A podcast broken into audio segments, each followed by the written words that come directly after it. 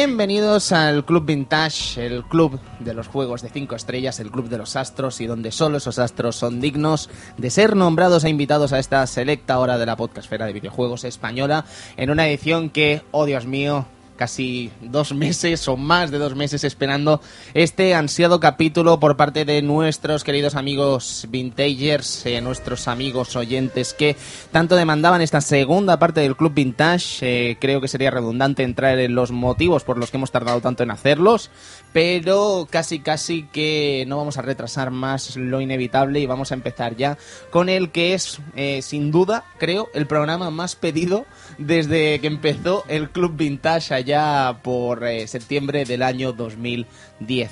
Amigo Eduardo Polonio, Shenmue, capítulo 2. Ya, ya era hora, ¿eh? Ya era hora, ya era hora. Nos lo pedían por todos lados. eh, Yo no sé si- Sentimos el retraso, pero Sí. es que, a ver, es, es una situación difícil. Vamos sé a ver. que se suele decir esto, sé que es tópico, pero creo que es verdad.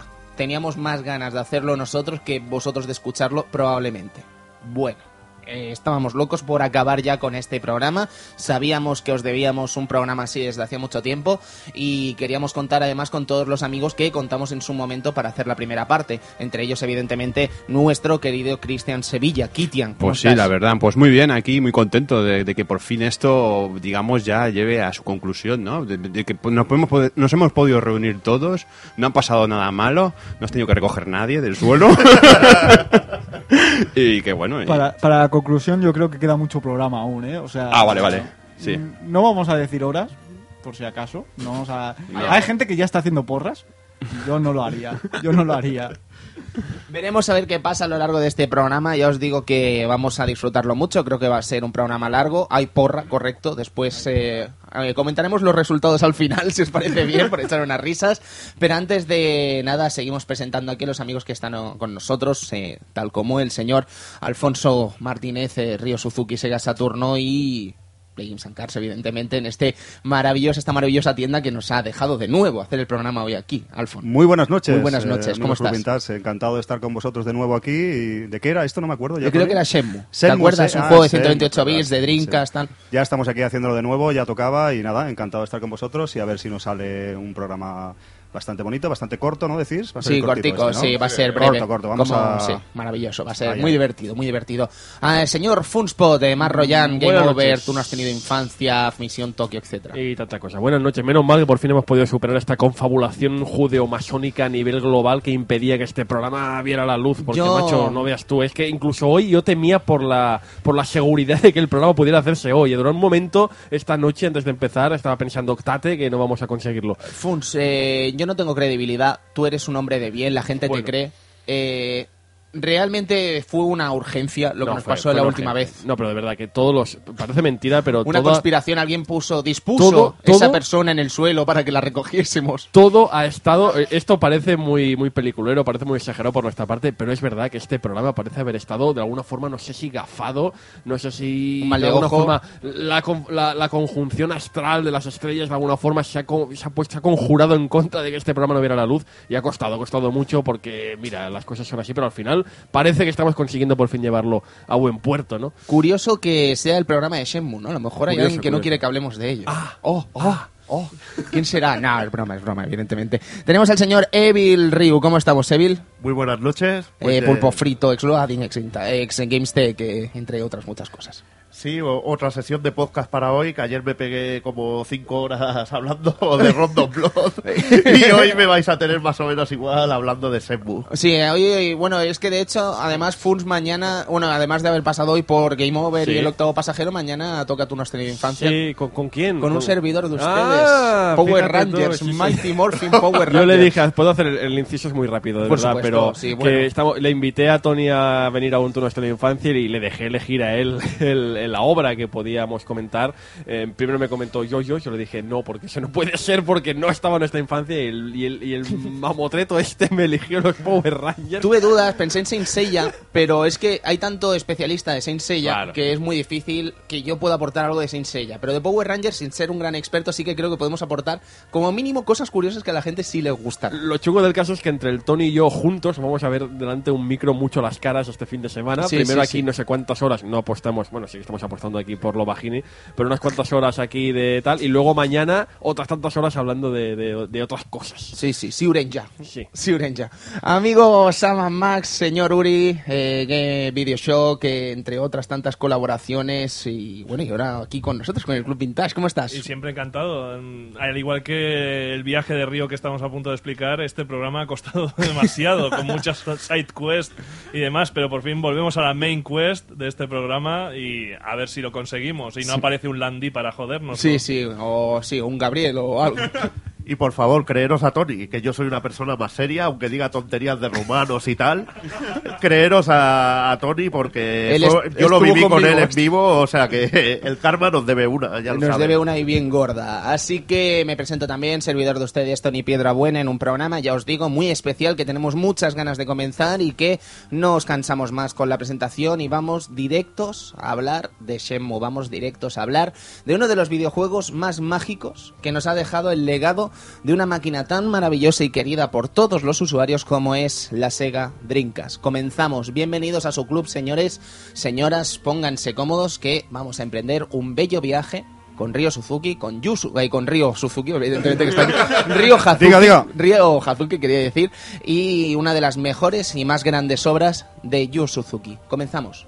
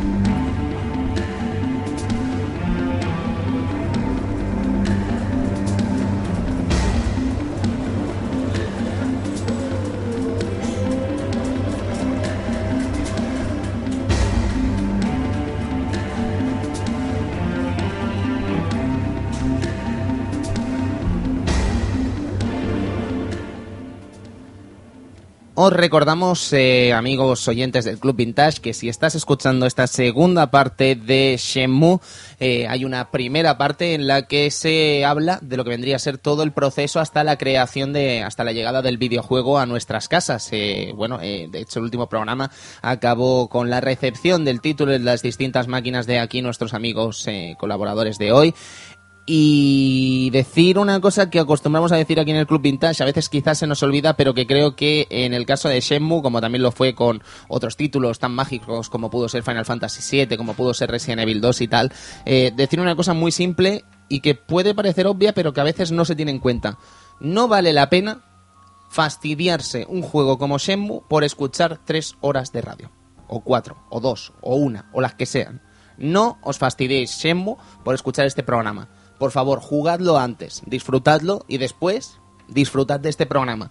Porque sería una auténtica lástima, y creo que todos estaremos de acuerdo, que os fastidiéis una de las mejores obras que ha firmado Yu Suzuki por el mero hecho de, escucharnos a nosotros. No, no, no. Nosotros somos unos mindundis. Aquí la estrella es Yu. Aquí la estrella es Shenmue, sin lugar a dudas. Y no desperdiciéis la ocasión de disfrutar de un juego tan mágico como ese escuchándonos. Amigo Hacerlo Tony, después. ¿Hace falta decirlo esto, sí? Eh, ¿Tú crees que la gente se escucha el programa sin...? Eh, ¿eh? nosotros Sí, sí, nosotros sí, sí, sí. siempre hablamos así. Quiero decir que mm, es un programa que mm, queremos compartirlo con la gente que realmente ha jugado al juego. Que podamos hacer más cosas y tal. Si nosotros le descubrimos ese juego y lo juegan y después nos escuchan, yo creo que lo disfrutarán más. Evidentemente, quien ha escuchado el Final Fantasy VII, por ejemplo, sin haber jugado al juego y ha sido como un cuento para ellos. Me parece genial. Pero qué lástima que te hayas perdido una experiencia jugable como Final Fantasy VII por escucharnos. Yo creo que vale la pena. Bueno, igualmente hay gente que nos ha escuchado y luego ha comprado el juego. Y, Y lo ha jugado, Eso sí, está pero a que impacta mejor, a que impacta más jugarlo primero. Sí. ¿Sabes? Es- no sé, es una cosa y además siempre anunciamos los juegos tres semanas antes para que podáis jugarlos y tal, ¿no? Que al final el Club Vintage se creó con esa intención y creo que es más interesante si lo hacéis así, pero bueno, cada uno es libre de hacerlo como quiera, evidentemente. Así que sin más amigos, comenzamos con este programa de Shenmue ya con el juego casi casi en nuestras consolas, con un concepto de videojuego evidentemente que no habíamos tenido jamás eh, al, al alcance de nuestras manos. Eh, probablemente una de las cosas más mágicas que habíamos jugado en ese momento. Y Funs, al final nos encontramos con todo el desarrollo de esta jugabilidad llamada Free, ¿no? Yo me quedé, de verdad, lo que comentabas, acabamos este programa anterior, la primera parte de, de Shenmue, en ese momento, en el momento en que ponemos el, el- el CD, bueno, el GD, ¿no? En la, en la consola y empezamos a jugar.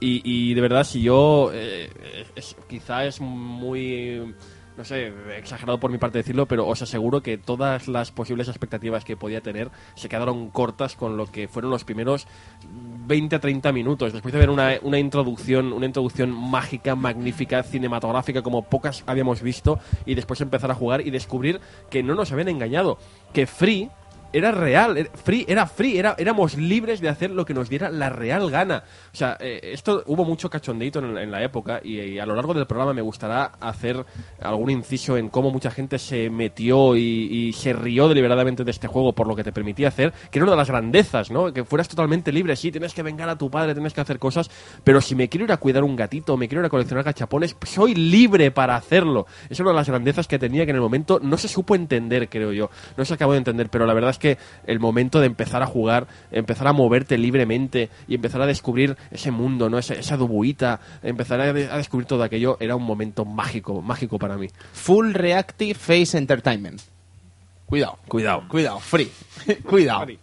Impresionante esas primeras horas, además, supongo, ¿no? Esos primeros. Eh, quiere decir, ese concepto, además de poder vivir la vida japonesa desde el punto de vista de nuestro protagonista, ¿no? De Ryo Hazuki, que.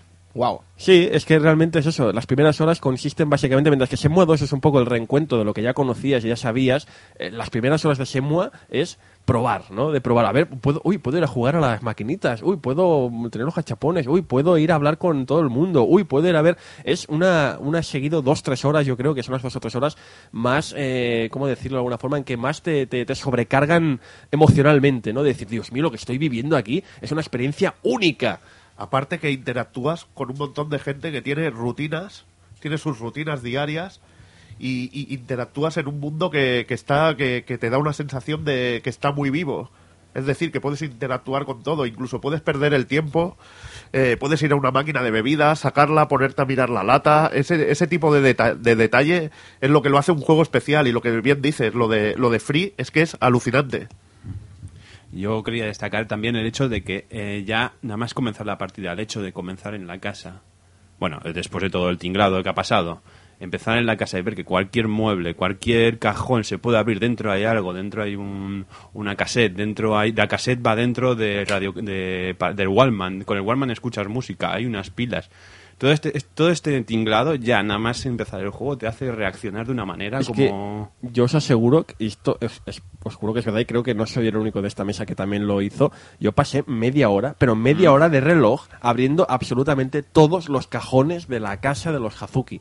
Todos, absolutamente todo cajón, todo armario, todo cuadro en la pared, cualquier cosa que fuera eh, interactiva, yo tenía que verla, tenía que poder comprobar que se podía tocar, palpar, investigar y pasé media hora larga antes de salir a la calle. Totalmente. Media hora, ¿qué juego? Te hace estar media hora rebuscando cajones.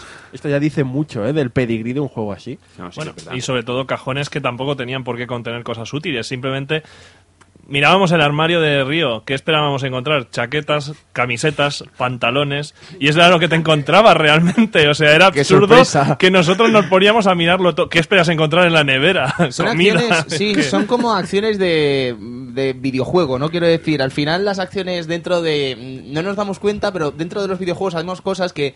Y criticamos cosas incluso que no tienen sentido, ¿no? Que no tendríamos por qué hacer, ¿no? Como pasaba con Heavy Rain, por ejemplo. Hostia, es que no me puedo afeitar si quiero. Hostia, es que me obliga a afeitarme si quiero. Vamos a ver, ¿sabes? Realmente, si quieres jugar a eso, es lo que estás buscando, ¿no? Y Shenmue también, eh, hasta cierto punto, en su momento... eh, puso eso sobre la mesa, ¿no? El hecho de que podíamos vivir hasta el punto de lo absurdo que es abrir un cajón si queríamos. Por eso te digo, Tony, y, ¿Y qué esperabas encontrar en un cajón? Creo que no es el momento del programa para hablar de esto, pero sí es algo que me gustará hablar después, que y, y es normal, porque estamos hablando del año 1999-2000, al fin y al cabo. Yo creo que el juego no acabó de ser entendido en el momento, no se entendió bien. Eh, tarda- era un juego avanzado a su tiempo, al Por fin y al cabo. Y después, si te parece, me gustaría hablar de eso, ¿no? De cómo Sí. la gente no entendió y cómo juegos que cinco años más tarde hacían lo mismo, e incluso a veces peor, fueron alabados alabados por la prensa y el público. Y, y- y los, y los que habíamos disfrutado de Shenmue a cinco años antes decíamos, pero ¿por qué estáis alabando esto si hace cinco años había un juego mejor y vosotros mismos lo pusisteis a parir y os reísteis de él? No es justo. No, y sobre todo es decir eh, que no estamos hablando de como podría pasar en un Fallout o un Elder Scrolls que abres un cajón y te dice lo que hay dentro. No, no. Aquí, para quien no lo sepa, abrías y había ese objeto dentro. Sea, se había hecho. Eh, era la magia de Shenmue, de decir, es que no abres y te dice, aquí hay unas pilas o has encontrado no sé qué. No, abrías y podías mirar con tu mirada lo que había dentro del cajón sin problemas y a veces cogerlo y moverlo. Sí, la primera bofetada, como decís, el primer eh, impacto es técnico, ¿no? La, la intro, todo el motor del juego, cómo se está moviendo todo, las texturas, impresionante su momento, técnicamente, indiscutiblemente, Shenmue es una auténtica barbaridad. Y luego, cuando nos daban control, como decís, ya por fin de, venga, ahora eres tú, ¿no? El que lo llevas, eh, aquí estás, ¿no? En la habitación de Río, todo comienza. Entonces te das cuenta también, no solamente lo técnico, sino lo jugable, las posibilidades, como decís, que te permitía, ¿no? Empezabas a ser consciente, ostras, puedo mirarlo todo, puedo abrirlo todo, puedo mover la cámara mm, libremente sobre la espalda de Río, puedo ver que la gente va por la calle. Empezabas realmente a ser consciente. En ese momento, yo creo que es la primera vez que nos enfrentamos eh, ante un juego así, ¿no? De ese calibre. Luego, como decís, llegaron sucesores y eso. Ese momento es mágico, es una cosa realmente histórica en el mundo de los videojuegos y vivirlo en su momento yo creo que es un más impactante si cabe. No, y además es que no es solo el nivel de detalle, sino que es precioso. O sea, Shenmue es uno de los pocos juegos de 1999 que puedes ver hoy en día con un VGA desde la propia Dreamcast y disfrutar de unos gráficos visibles que no dirías, oh, qué horrible es esto, o qué texturas O más qué mal envejecido, o- horrorosas". Exacto, no, no, era precioso en su momento y sigue siendo un juego muy bonito. Y eso es muy difícil de hacer, además. Sí. Incluso se llegó a copiar, creo que el clima de aquel año, ¿no?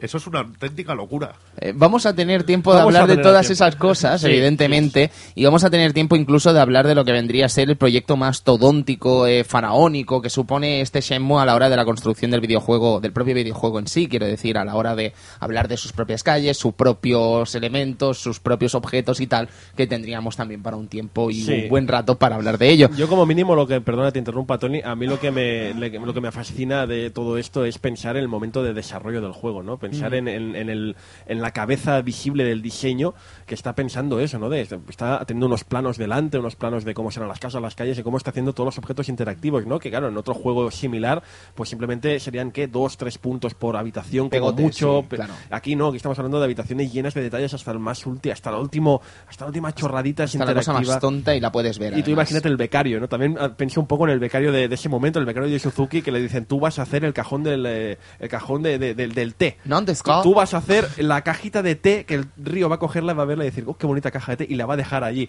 Eso va a ser todo tu trabajo aquí, colega. Yo hice esa caja de té. Exacto. No, es que de hecho hasta la actualidad, o sea, hasta hace poco, ningún juego había intentado hacer esto. El Anuar lo intenta constantemente y no es tampoco para todos los objetos, son una serie, pero realmente a mí me recuerda mucho la forma en que se investiga en el Anuar a cómo Río también investiga su habitación y esto estamos hablando muchos años antes. Pero el, Anuar, mm, 13, bueno, 12, 13 años después, ¿no? Bueno, menos, da igual, una década después seguro, no está al nivel de, de investigación y detalle que tiene Shenmue. Y estamos hablando de un juego de una duda. década, Por eso ¿eh? digo que ha costado que llegara un juego, igualmente no llega a ese nivel. Yo no sé cómo lo acaba haciendo Rockstar, que acaba pillando siempre en este programa. Yo no sé cómo lo acaba haciendo. Es una cosa realmente escandalosa. Ya, ya, no ha sido tu caso, Alfon, esta vez, pero ya, ya pillarán, ya.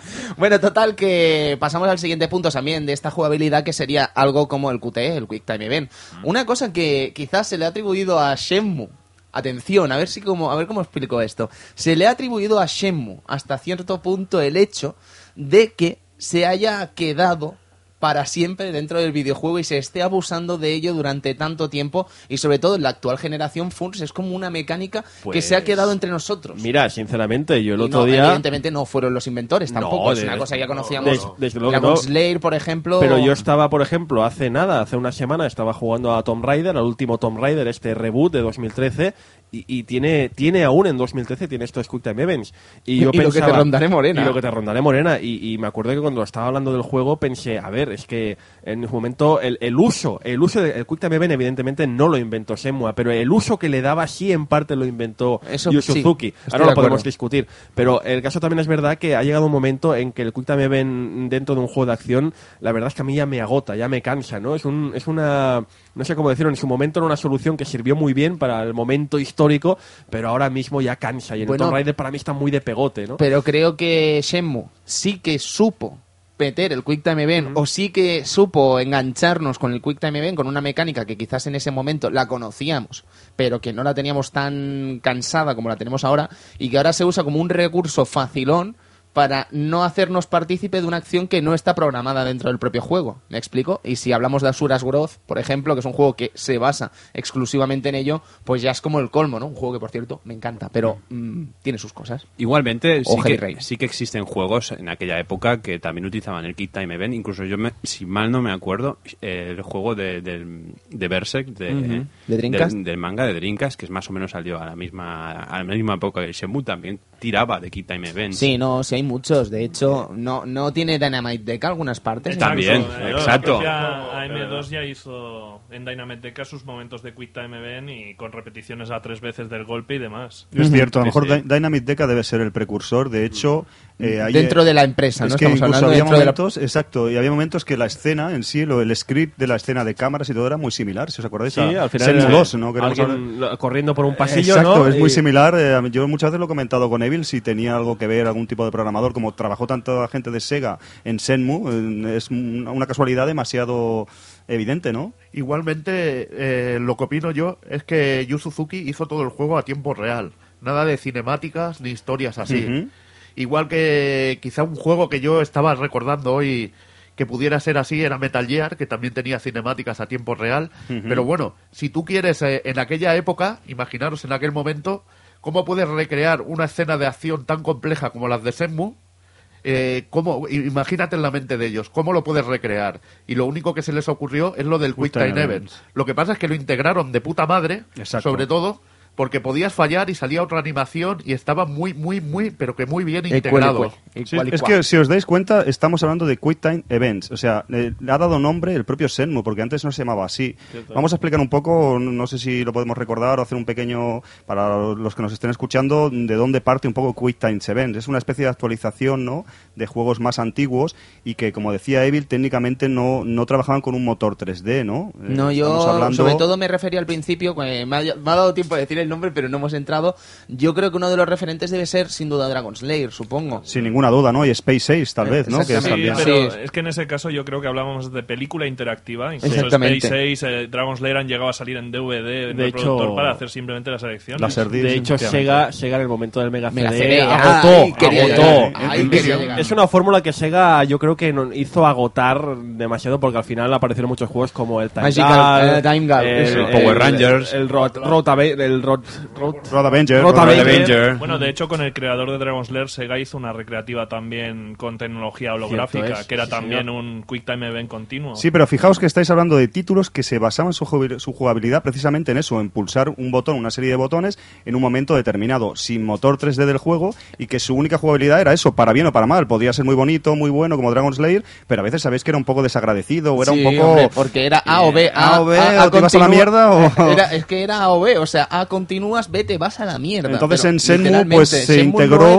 se integró en, como ha dicho Evil, en el motor 3D y en, en la jugabilidad y yo creo que le dio un soplo de aire fresco. Por supuesto, porque te daba la opción de cambiar la propia historia y que si no ejecutabas esos Quick Time Events, en un momento en el que además tenías que estar totalmente pendiente de la pantalla, sin perder detalles, sin aparcar el mando en ningún momento, porque en cualquier momento y cualquier lugar podía ocurrir, te podía cambiar la historia. Y si lo piensas bien, Tony, es una manera de mantenerte atento a las cutscenes. por- scenes. sí, sí, Porque hay sí, gente sí, que sí, yo sí, no sí. soy bastante war de las cutscenes, que estoy ahí siempre con la escena que está pasando Sí, sí. muy atento. Pero hay gente que, va, esto ahora no, no juego, ¿entiendes? Sí. Ahora hasta que se acabe, Bueno, y- pues... Y que, como bien decíamos, mucha gente lo ha copiado, lo ha asimilado y ahora es una cosa como muy normal, pero incluso Shinji Mikami en Resident Evil 4 también lo usa. Pero fíjate, eh, lo que estamos diciendo, muchos han imitado el estilo y muchos lo utilizan, pero fíjate que en estas imitaciones tan recientes, algunas como insisto, Tomb Raider de hace cuatro días o entre otros, o Asura's Wrath entre otros, no son, no son permisivos. Quiero decir que es, es lo que comentábamos, es o, o lo aciertas o lo fallas. Lo que era el Quick Time en su principio, en el Rotavenger y compañía. Si aciertas bien, si fallas te vas a la porra.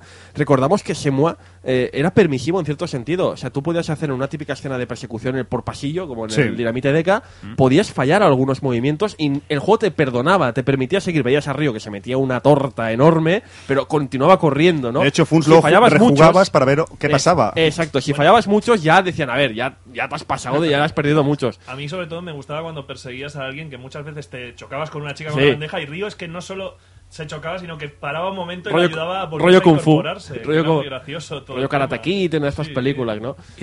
Igualmente, has dicho permisivo, pero sí que es verdad que si fallas algunos Kid Time Events, el juego sigue. Sí, El juego sigue. Ahí, ahí. Lo de permisivo, bueno, permisivo es porque el juego sigue, Sí, pero pero por eso te has mismo que perdido no es- algo. no es Había, pero- Los, Claro. los Bate te podían... Sí, había, por ejemplo, yo recuerdo, ya sé que, sé que me voy al 2, pero me acuerdo un Quick Time Event en el Shenmue 2 que me fastidió la vida, que era cuando te persiguen con la... Con la motosierra. Que ese, ese me fastidió la vida porque además en el Shenmue 2, fíjate como los juegos que hablamos ahora posteriores imitaron el Quick Time Event del Shenmue 1, pero Shenmue 2 hizo nuevos Quick Time Events en que combinaban la, el joystick con, la, con el botón. Sí que es verdad. y pero combina... eso no se ha, no se ha imitado. Eso No, no, y se ha... al igual que combinar el sistema de lucha con los Kit Time Events. Correcto. O sea, en mitad de un combo meterte un Kit Time Event. Será algo complicado. Atento constantemente. De- de- Sí, lo que sí. quiero decir es que otra vez más estamos, y de verdad que es un tema que yo es que me fascina, como en el año 99, o no, de antes cuando estaba en desarrollo, este hombre estaba eh, introduciendo fórmulas jugables que sí, que se han copiado, pero en muchos casos se han copiado mal. Sí. Mal o a medias. Y no entiendo por qué. No entiendo por qué. Sí, porque tú haces una escena de persecución en un juego actual y simplemente le tienes que dar al, ma- al mando hacia adelante y saltar en algún momento y al final la escena es emocionante pero no resulta espectacular. Y en Senmu, eh, con, eh, con el Quick Time Event, consiguen que sea espectacular y que te- interactúes con la gente que y los objetos que hay alrededor. Y yo creo que eso es muy importante. Y una lucha la hacía más espectacular, que luego esa fórmula la copiaría, por ejemplo, exitosamente God of War, por ejemplo. Lo de meter en la lucha una escena espectacular. Sí, además Evil que es novedoso en su día. Si luego, como decís, si es una fórmula que se explota en demasía y sin aportar muchas novedades, pues a lo mejor puede resultarnos tedioso, ¿no? Tanto Quick Time Event, pero en su momento en Senmu. Yo me acuerdo que yo personalmente, cuando leímos las primeras informaciones al respecto, éramos un poco reacios. Yo personalmente, ostras, se copia esto de Dragon Slayer, vas en un juego con un motor gráfico tan de esto y tienes que pulsar botones en momentos de- de- determinados, como en juegos malos basados en vídeo y tal. Era un poco al principio, yo por lo menos personalmente era un poco reacio a eso, pero indudablemente creo que está muy bien integrado con el hecho, resto. El primer Quick, corrígeme si me equivoco, pero el primer Quick, quick Time Event que nos encontramos en Shenmue es el cuando te eh, cuando vas paseando por Dobuita y te chutan la pelota. Efectivamente, es el de la pelota el primero. sí. Claro, Sí, dices, sí. joder, ¿es esto, si esto va a ser el resto del juego, que me van a tirar pelotazos. Y como Y- decís, puedes darle o no, que la niña le rebota la pelota y queda, es, ya te está mostrando que es una especie de what if. eh. Exacto, porque realmente en otro juego te hubiera pegado el pelotazo, game over. Y tú, pero tío, si eso no me ha un pelotazo, No, pasa nada. eh, Ryo Hatu, Ryo Hatu que se habría convertido en un esqueleto y Exacto. habría muerto. Es una manera de ya demostrarte de que puedes tener diferentes experiencias dentro de lo que cabe hasta cierto nivel jugando a Senmu. Es un pequeño detalle, pero puede pasar, la niña recibe el pelotazo o no. Como otra serie de cosas que no vamos a encontrar, que la experiencia de Senmu no es exactamente igual cada vez que la juguemos, también en parte por los Quick Time Events.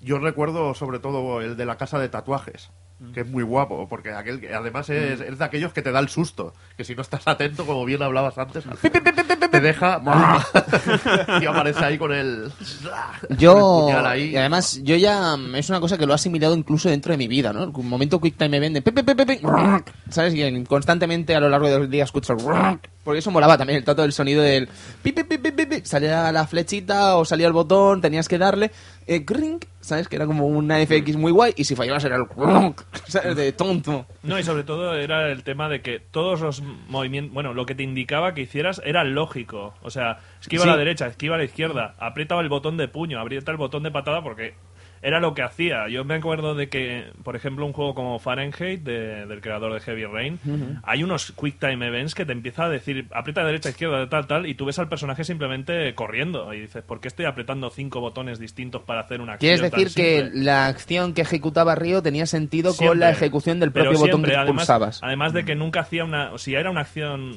de acción, o sea, que tenía que hacer impulsivamente, te la pedía siempre. Que también eso es algo que no me gusta de los Quick Time Events. A veces, que a veces empieza un vídeo y no sabes cuándo te va a volver a pedir a, a apretar un botón. En Asuras Breath pasa muchas veces. Que de repente te encuentras que el personaje está moviéndose, pero no te está pidiendo apretar nada. Y estás, estabas en medio de una batalla hace un segundo. Sí, sí, sí. Entonces, esto me gustaba mucho de Shenmue, que siempre tenía esa lógica de el Quick Time Event y también decir que no hay tantísimos en el juego, que no está plagado y no es constante, sino que es un pequeño caramelo que te da de vez en cuando el juego para darte un poco más de emoción dentro de, de- para una acción que puede ser una persecución, darle pues planos de cámara y hacerla más emocionante. O Hacer sea, la escena peliculera, al fin y al cabo. exacto.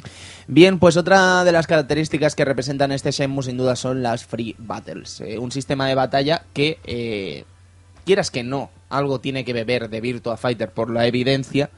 Eh, creo que aquí vamos a tener incluso un poco de polémica porque puede estar bien, pero creo que es indudable que tiene algunos puntos que podemos tirarle un poquito de las orejas, pero también no sé cómo lo veréis vosotros, chicos, pero también es que mm, qué podías hacer, ¿no? En un sistema de batalla así, en campo abierto, tan difícilmente llevable como podría ser eh, la mecánica de Virtua Fighter, que todos sabemos que es muy exhaustiva, es muy eh, muy poco permisiva, de hecho, ¿no? Con los propios, eh, con los propios elementos en sí que representan la mecánica de, de cada luchador, para llevarla de una forma amistosa a gente que a lo mejor no tiene por qué jugar un juego de lucha. A mí, si me permites, eh, es verdad que es un tema que se puede discutir y en algunos casos pues incluso criticar, pero de este modo de combate, a mí lo que más me gustaba con muchísima diferencia era el momento de aprender nuevas técnicas, el momento de entrenamiento, el momento en que un maestro, nos encontramos con un maestro y ese maestro nos iba a enseñar un nuevo estilo de combate, un nuevo golpe y, y tenemos que practicarlo.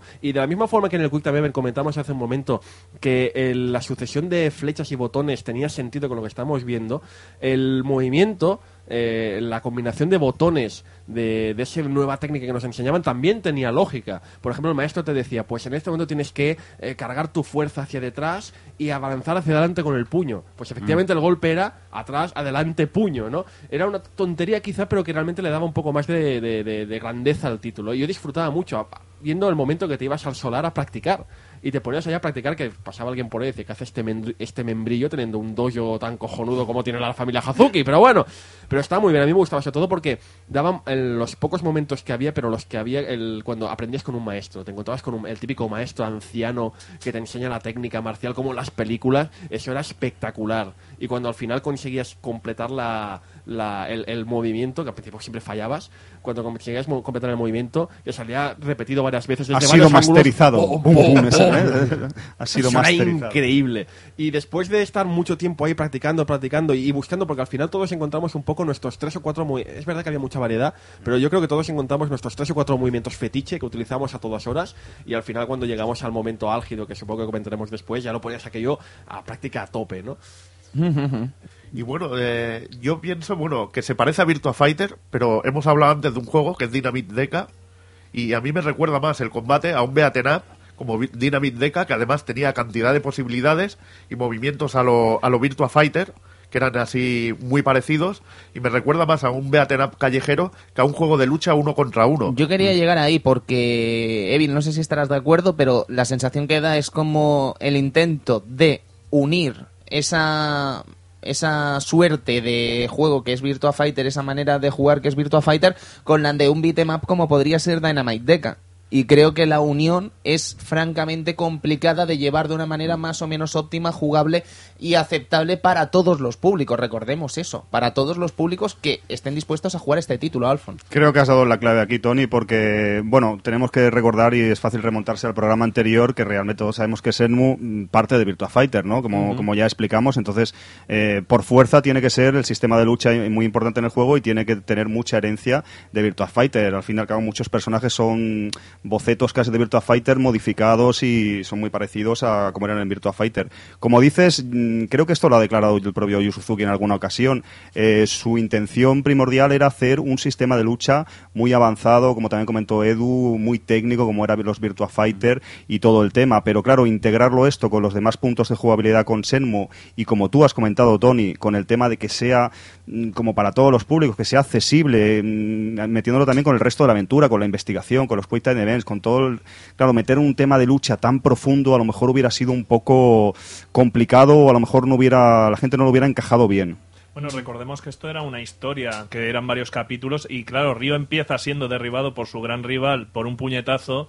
Este Río ha de aprender más movimientos, como bien hemos dicho, y claro, solo hemos llegado a jugar a dos juegos de Shenmue, y en dos juegos se pueden aprender muchísimos movimientos. Es obvio que había que hacer un sistema más complejo de lo normal para que cuando lleguésemos a ese punto en que tenemos 70 técnicas o 80, que seguramente habría que terminar así Río, pues que pudieras ejecutarlas como en un juego de lucha como puede ser Virtua Fighter. O sea, creo que la propia propuesta de que Río acabe siendo un gran artista marcial es lo que les obligaba a tirar más a una jugabilidad dificultosa para alguien que no esté muy dado a los juegos de lucha o, a Virtua Fighter o a Dynamite Deca. Yo también lo que pienso es un poco que es un sistema, a lo mejor, que hoy, hoy por hoy es un poco robusto, pero también es un poco complejo. Es un poco complejo porque, mm, pongamos, por ejemplo, juegos como el Sleeping Dogs, puedes estar dándole todo el rato al mismo botón que hace puños, hace patadas y te puedes pasar a los personajes. En este juego, no, en este juego, si te pones a hacer patadas, hay un momento en el que un enemigo te bloquea las patadas, un enemigo en el que te bloquea los puños. Tienes que jugar más con ese sistema, tienes que alejarte cuando te están pegando palizas, tienes que volver a meterte dentro de la batalla con el sistema de evasión, tienes que saber eh, cómo esquivar, no sé, es un sistema algo más complejo de lo que estamos de lo que está acostumbrado el jugador medio, creo yo. No sé, eso es una manera. eh, Hoy en día es el hecho de o golpeas o haces un counter. Aquí no, aquí hay más evasión, aquí hay más elegir que golpe alto, golpe bajo, dónde quieres darle. No sé, es un sistema más complejo. Es, es verdad que era difícil, ¿no? No vamos a engañarnos, era difícil y a mí, por ejemplo, te he de confesar que es lo que más me costó del juego en general. A mí me costó mucho porque yo en juegos 3D, na- por- hablamos ahora de juegos de lucha 3D, pues yo juegos de lucha 3D nunca he sido muy, muy hábil y esto pues ya era un poco el intentaba meterse dentro y, y me costaba mucho. Pero también es verdad que siendo quizá lo más difícil para mí del juego, llegaba un momento cuando mm, estabas, lo que comentamos, estabas esforzándote continuamente para ir aprendiendo nuevas técnicas, ibas cogiendo el truquillo, ibas tal, hasta que al final, al final del juego, cuando hay la gran escena de batalla, yo creo que en ese momento yo me di cuenta, ¿no? Cuando después de todas las, todo el sufrimiento que había, sufrimiento entre comillas, quiero decir, todo el esfuerzo que había eh, dado, que había dado de mí para aprender y para ser mejor artista marcial, aunque fuera en forma de videojuego, pero todo el esfuerzo había dado sus frutos, ¿no? Porque llegó un momento que en, ese, en esa escena final mágica descubrí que, oye, que no se me da mal, que estoy haciéndolo bien, estoy haciendo técnicas encajándolas una con otra, haciendo combos, y, y eso lo agradecí mucho, ¿no? Porque era un poco como la recompensa del esfuerzo. Es que aparte tampoco tienes un- una gran cantidad de combates, de, de combates libres. Y yo creo que cuando disfrutas el sistema de verdad Exacto. es cuando llegas a esa batalla. Sí. Que eso es lo que, te lo que quería comentar yo y, y ya bien lo has dicho. Ahí es cuando realmente brilla el sistema y lo disfrutas cosa mala. Además, la, la manera que luego integra golpes y cuando te enfrentas a jefes y todo. Es, es que je- ahí es donde realmente ves la profundidad que tiene el sistema de combate que ha hablado Cristian. Sí, yo ahí estoy, creo, con Tony. Me ha parecido intuir un, ativo, un atisbo de crítica al sistema de lucha. Sí. Y yo ahí me apunto un poco. Sabéis que me cuesta un poco criticar a veces a Senmu, pero considero que el, el sistema de lucha no está lo suficientemente pulido como debería haber sido, tal vez, es mi opinión. En un juego también que, sí, como estáis diciendo, lo- es muy importante las artes marciales y el proceso de Río en, en aprender nuevas técnicas. Es un- una cosa capital, es el alma mater casi del juego, prácticamente, ¿no? Es uno de los puntos, uno de los sustentos del juego. Entonces, yo creo, igual, sabéis que me gusta mucho investigar el tema betas y todo esto, ya hablamos largo y tendido en el otro programa de esto, pero que yo creo que tal vez fue de lo último que se desarrolló del juego. Podría y ser, a lo ¿eh? mejor se hizo un poco, él también declaró eso, que a lo mejor tuvo que el tema de la jugabilidad del el sistema de lucha no pudo hacerlo tan profundo como hubiera querido, también por balancearlo con que no fuera tan difícil para el gran público, que lo pudiera integrar bien con otros elementos de la jugabilidad, pero es eso, yo creo que es una de las cosas que hace mágico a Senmu, que no es perfecto, es tan bueno también porque no es perfecto. Y uno de los, puntos donde tal vez flojea o donde podría haber sido mejor, yo personalmente creo que es el sistema de lucha. No sé si estáis de acuerdo. Bueno, yo diría más que el sistema de lucha, si encuentro criticable algo es cuando peleas contra más de un oponente, sobre todo cuando se trata de cinco personas. Es el sistema de señalización de oponentes no acaba de funcionar nunca demasiado bien, sobre todo cuando te pones a correr entre ellos, que todos lo hacíamos porque era la única forma de recuperar vida. Y era un era eso, pero cuando luchas uno contra uno, que hay muchos grandes combates en, la, en los dos Shemus de uno versus uno, son maravillosos y realmente a mí me encanta el sistema de lucha porque me gusta Virtua Fighter y encuentro que es muy completo. Y aparte, Yu, yo creo que uno de los grandes aciertos de diseño también en este aspecto es de que para entrenarte tienes tu dojo, pero también no te obliga a ir ahí, puedes practicar y entrenar movimientos en cualquier parking o sitio abandonado, Río te dice, ¿quieres entrenar aquí un rato? Y entonces puedes ir practicando. O sea, sabían que era difícil y sabían que la ne- gente necesitaría practicar y por eso hicieron tan accesible también, pues en lugar del típico modo training que hacen hoy en día, fue en el menú principal, en Shenmue estaba presente en muchos sitios para entrenar, cosa que me pareció estupendo. Yo entiendo, entiendo de verdad lo que decís de que sí que había momentos en que el modo de combate podía ser un poco pues especial en este sentido, pero a ver, es lo que también estamos diciendo, son artes marciales. Las artes marciales mm, son complejas. Eh, cualquier persona que ha hecho artes marciales sabe lo muy compleja que es una, un arte marcial. Y hablabais ahora precisamente de los combates contra más de un oponente.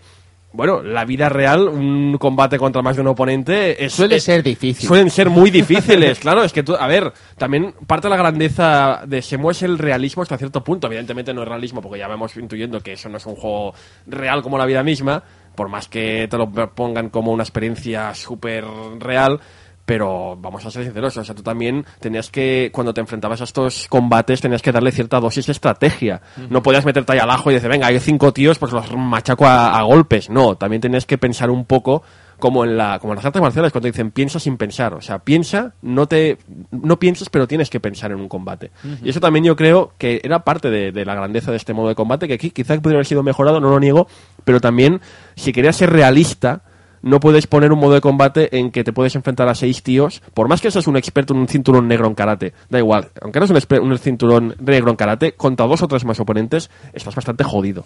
Pues tienes parte de razón, Fun. Yo creo que tienes razón. Lo que pasa es que yo también me vengo a referir a que no está a lo mejor a la altura de otros aspectos del juego. No, yo estoy de acuerdo con Alfon. Y ahí. aquí estamos, tenemos la suerte de estar ro- rodeados, a lo mejor tú y yo, compañeros, somos un poco más malos a los juegos de lucha, o no se nos da especialmente bien, pero tenemos aquí, por suerte, eh, a los amigos que son bastante cracks en los juegos de lucha y pueden dar vuestro, Bueno, podéis dar vuestra hasta- opinión. Hasta eh. que te encuentras con el galletas y te hace... por- No, eso es otro tema. bueno, hay niveles y niveles, pero este es un nivel tirando alto. Sí, Como vale, juego de lucha, que no ya sabemos que no es un juego de lucha, pero, por ejemplo, Edu, mm, viviendo de Virtua Fight y todo eso, ¿no consideráis un poquito fallido? A ver, el tema Mira, de... yo creo, Alfon, que hemos pagado. A ver cómo lo explico esto sin parecer que vamos de listos, ¿vale? Pero creo que el que se bajase el nivel ha hecho que sea peor de lo que probablemente se pretendía que fuese este modo de juego. A ver, eh, yo el sistema de, combate sí que lo veo bien en lo que es profundidad, porque el juego es profundo y tal. Eh, sí que falla cuando, cuando jugamos contra, contra más de, de un oponente. Sí que a lo mejor, no sé si un, lo que se conoce como un Z-Target, ¿no? De, enfocar a él, a él y quiero enfocar a él. Cuando hay mucho barullo se nos, se nos va un poco y pegamos donde no queremos pegar, etcétera, etcétera. Pero a lo que es nivel de profundidad y de dificultad, yo creo que está bastante bien nivelado. Pero falta eso, no sé si el sistema de colisiones o algo que, que nos pudiera enfocar directamente a lo que queremos atacar. Eh, por todo lo demás yo lo veo bastante bien, pero es eso, que quizás se hace un poco un, un poco marronero en el hecho de cuando luchamos contra más de un, de un Enemigo. De un enemigo. Quizá parece más centrado en combates uno contra uno. Igualmente, a partir de ahí sí que lo veo, además, lo veo correcto. Fijaos en una cosa, que le estamos dedicando aquí mucho tiempo a hablar de esto, y precisamente lo que es la lucha no es ni mucho menos la parte más importante del propio juego, ni digamos una cosa que hagamos constantemente en todo el juego, porque podemos pasar muchos días, y digo muchos días, de la vida de Río sin pegar un puñetazo a nadie. Pero Igual es que... Pero Tony, es que es normal, ¿Me o sea, no vas a ir que- por la vida pegando puñetazos. No, no, no, no, no, no. Lo que te quiero decir, Fun, ¿sabes? Si- tú, el, el lechero, ra, toma. Dame un Frankfurt, boom. No, lo que quiero decir con esto es que tú te trabajas un sistema de batalla que es realmente espectacular, aunque nos pueda gustar después más o menos y que estemos aquí sacando punta al lápiz de una manera exagerada que nos estamos quedando sin lápiz al final.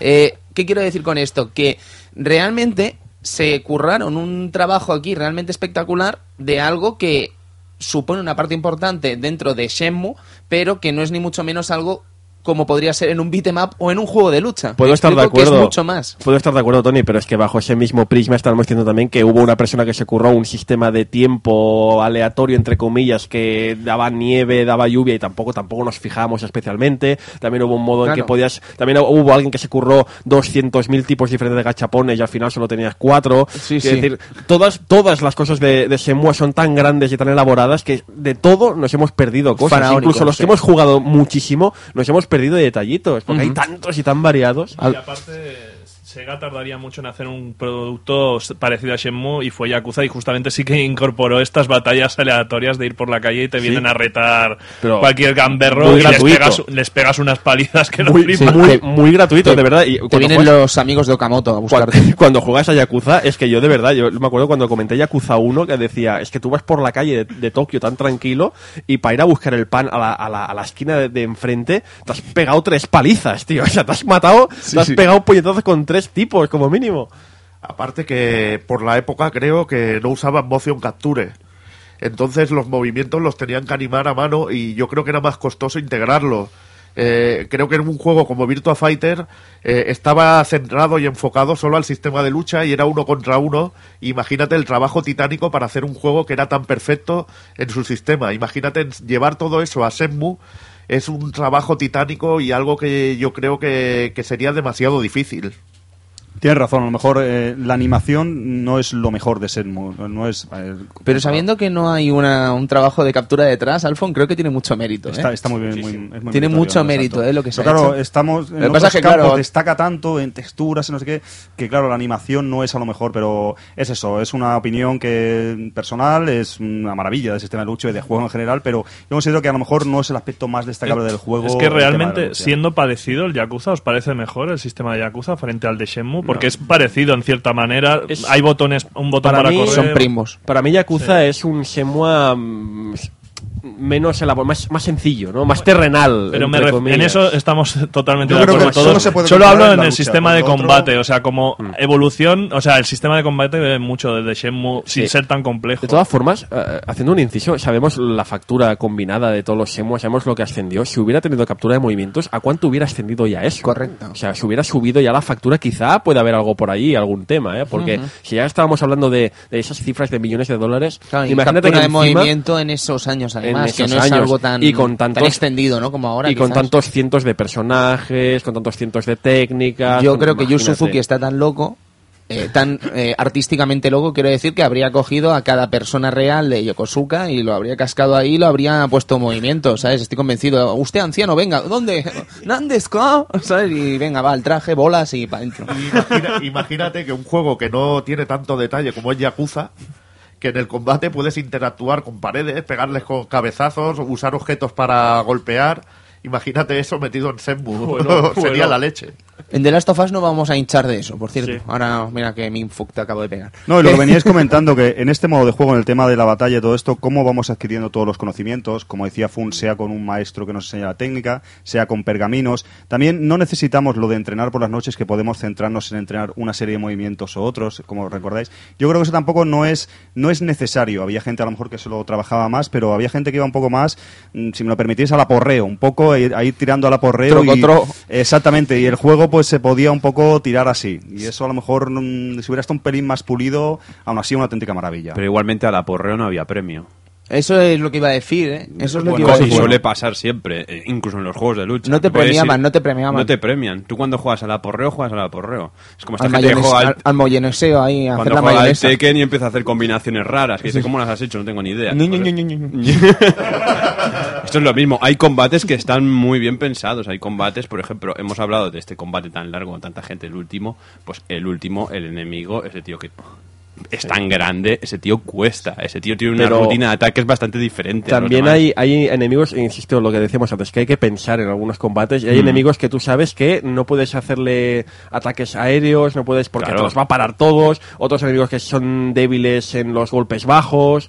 Quiero Mm. decir que hay también perfiles de luchador. Y eso también está muy bien, ¿no? Porque sabes que a ese, cuando intentas la primera patada, dices, no, este de patadas no, porque enseguida me contraataca o se lo para. A este, lo efectivo es este a movimiento. O a este hay que ir rápido, esquivar. Eso también forma parte de la grandeza, creo yo, de un modo de combate que sí, podría ser mejor, podría ser tal, pero que tenía muchas cositas. Tenía muchas cositas que vale la pena Bueno, pues, y lo- remarcar. Y lo más Mm. importante de todo, funcionaba. Sí, O sea, sí, no, sí, no estaba tan roto que no podías jugar. Funcionaba, se podía jugar y podías conseguir las cosas. Lo único que tenías que trabajar. A mí lo que me gustaba también, que lo que decís, practicando y todo eso, a veces encontrabas técnicas por pura improvisación, ¿no? Mm. Porque es lo Aparte que te por digo. pergaminos y todo eso, a veces has masterizado esta técnica, sí, pues eh, yo estaba aquí pegando saltos. pues y- estupendo. Pero era por eso, porque la- las técnicas, el movimiento de las técnicas era hasta cierto punto lógico. Si tú quieres hacer pues una patada aérea, pues tenías que apretar arriba y la patada. Es que, quiero decir, tenía también. Son muchos su lógica. movimientos también. He estado viendo aquí Funsar, la, la guía americana que tenemos aquí. eh, claro, son muchísimas técnicas eh, con las que contábamos en Sí, el pero juego. al final lo que te también comentaba hace un momento, te quedabas con tres, los tres, sabías, tenías la pata, el S, el que acaba de simular ahora mismo, claro, el problema de la radio. Ah, el, la el- radio. El, problema de la radio, pero... El, el Star Palm, ¿no? Eh, ese, Ah, eh, ah, ese, ese era Hola. canel- canela. Maravilloso. Hola, soy Jun. sí, sí. Oye, pues Alfon, perdona una cosa, ahora que hablamos de la guía, ¿qué guía es? Si no es mucho pedir, eh, edición y tal. Sí, es la americana. la Es de prima, ¿no? Aquí Prima Games, por supuesto. no salió nada, aunque aquí tenemos, luego hablaremos si queréis algo, la maravillosa guía De Hobby Press. Hobby Press. Haremos una lectura, ¿no? Me de parece. Sony Consolas, esto de Hobby Consolas. Y Y bueno, luego haremos un pe- una pequeña lectura porque la edición española vale mucho la pena. Sí, alguien, alguien se ganó bien el sueldo ahí, ¿eh? ¿Sabes? En la de hobby alguien se ganó bien, pero bien el sueldo. Es posible que sea escritor ahora. Es posible que sea escritor, que no esté en Axel Springer, es muy posible. Después hablaremos de ello. Eh, Alfon, sobre esa guía de prima, que sin duda es la Chupi, eh, ¿qué te iba a decir? ¿Es accesible última ahora mismo? ¿No, verdad? ¿O- Yo creo que sí, ¿eh? ¿Sí? la compré hace años, pero creo que no, no, es, no es cara y la podéis encontrar en online. Creo que hubo una tirada bastante larga. También estaba la de Senmu 2, también me editaron y yo creo que no, no hay ningún problema, os la recomiendo. La guía de Shenmue 2 la editaron en América, Sí, también la editaron. pero Funs, también, para sí. la de Xbox, supongo. porque- Pues ahora ahí me pillas, ¿eh? Hombre, eso- eso seguro, seguro, seguro, no- Funs. seguro, bueno, seguro. bueno, ha habido casos, cuidado, eh, que ahora, no, supongo que será de Xbox, no recuerdo el logo eso, pero ha habido Eh, casos, por ejemplo, estaba la guía del Half-Life de Dreamcast, que no salió. Bueno, es que No me editaron la guía. Prima, Prima era edi- editaba también en Inglaterra, así que es muy que, más que probable que hicieran la guía de Shenmue 2 basado en Dreamcast. Y como hubo muchos americanos que hicieron por primera vez en sus vidas hicieron importación, pues ala, y de paso que importe, aparte del juego me importas también la, la revistilla. No, pues como estamos hablando, estamos tocando los puntos, Tony, de la jugabilidad y el, el tema de las batallas, pues es un punto importantísimo y, y bastante bueno. Lo que pasa es eso, yo personalmente, comparado con otros aspectos del juego, no digo, por supuesto, ni que esté roto ni que sea horrorosamente malo, pero no está a la altura, para mi punto de vista particular, a la altura de otros puntos del juego. Yo creo que sencillamente creo que fue muy difícil estar a la altura de un punto tan importante. Me explico, ¿no? Que Sí, sí, quiere decir que, wow. Eso habla bien también, ya te sí, entiendo. Habla por bien. supuesto, es que no quiero que parezca tampoco que lo estamos criticando aquí como si fuese la cosa más tonta y fea del mundo, no, no, ni mucho menos, sencillamente eso, que era un punto pues que era difícil. Pero mira, eh, lo que decíamos de las técnicas, estamos mirando precisamente la guía esta de Prima. Eh, te- te- tiene una sección de Fighting Techniques, tiene, a ver, son ocho páginas, ¿no? ¿Cuán- ¿Cuántos ocho eh, páginas movimientos por y página? en cada página hay como mínimo unos 10, ¿no? Más o menos 8 o 10 movimientos por página, 8 páginas. Sí, sí, Haz- me encaja, cuentas. me encaja con Virtua Fighter. Haz cuentas. Me o encaja. sea. Bueno, y que iba a aprender muchas más, Río, a medida de su viaje. Antes he dicho que aprendería unas 70-80, pues quizá nos vamos a las 300 técnicas o 400. Sí, vamos visitando la tienda comprando pergaminos, ¿os acordáis? La tienda de antigüedades, si no recuerdo mal.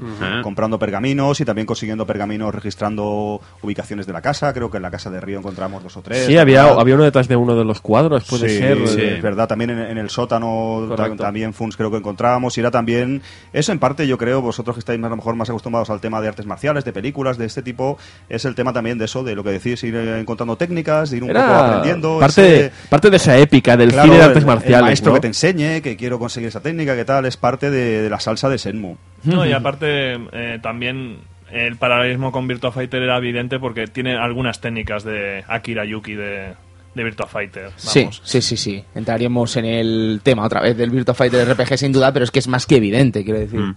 También destacaría el hecho de que en muchos juegos hoy en día aprendes técnicas o leveleando el personaje o a medida que avanza la historia. Aquí no, aquí te da el hecho de descubrirlas. O sea, es como Creo si- que es un poco, ¿cómo decirlo?, más humanizado el tema de Shenmue que lo que vendría a ser en los niveles de videojuegos actuales, ¿no? Quiero decir, este sistema, como bien dice Cristian, de Mm. sumar unos puntos que en realidad no existen y que ese nivel que sumas, que no existe tampoco, te hace aprender mágicamente Bueno, algo que no que sabías. lo, lo- lo grande de aquí Eso es que tienes que aprender la técnica. Tienes que aprender, o sea, te pone ahí el maestro, te pone en el descampado y te dice, venga, tal. Y si lo hacías mal, te va diciendo, no, tienes que bajar la guardia, tienes que subir, tienes que hacer más alto. Eso era magnífico, porque había gente más hábil que en dos, dos, dos vistazos ya se lo hacía, y había gente como yo que necesitaba su largo 10 minutos para practicando hasta que la conseguía sacar, ¿no? Es que eso lo hacía realista. Es Claro. como un libro de artes marciales de aquellos que, que salían en las pelis de Kung Fu, que te salían las posturitas, que son como los pergaminos, tío.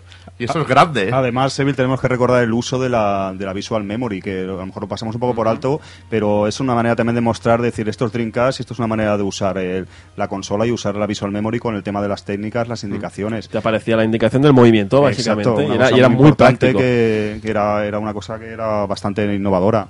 Y además el pitido que pegaba la cabrona. Avisaba, ¿lo ¿eh? o no, ¿sabes? Y bien, caballeros, pues comentando estos tres puntos, casi casi que podemos subir el volumen y comenzamos a hablar del juego, ya que hemos puesto todo esto en funcionamiento, ¿no? Vamos.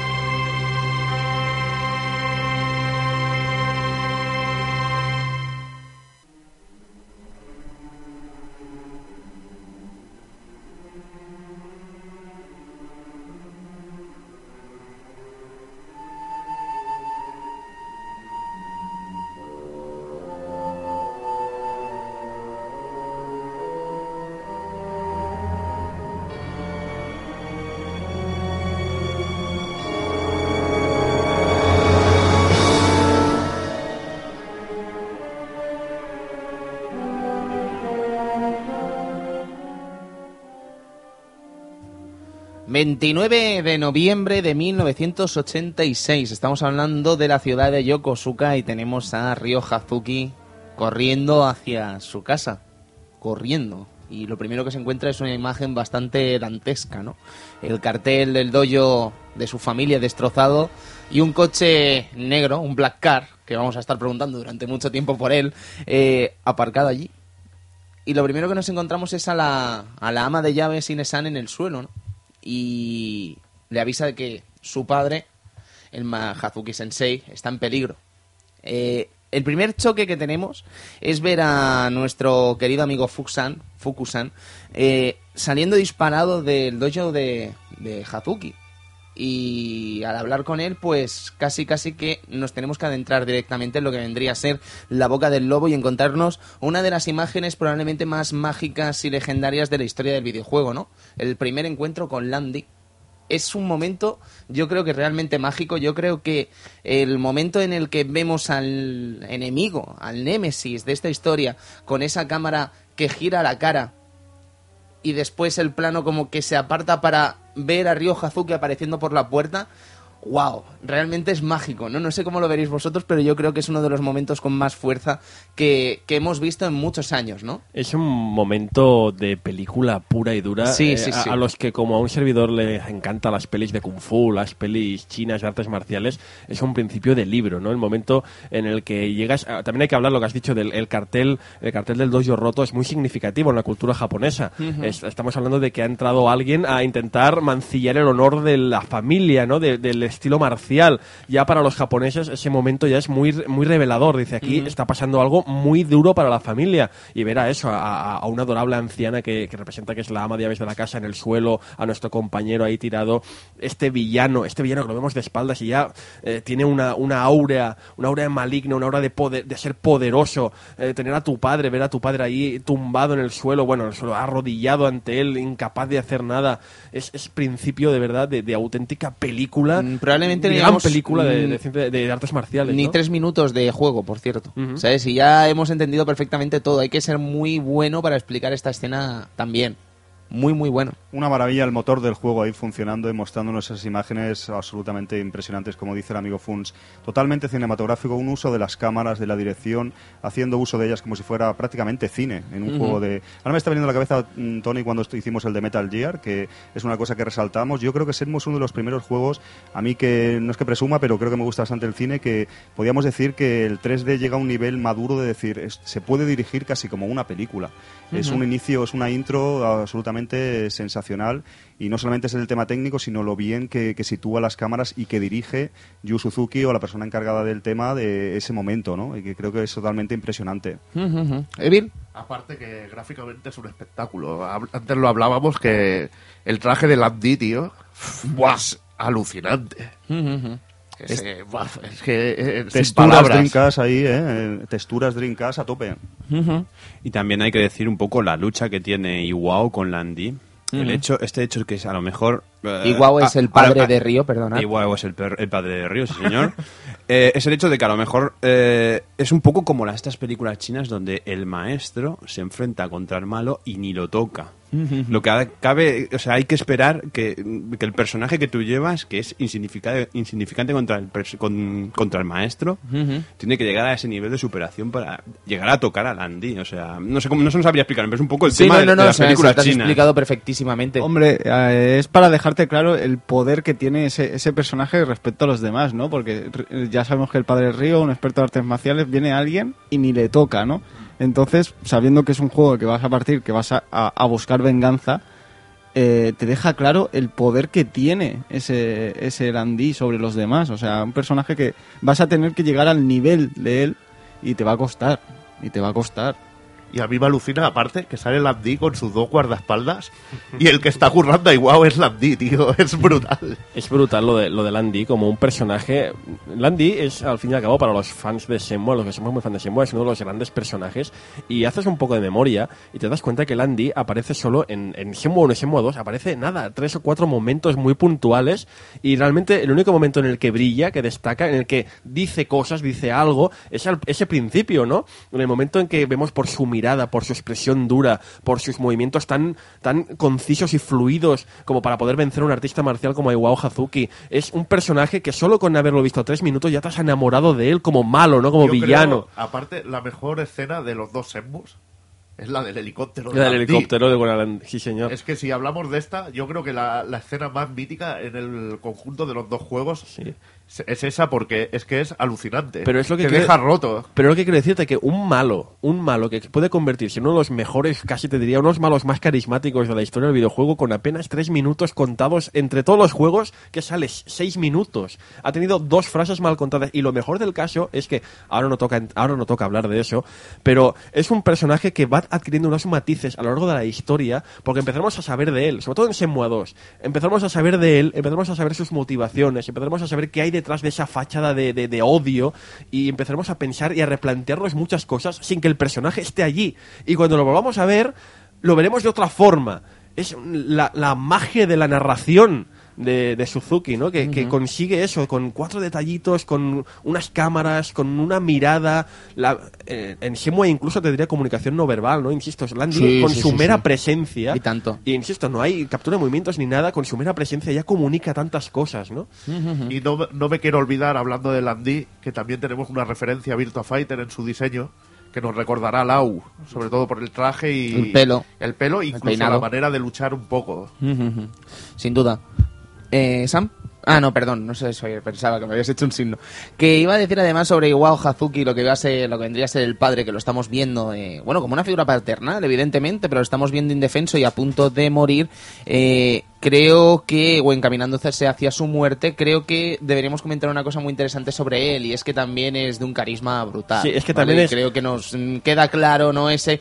eh, ¿Por qué lo vamos a tener que vengar? De No la quiero misma- decir, ¿por qué vamos a querer vengarlo durante de la misma forma juego? de la misma forma que Landy con tres minutos consigue pues ya consolidarse como el malo absoluto de toda esta gran epopeya que va a ser Shenmue también es muy remarcable comentar que Iwao Hazuki con apenas dos minutos ya consigue retratarse como una figura paternal una figura que queremos una figura muy cercana a nosotros ¿no? y, y realmente cuando llega el momento en que está en nuestros brazos que nada que insisto ya han En pasado muy poco tiempo hemos ligado lazos con eh, Iwao, con Inesan Sí, y con Fukusan. con apenas una, una, una mera una, una, una mera peliculilla, ¿no? Con un, un- una, una- Esto en cine se conoce como presentación de personajes. Sí, Con sí. los mínimos planos dar la máxima Es información. narrativa Sí, sí, audiovisual es en narrativa- su mejor expresión, expresión, sin totalmente. duda, porque es que Río, yo creo que el diseño de Río eh, es excelente. O sea, yo Río desde que lo veía en las imágenes pensaba, yo quiero ser este tío. Y, y, y Ivola aquí al lado sabe que me cuesta mucho identificarme con según qué personaje, según qué espartanos, calvos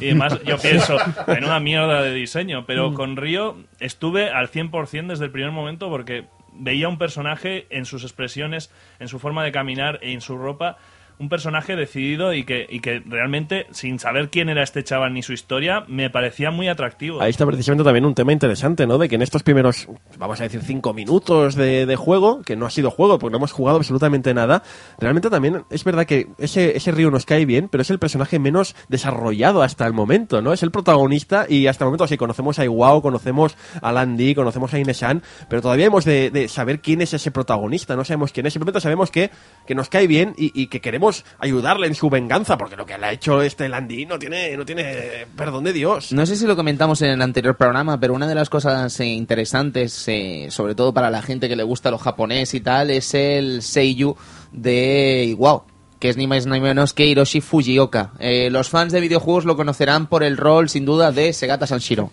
Y los fans locos del Touketsu Sentai lo van a conocer, sin duda, por ser el primer Kamen Rider. Madre el mía. primerísimo primero. hasta El que se primerísimo Kamen Rider, ¿eh? Estuvo media temporada, tuvo un accidente y tuvo que ceder su paso al segundo Kamen Rider. Este- Pero igualmente es muy, muy recordado y es un actor mm, que incluso canta, o sea, es eh, multitarea este hombre.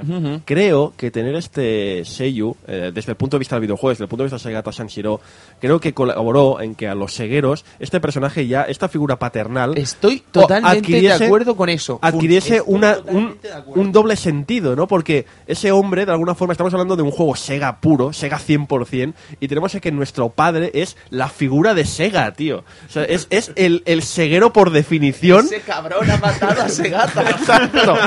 O sea, si el personaje ya de por sí ya es una figura paternal, una figura amable, una figura que nos cae y nos da simpatía, si eres ceguero y sabes quién se esconde detrás de esa voz, el sentimiento de, de- de cariño es doble o triple. Y ha matado No. a Kamen Rider.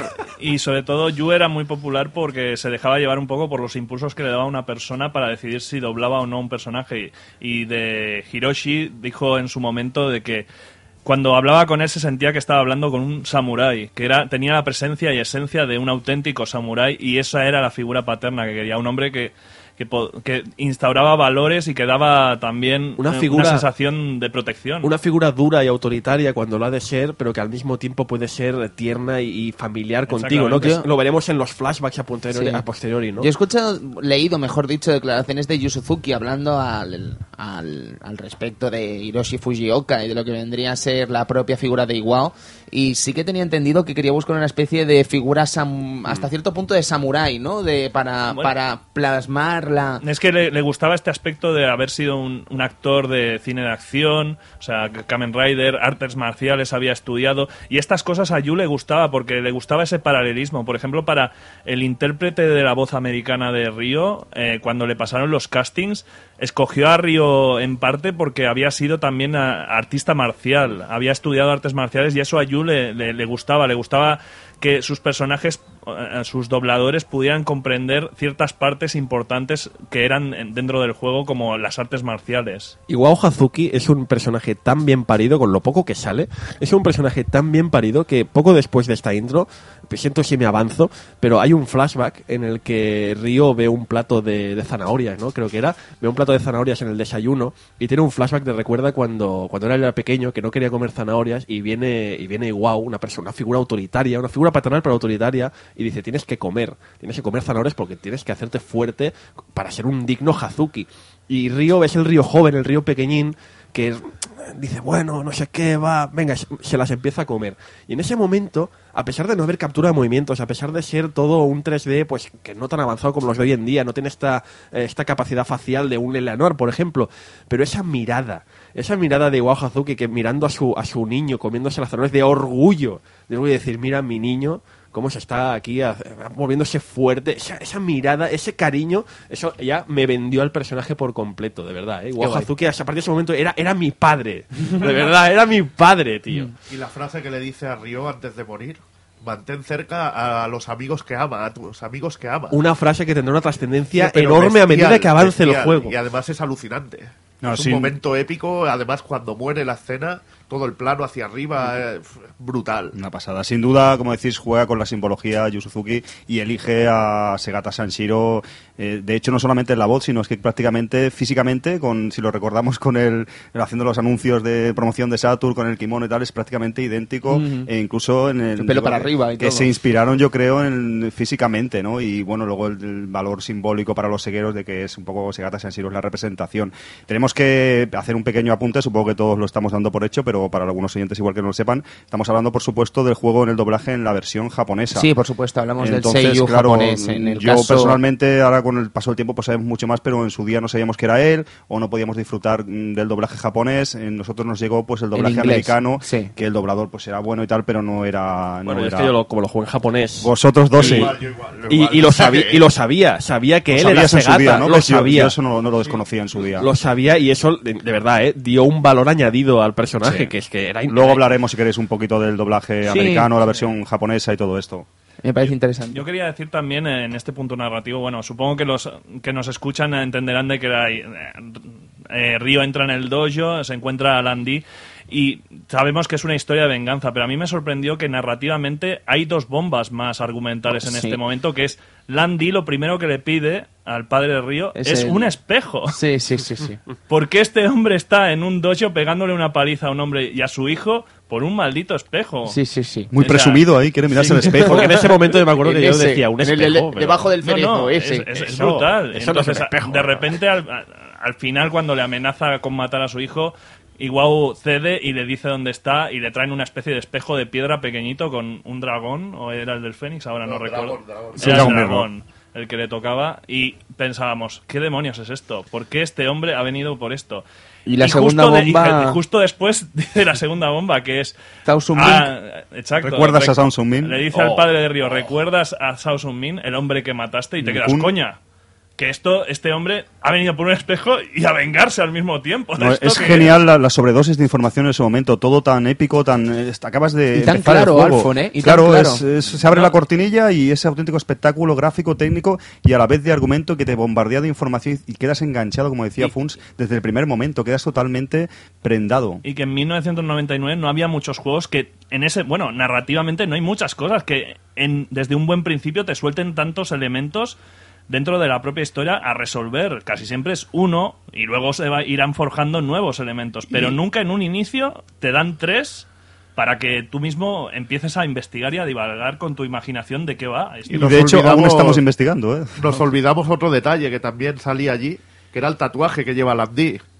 Que era también tiene mucha importancia en la historia, que te explica de dónde viene él después. Sí, el plano hace deliberadamente, como dices, un, un inciso en el brazo para mostrarnos el tatuaje que luego Es- sabremos de qué es. Me parece bastante evidente que Yoshizuki aquí contó con la ayuda y colaboración de expertos en la materia, en el, en la- en el desarrollo audiovisual de historias, porque es algo que. Es que es verdad que Metal Gear, Metal Gear en su momento, Metal Gear Solid también hizo muy buen trabajo en este sentido. También fue Kojima, que era una persona que le gustaba el cine, sabemos que le gusta el cine, intentó añadir estas facetas cinematográficas, pero es que yo creo que Shenmue, sobre todo en esta intro, ya ves que lo ha llevado a otro nivel. Es que eso, eso funciona como película. Funciona como película por sí misma. Sí. Y, y lo demuestra que después aparezca Shenmue de Movie. y, y- y que es un producto que funciona por sí solo, ¿no? Quiero decir, no sé, yo ahí es algo que me fascina, ¿no? De cómo eh, ves una intro tan currada a ni- a nivel cinematográfico y luego piensas, bueno, ya está, que eso también pasaba en la época, podías pensar, ya está, el típico, sí, la, la intro está muy bonita, pero es un vídeo. Luego, ¿qué me va a ofrecer el juego? Pataplasca. Pataplasca. Sí, Eso sí, también- sí. Porque precisamente lo que vendría a ser la narrativa del propio juego con estas cutscenes va a ser eh, algo totalmente así durante todo el juego, ¿no? Como bien dice Funs, eh, estamos en un momento en el que las CGs eh, probablemente eh, engañen, ¿vale? Porque al fin y al cabo nos pueden gustar más o menos en su momento, son un espectáculo y tal, pero engañan, evidentemente, y hay muchas sagas que hicieron uso deliberado de estas CGs, nosotros aceptábamos o mm, confiábamos quizás en que esas eh, escenas no tenían nada que ver con el propio juego en sí y lo aceptábamos como un recurso, eh, llamémosle así, ¿no? Narrativo que podía gustarnos más o menos, pero pocos había como Shenmue o Metal Gear Solid que también usaba precisamente esas cutscenes del propio juego con el motor del mismo título y que lo que íbamos a jugar era lo mismo que íbamos a ver en vídeo y se iba a usar ese- esa manera de narrar la historia desde el mismo principio de este Shenmue. Yo de verdad, eh, soy, yo soy, y aquí creo que también, también lo sois, yo soy muy aficionado a las pelis de Kung Fu y esto es peli, peli de Kung Fu épica a rabiar. Y ese momento, el que comentamos también, ese plano final hacia atrás con el, con el, el padre en los brazos y gritando su nombre, eso es de película de epicidad máximo Bueno, nivel. y es que corta a un elemento que tendría más importancia luego, que es ese árbol eh, en el jardín y la lluvia sobre él. Mm. Y aparte de que sabemos que en esta saga, más adelante, los árboles tendrían una cierta importancia también narrativamente. Y tanto, y tanto. Ahí está. ¿A dónde estáis yendo? Pero sobre todo en cinematografía, ya lo dije en el anterior eh, programa, este juego no se termina aquí, continúa luego todas las conversaciones que Río tiene son con voz y todas en plano contra plano perfecto, incluso algún movimiento en algún momento. Esto no se había hecho en la época, no se ha vuelto a repetir en muchas ocasiones, creo que Mass Effect, ya lo dije, es de los pocos juegos actuales que lo hacen. Y no en todas las conversaciones, también hay conversaciones de texto desde lejos es una es una propuesta que innovadora, única y que sobre todo quería eso, que estuviéramos atentos de pe a pa, que hasta la pregunta más absurda nos tuviera cautivados, porque preguntas absurdas habría, por supuesto. Y después, justo de, después de, de que muera el padre de Río, al día siguiente Inesan recibe una carta. Y esa carta la esconde, pero se ve toda la escena, esa carta la esconde que luego tiene una importancia narrativa máxima. Nos muestra una siembra con eso que luego Sí, recuperará. porque esa carta le iba a explicar que a Iwao que corría un gran peligro que venían Exacto. a buscarlo. Era el aviso, era el aviso. Pero no se la dan a Río y Río en aquel momento que despierta lo que tiene son grandes preguntas. ¿Qué Os- ha pasado aquí? ¿Os dais cuenta, eh, os dais cuenta de que hoy en día, en el mundo del videojuego, hay como un debate, un debate que siempre se habla de la narrativa del videojuego, ¿no? De cómo hacer la narrativa del videojuego, cómo explicar un videojuego, cómo contar ¿Por la historia de un videojuego. Sí, ¿por qué acceder a artes eh, cinematográficas Sí. en vez de una propia narrativa Si se creada para el si se videojuego? abusa ¿no? demasiado de Si eso, se ¿no? abusa demasiado quizás de algo que no tendría por qué tener que ver. O sea, ¿no? hoy en día este debate está, pero súper candente en la, en la comunidad del mundo del videojuego. Y de, se ponen miles de ejemplos distintos de juegos que han intentado hacer una apuesta y no, ha- no les ha funcionado bien. Y insisto, una vez más, estamos hablando de un juego que en el año 99 está ofreciendo algo que no se ha visto nunca y no se volverá a ver en mucho tiempo y que ya está haciendo un trabajo excelente en esto que hoy en día parece que hay desarrolladores que son incapaces de contar una aprovechar el recurso del videojuego y, contar una historia con esos recursos y en el año 99 Yu Suzuki ya lo estaba haciendo ya lo estaba haciendo y estupendamente bien me parece muy significativo No, insisto de nuevo que, que Shenmue en el año 99 esté consiguiendo cosas que año 2013 haya gente que todavía sea incapaz de hacer Y que cuando se hacen a veces ni se hacen bien, o sea, porque yo no recuerdo que en Shenmue nunca haya tenido una conversación donde la cámara haya estado tapada por una pared o cosas así, que esto hoy en día sigue pasando a saco. En cambio, en esa época es que estuvieron pendientes de que no pasara, o sea, de que tu cámara siempre estuviera enfocando a los personajes y de una forma siempre narrativa, nunca funcionaba. Es que El trabajo, el trabajo de encuadre y dirección en las escenas cinemáticas es absolutamente impresionante. Es absolutamente. Yo, como decía, no había visto nada similar desde Metal Gear Solid 1, que evidentemente con las limitaciones técnicas de PlayStation 1, con Shenmue ya se destapa el asunto, porque es una especie de juguete que les dieron los- a los desarrolladores Sí. de videojuegos, de poder manejar 3D, pero no son directores de cine, si me- se me permite la comparación. Entonces, en escenas cinemáticas, como decíais, a veces colocaban las cámaras aquí y allá, sin sentido, cortaban planos que no debían, y eso, desde el punto de vista narrativo, pues es un, Afecta. es un, un auténtico fallo. Y Shenmue es de los primeros que es una auténtica maravilla. Yo, para mí, solo fue superado después por Metal Gear Solid 2 de Hideo Kojima, que esa dirección también es absolutamente impresionante. Y a mí, personalmente, me gustó mucho, y siempre he sido así, y me gusta más que lo haga todo el motor del juego. Es verdad que en la época de PlayStation 1, de Sega Saturn, cuando empezaron a entrar los vídeos, como decía Tony, estábamos acostumbrados a eso, a Es que una- hubiese como dos mundos, el mundo que jugábamos y el mundo maravilloso de los vídeos. es una declaración de intenciones Exacto. ¿eh? muy muy grande Real, es brutal. Exacto. Shenmue es, todo es así y todo tiene la misma calidad durante todo el juego. Eso yo creo que sentó bases y en su día era totalmente un shock y una maravilla jugable cuando lo teníamos en nuestras manos. Era increíble. Lo que veías y lo que jugabas, idéntico, podías observar todos los detalles. Absolutamente impresionante. Además era mm, francamente complicado plasmar todo eso en, en- lo que vendría a ser 1999 barra 2000, ¿no? Era realmente sorprendente encontrarnos con algo así. Pero en todo caso, chicos, yo creo que estaremos de acuerdo que es probablemente una de las mejores intros que hemos visto jamás, ¿no? Al menos una de las mejores explicadas que hemos visto jamás y es muy difícil encontrarte un trabajo tan bueno de algo que no conoces, ¿vale? Porque ahora mismo podríamos hacer una super mega intro en The Phantom Pain, por decir algo, Metal Gear Solid 5, y sería genial, excepto para el Christian, pero eh, ya conocíamos a los personajes y tal. Pe- Perdona, pero salen ponis, ¿no? O sale... No, eh, sí, sí, ponis, unicornios En gigantes fuego. Maravilloso.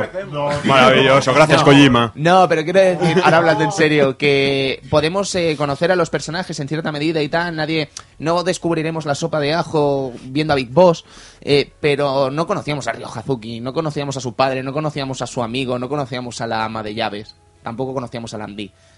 Ha bastado con lo que hemos visto y creo mm, que estamos ante una de las mejores intros que jamás veremos. Y va a ser muy difícil encontrarnos una introducción así. ¿vale? Pero el juego comienza. Y no hemos empezado todavía a jugar como aquel que dice. Y nos hemos despertado y empieza lo que vendría a ser esa free quest, ¿no? Esa manera de vivir la vida de Ryo Hazuki desde el pellejo del propio Ryo Hazuki, ¿no? Levantarnos por la mañana y vivir su vida, ¿vale? Y si tenemos que... ¿Cómo decirlo esto? Si nos apetece realmente encontrar los motivos por los que nuestro padre ha fallecido, eh, podemos hacerlo.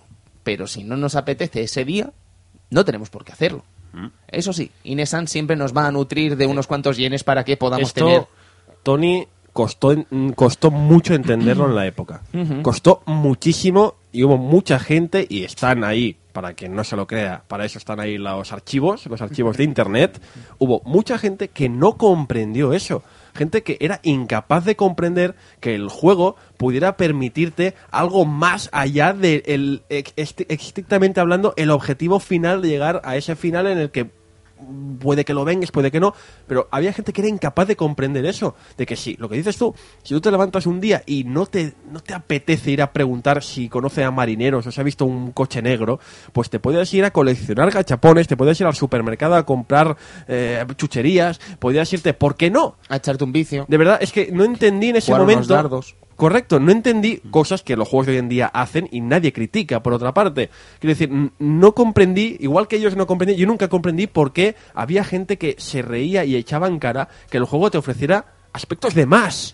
O sea, el juego te estaba ofreciendo, no te obligaba a nadie a ponerte a cuidar a un gato o irte a jugar al, al hangón. Nadie te obligaba. Era algo totalmente libre. Podías hacer lo que quisieras. Pero la gente lo criticó. ¿Por qué se criticaba algo que era un añadido extra? Y sin embargo, ahora eso se considera esencial. Se considera esencial y si un juego no lo tiene, se le echa en cara. Se le echa en cara. echa en pero cara. en aquel momento a Algo tan chorra. Mira, una de las cosas que más se, se, se criticaron en el momento que me pareció de verdad lamentable es el momento tan normal de tú te vas a una máquina expendedora que por cierto en la versión japonesa era Coca-Cola, era Coca-Cola y Fanta. Coca-Cola, co- marca. Coca-Cola, marca Coca-Cola, en la Ajá. versión americana también. lo quitaron, pero en la versión japonesa eran las marcas de verdad. Ah. Y vas allí, te echabas tu moneda, que eso es muy japonés también, es que también hay que comprender el rollo japonés, es muy japonés el momento de tú te vas a la, a la, a la máquina expendedora, coges la, bo- la lata, te la bebes allí mismo, que eso es Jap- en Japón se hace así, te bebes allí mismo, la tiras y te vas. Uh, qué Por eso- tonto, ha por eso no la hay- lata. oh. Por eso no hay máquinas expendedoras en España.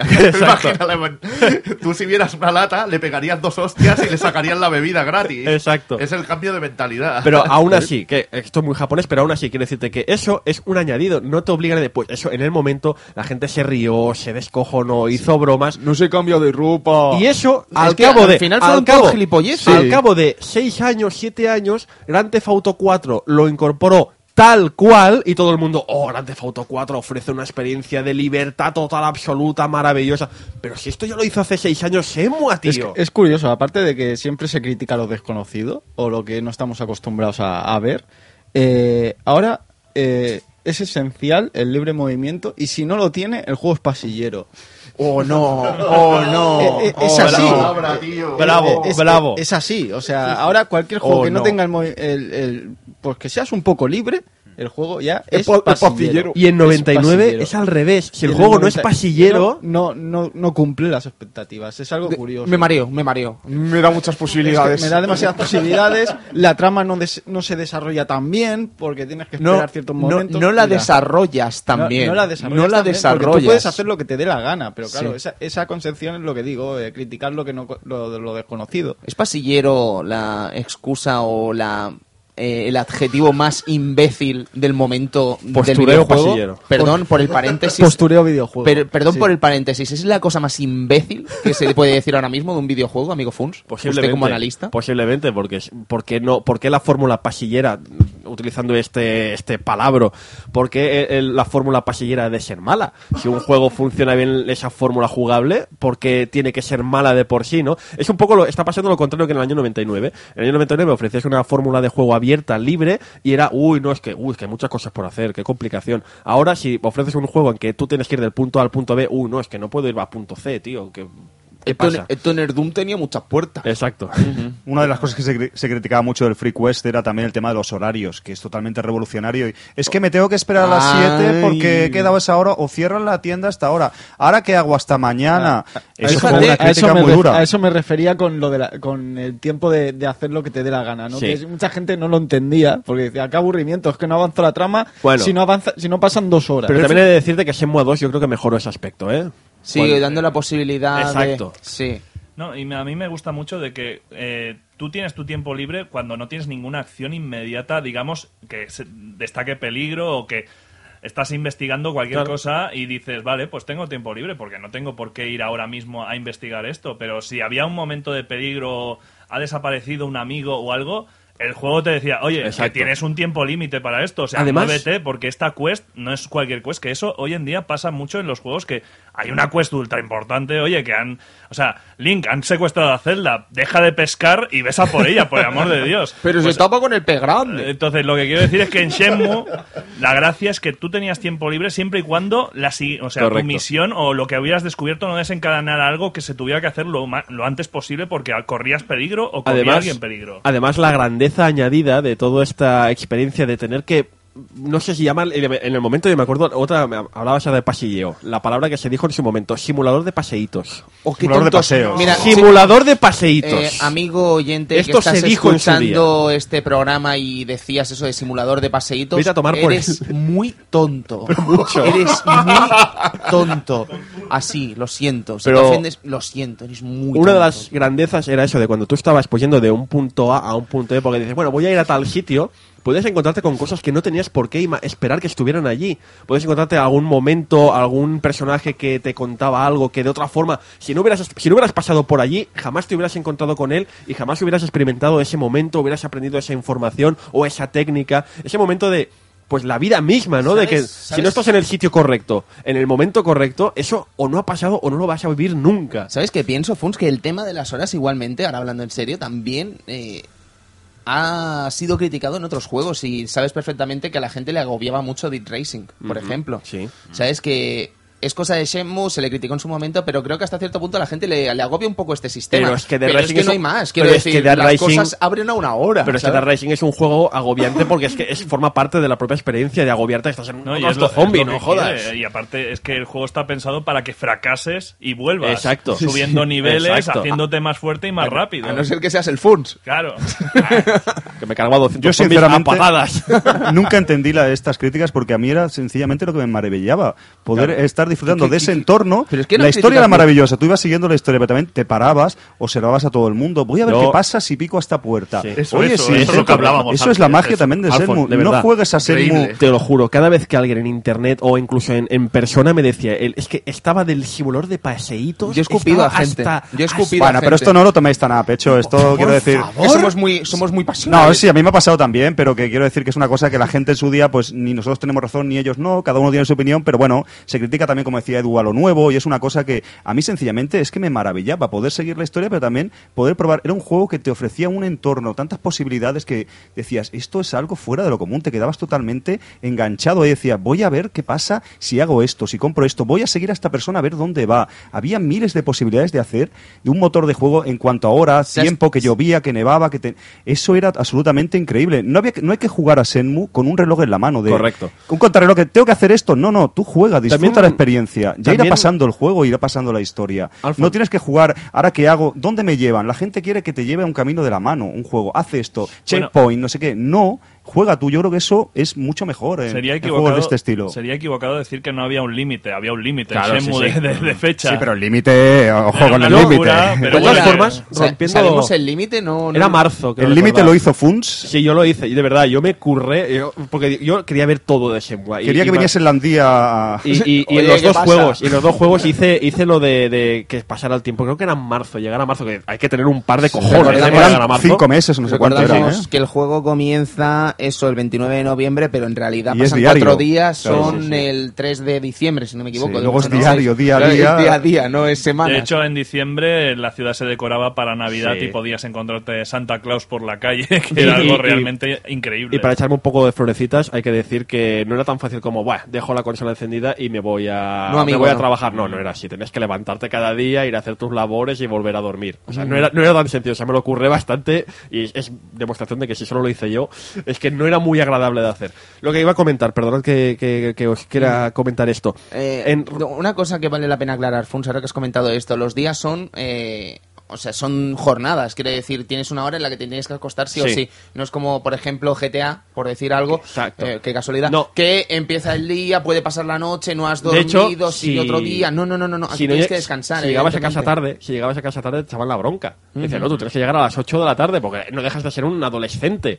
Si llegas más tarde, la ama de llaves al día siguiente te pegaba un rapapolvo guapo. Pero bueno, eso también formaba parte. eh, yo creo que también es algo que agobió a la gente. Pero Y son, son, ¿cuánto duraba cada día? Creo que eran- tiempo cada real? hora eran tres minutos, ¿verdad? ¿puede ser? Sí. Sí, puede ser, sí. Creo que era así. Lo que iba a decir, eh, a ver, yo entiendo, hablando un poco de esta, esta gente, ¿no? Que esta gente, esta gente del eh, paseíto, Este no sé qué, la- espectro. este espectro demográfico de, de videojugones. A ver, yo puedo entender, y, y- y- y de verdad lo puedo entender, porque cuando tú empezabas Shenmue, es verdad que hasta ese momento estamos acostumbrados a que los juegos te dijeran, oye, tú eres tal y tienes que llegar a tal. Y tu objetivo es ir de este punto A a este punto B y tienes que o matar a este tío o robarle la llave o lo que sea. Que te lo den mascado. Mascadito. Vale. Y es verdad que, vamos a ser sinceros, era duro, después de estar toda tu experiencia de juego de toda tu vida haciendo esta fórmula, era duro llegar al ver esta intro espectacular de Semua y que tu objetivo, tu primer objetivo sea investiga la muerte de, de tu padre. Este era el objetivo. Tú, pero ¿cómo que investiga la muerte de tu padre? Yo puedo comprender de verdad que hubiera gente que ante esto se sintiera un poco agobiada. Porque es verdad, te sientes algo y dices, ¿cómo que? me- Pero no, pero ¿qué, qué hago? ¿Voy a preguntar a alguien? ¿Voy a no sé qué? No, no, investiga. Investiga. Vete a preguntar al vecino, vete a la tienda a preguntar, vete a no sé qué. Yo puedo entender que hubiera gente que se sintiera, pues insisto, agobiada. Pero esa misma gente tenía que dar la oportunidad, tenía que ponerse. Yo creo que hubo mucha gente que ese juego, sobre todo porque en aquella época con la piratería, pues te podías, bueno, más tarde, pero podías coger el juego y darle una mínima oportunidad y si no te gustaba, a la basura.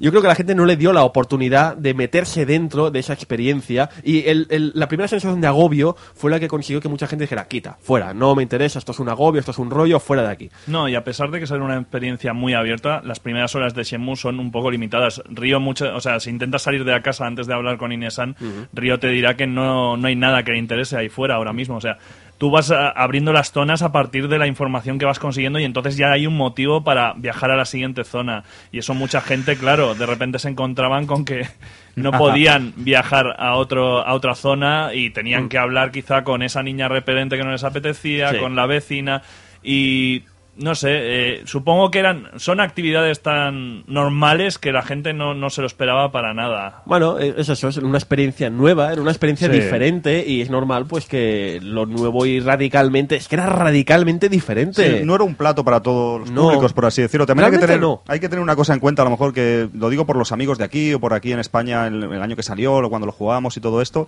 pues parece una tontería, pero yo creo que aquí es un pequeño tirón de orejas a Sega el- la falta de localización, que el juego esté en inglés. En ese año igual no sabíamos, había amigos que no sabían tanto inglés o lo que sea, o yo mismo me meto en el saco. Y también es un juego, como sabéis, que en el Free Quest estamos casi todo el rato hablando, diálogos, y donde el idioma es realmente importante. Que sí, que Senmu no tiene un inglés muy complicado, que tal, pero también una persona que la barrera idiomática no entiende el juego, un juego basado en preguntas-respuestas, ya también es un palo bastante grande. Había, es cierto que había muchas barreras para entrar en Shenmue. Había muchas que tú te lo pasaste en japonés, o sea... Yo me lo pasé en japonés con un par de pelotas. Había que tener un par de huevos.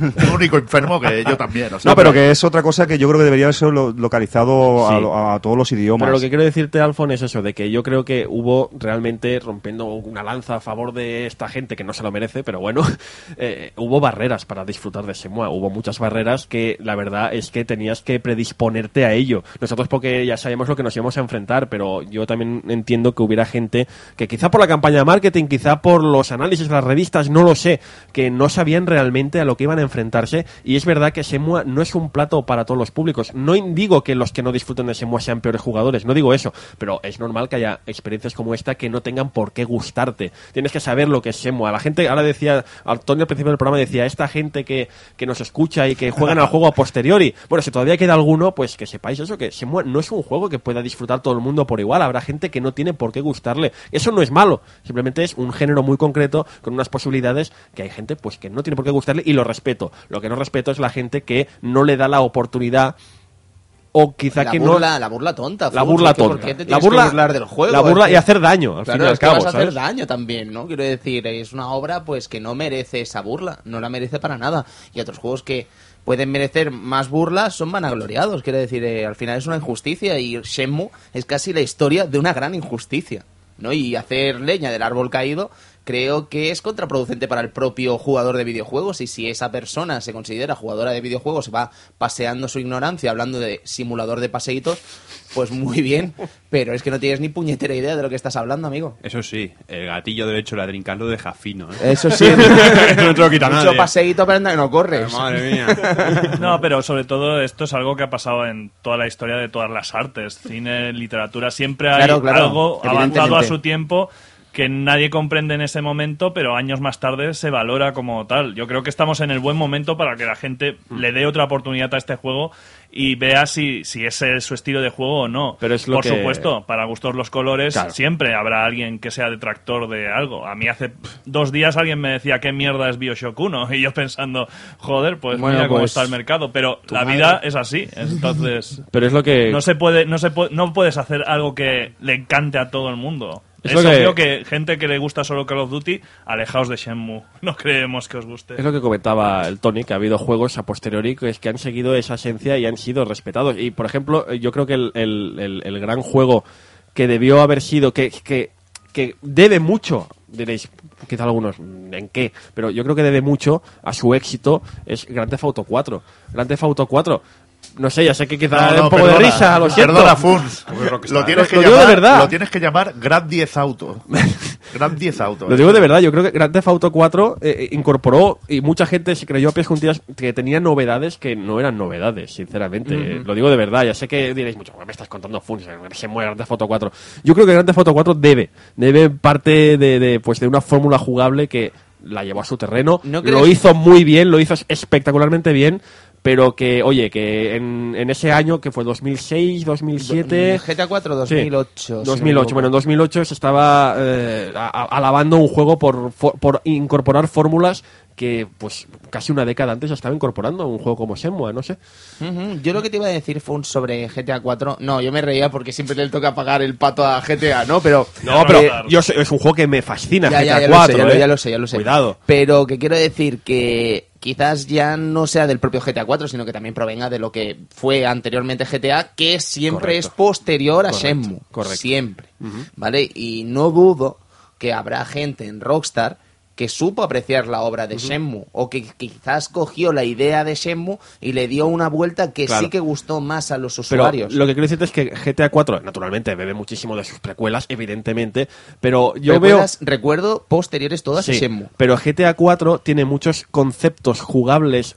Libertad. La, liber- Sí. la libertad de Grand Theft Auto 4, que es mucho más grande, pero muchísimo más que el de las precuelas, es una libertad muy Shenmue. La libertad de ir- la libertad de irte al bar a jugar a los dardos. Sí, pero bueno, recuerda también que ¿Vale? San Andreas tenía muchas Correcto, cosas es que no Yo- tiene GTA 4. Que quiero decir que por eso mismo quería insistir en ese punto, ¿no? De que eh, a- entre ellos también O la botella, lo que decíamos también, lo de beberte la lata de, de- de- de cerveza también. ¿sabes? Sí, Tonterías. sí, sí, Yo creo son- que el tema de la libertad en GTA no, no tiene nada que ver con Shenmue por, por una cosa muy simple. GTA me presenta siempre ese personaje torturado por la sociedad que intenta hacer bien sus acciones pero acaba haciendo el mal. A mí eso se me rompe tal y como cojo un coche y sin querer atropello a cinco personas. O sea, yo creo que ahí está la fórmula de por qué funciona GTA y Shenmue no.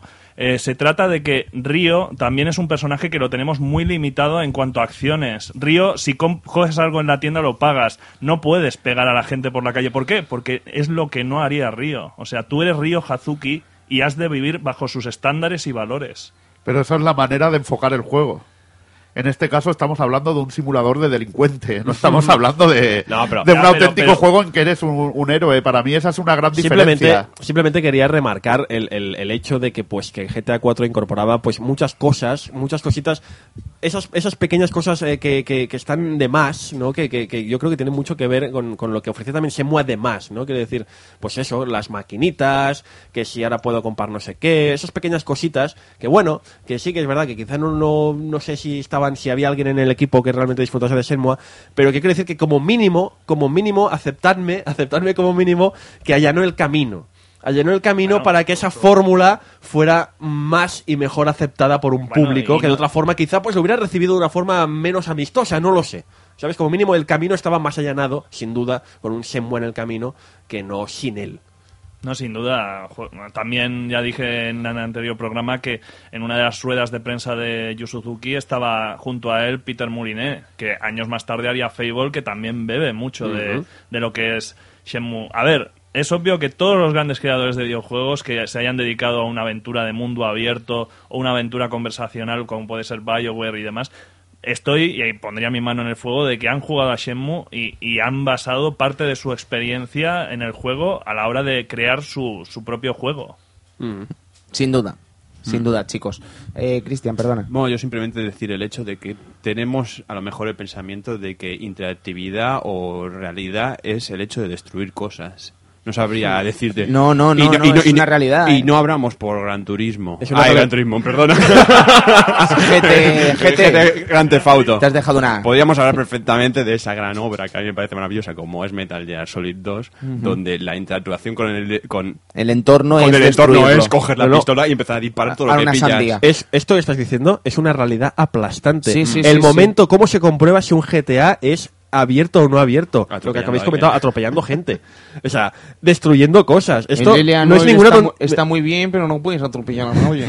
Eso lo he escuchado. Yo también lo he escuchado, de verdad, ¿eh? me, me parece muy significativo lo que acabas de comentar, me está haciendo pensar mucho Sí, sí. y es verdad que parece que ahora en la, en la época actual un juego solo es libre, Sleeping Dogs sin ir más lejos, en el Sleeping Dogs también se mide la libertad de- de- del, del personaje a través de lo que pueda cargarse. Sí, sí. Cuando Shenmue era un juego más libre que muchos juegos que han salido a posteriori y no te invitaba a destruir nada. No, y eso es un espíritu que Yakuza ha mantenido dentro de sus juegos. No puedes pegar a todo el mundo. Eres un mafioso, solo te enfrentas a gente que te reta y al mismo tiempo tampoco puedes delinquir en todos los negocios. Solo puedes llevar un prostíbulo si te apetece y cosas así que es propio de un Yakuza. Lo que quiero decir es que Sega, o sea, el. Nobuhiro, ¿cómo se llama el director de...? ¿Alguien recuerda? Toshiro Nago- Nagoshi. Toshiro Nagoshi.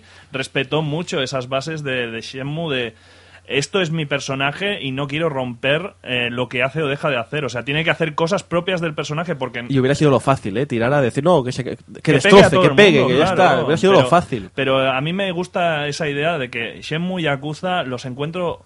O sea, que puedo conectarme mucho con esos personajes y con sus historias porque estoy limitado a hacer lo que harían esos personajes. Cosa que con GTA siempre me encuentro con ese problema de soy un tío que intenta salir de la miseria, me pegaron un golpe hace años, ahora intento redimirme y a la hora de verdad te estoy atropellando a gente sin quererlo. Push it to the sin limit. quererlo y estoy pensando, Dios santo, estoy matando gente, pero es que lo hago sin querer. ¿Y cómo me voy a redimir?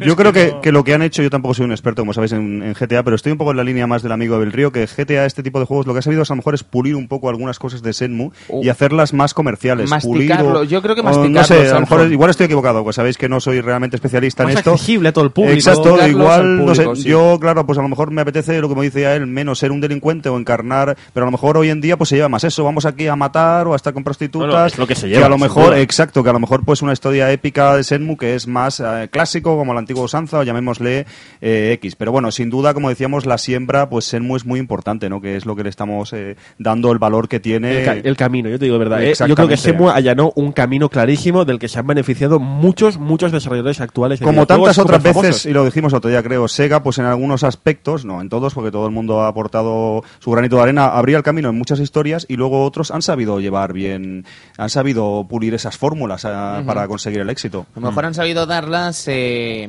de forma más comercial al público y eso pues también Es tiene un su mérito también, es una evidentemente, industria pero esto. Que ya os digo que, y acabando con este tema, que seguro volverá a salir, eh, estoy convencido de que en los estudios de GTA, en las oficinas de GTA, se conoce perfectamente bien la obra de Yu Suzuki, se admira además, y estoy convencido de que se admira la obra y que seguro se ha querido hacer eso aportándolo como ellos entendían esas mecánicas del free. ¿Vale? Estoy convencidísimo. Estoy Yo convencidísimo. considero Luego no- muy triste que no, lo sé, que pero no, no triunfase Senmu y que no se pudiera, la gente no supiera aceptar eso no, o comercialmente Sí, no, sí. no encontrase una vía mm, como de, creo que merecía. Sí, es sí, realmente Luego, triste. luego- luego me parece que podemos entrar más Sí, en detalle en eso, correcto, porque creo que creo que es un debate que merece la pena darle su Por importancia supuesto. principal. ¿no? Yo, Sí. cerrando lo de GTA, simplemente decir que eh, hay algo muy curioso que es el juego que más modders han decidido eh, transformarlo en Shenmue de, toda, de todos los que han habido.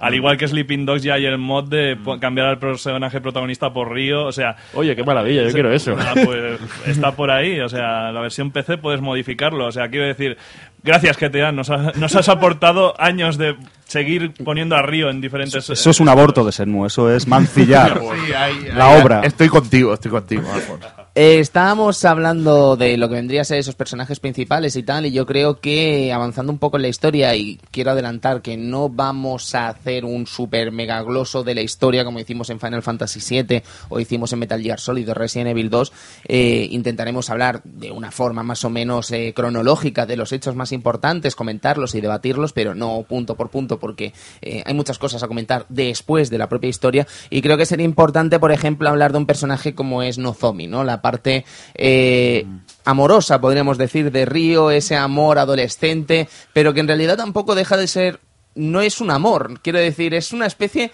y esto no sé si estaréis de acuerdo conmigo, ¿no? una especie de romance a la japonesa entre adolescentes, ¿no? Ni Que tantas veces hemos visto en tantos mangas, Ni en tantas películas, en tantas historias, ¿verdad, Evil? Yo lo definiría como amor imposible.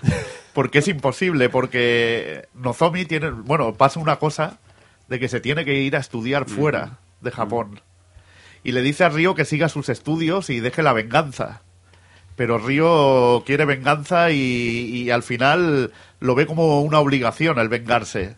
Que luego Y- tendrá mucho que ver con el desenlace. Con esto- Ahí de- está, ahí está. Se han hecho muchas bromas y vamos a abordar un poco, porque lo todos lo sabemos, no lo podemos obviar, ¿no? Que si Río es gay, que qué le pasa a este tío que no se entera, que Los marineros. Pero es que estamos No me entrando. las señales. No, Pero- solo necesita un señales claras con pancartas. Pero ¿sabes qué pasa? Es que estamos Eh, entrando una vez Edu. más. Hemos de comprender que esto es un juego japonés. Es un juego japonés. Sí. Ahí, ahí- ahí llegaba yo, o sea, es que esto lo hemos visto en miles de, de historias, en miles de mangas, miles de animes y seguramente miles de películas japonesas del típico Que los, protagonista. los que protas no son avispados. no son avispados, no son avispados. Es que los Río no lo Pero es. se, se ha criticado mucho, se ha hecho muchas bromas, con esto lo sabéis, que Sí, es sí. parte del juego, ¿no? Que Río, ¿qué pasa? Que Aquí aquí hay algo en que una no cuadra. más latina, más, más de nuestra tierra, Ahí ¿no? está, ahí Eh, está. Piensa Dicho de una forma muy vulgar sería polla, ¿sabes? Pero no, en el caso de, en el caso de Shenmue... Piensa una no. cosa. Quiere mi pene. Shenmue, Quiere mi pene. Shenmue es un juego, a pesar de que saliera internacionalmente, Shenmue es un Perdón, juego... eh, perdón. Shenmue es, un, Shenmue-. Shenmue es un juego, como buen va juego japonés, Ahí, ahí. como buen juego japonés, es un juego pensado para la industria japonesa, para el mercado japonés. Era un juego que los desarrolladores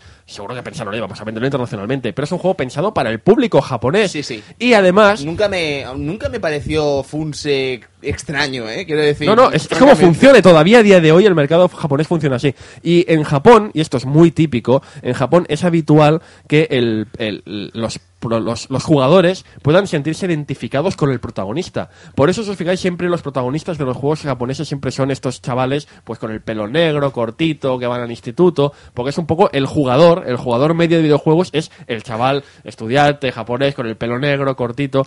Claro, si tienes que hacer una situación de amor, pues en un juego que van a jugar quinceañeros japoneses, tienes que poner una escena de amor creíble para ese mismo público. El problema, claro, que esa escena que es creíble para el público japonés, porque la han visto en mil animes, mil mangas, incluso la han vivido ellos mismos, para el público occidental dices, "Mm, esto no, no acaba de encajar. Bueno, No- sin ir más lejos, Sega es que tiene toda una saga romántica de RPGs que es Sakura Taisen. Y el protagonista realmente se parece mucho a Ryo Hazuki en cuanto a tratar con las mujeres. Que nosotros diríamos, coño, vives con cinco tías que están de la hostia. ¿A, qué estás esperando? Por el amor de Dios, todas te están comiendo con los ojos. Anda, Sakura Tyson era un rollo harem manga y tal. Sí, Ah, sí, no, sí, no, sí. no tenía ni idea. Sí, no, no. totalmente. Bueno, menos el último, ¿no? Que el último. El último es otro rollo.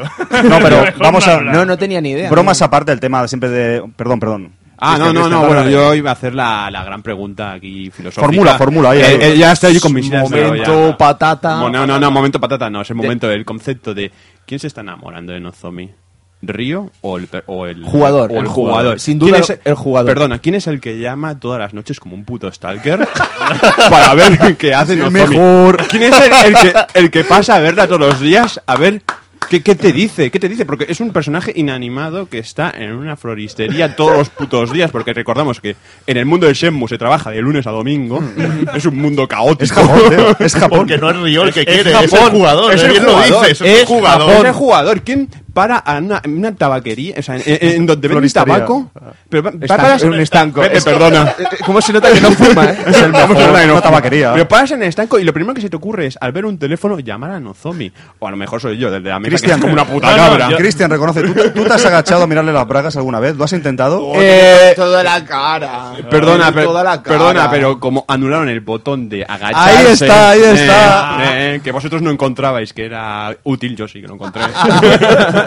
Yo, Pues no se le puede brazos. Yo he de decir que siempre he encontrado, o sea, esa frialdad japonesa un poco incómoda porque, eh, ya digo, yo jugué a Sakura Taisen, tanto el 1 como el 2 en aquella época ya los había jugado, y me gustaba eh, el hecho de poder hablar con ellas y decidir yo un poco también qué tipo de relación quería. Cambio con Nozomi siempre, creo que una de las flaquezas de Shenmue en respecto a Nozomi es que no tienes ni- ningún detalle con ella. A excepción de la foto Yo que te eso- haces, y ni siquiera yo le di la equivocada. Me dirás que salíamos separados y me quedé rollo. Ni siquiera era lo que quería hacerme. Yo no estoy de acuerdo ¿eh? en eso. Yo creo que Río está demostrando durante todo el juego que ama a Nozomi. Lo que pasa es que ahora, bromas aparte, vamos a intentar explicarlo desde un punto de vista, como decías, de la cultura japonesa. Eh, aquí me puede echar una mano seguramente los amigos Fun, Surio, gente que sabéis más de Japón. Eh, a ver, el año, el juego, como decimos, está muy bien ambientado hasta un nivel enfermizo en todos los aspectos.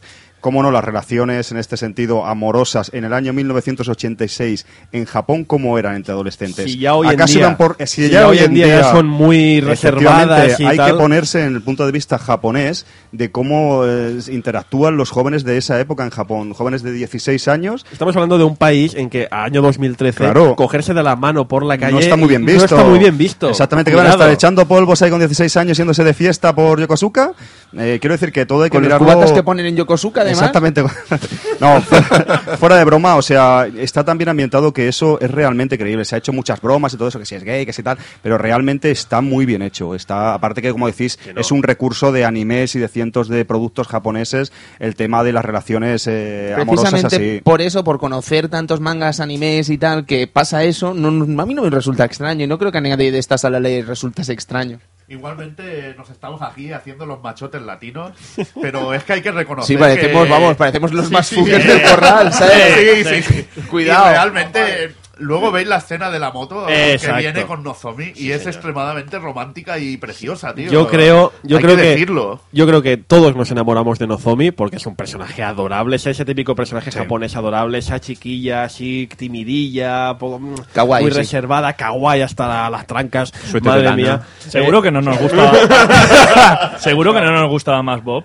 ¿En serio? No, no, no. A mí Pero me gustaba más yo Bob. estoy, Bob, Bob, estoy, Bob tiene una parte exclusiva dentro de este... Estoy totalmente de acuerdo con Alfon en que Río eh, demuestra El amor a por su manera, sí. pero demuestra el amor por Nozomi. El problema, y estamos hablando una vez más de una frontera más para entrar dentro del mundo Shenmue, que es entrar en la cultura japonesa y en más en una cultura Vamos a japonesa hablar ahora, sí. de los 80. Quiero decir, si hablábamos antes de que sí, que, no, que si está en inglés, que si tiene una fórmula jugable nueva, ahora añádele eso, ¿no? Una cultura que, que, vale, nosotros porque ya la conocemos, estamos más familiarizados, hemos visto mangas, animes, pero hay que entender que es una cultura japonesa de una época muy concreta y hay que respetarla. Y yo de verdad creo que sí, Río, en el mismo momento de la foto, ese momento de foto de vamos a hacernos una foto juntos, que está el tío más rígido que un palo, que está ahí con una vergüenza, y es como un artista marcial como tú puede darle vergüenza, una chica tan mona que te está tirando los trastos tan deliberadamente.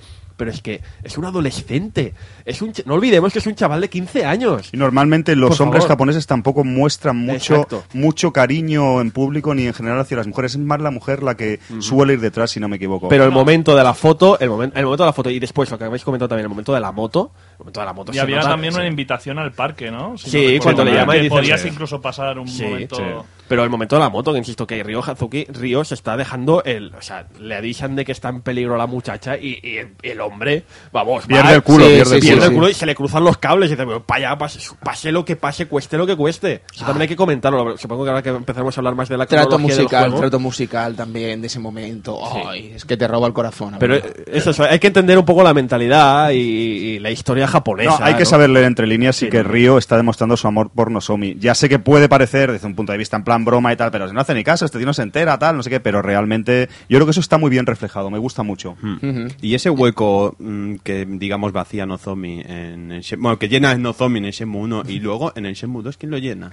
Claro, ¿Hay es que algún la, broma continuaba con Shenmue 2 porque es que era todo parientacas que se le iban tirando encima y no, tengo que vengar a mi padre, tal, no sé qué. claro. Bueno, lo, de Joy, digo- lo de Joy estaba más claro que el agua, joder. Bueno, pero. Joy, perdona, esto- perdona, pero hay una dependiente en el Tomato Shop que es japonesa y que en el último momento te dice, oye, vente para mi casa que hay fiesta. ¿Qué te- croquetas? te- te- croquetas.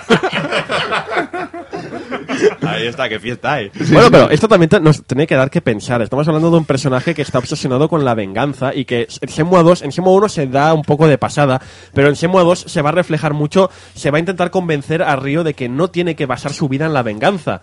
Y estamos hablando de eso, de que estamos viendo unas jamonas, unas jamonarras que le están echando los tejos en Shenmue 2 y el tío dice que no, que no, que la venganza, que la venganza, que la venganza. Eso también nos ha de hacer, nos, nos ha de hacer pensar de esa obsesión enfermiza que ha contagiado al personaje, ¿no? Y que será tan importante y hubiera sido tan importante en las secuelas si hubieran aparecido, claro.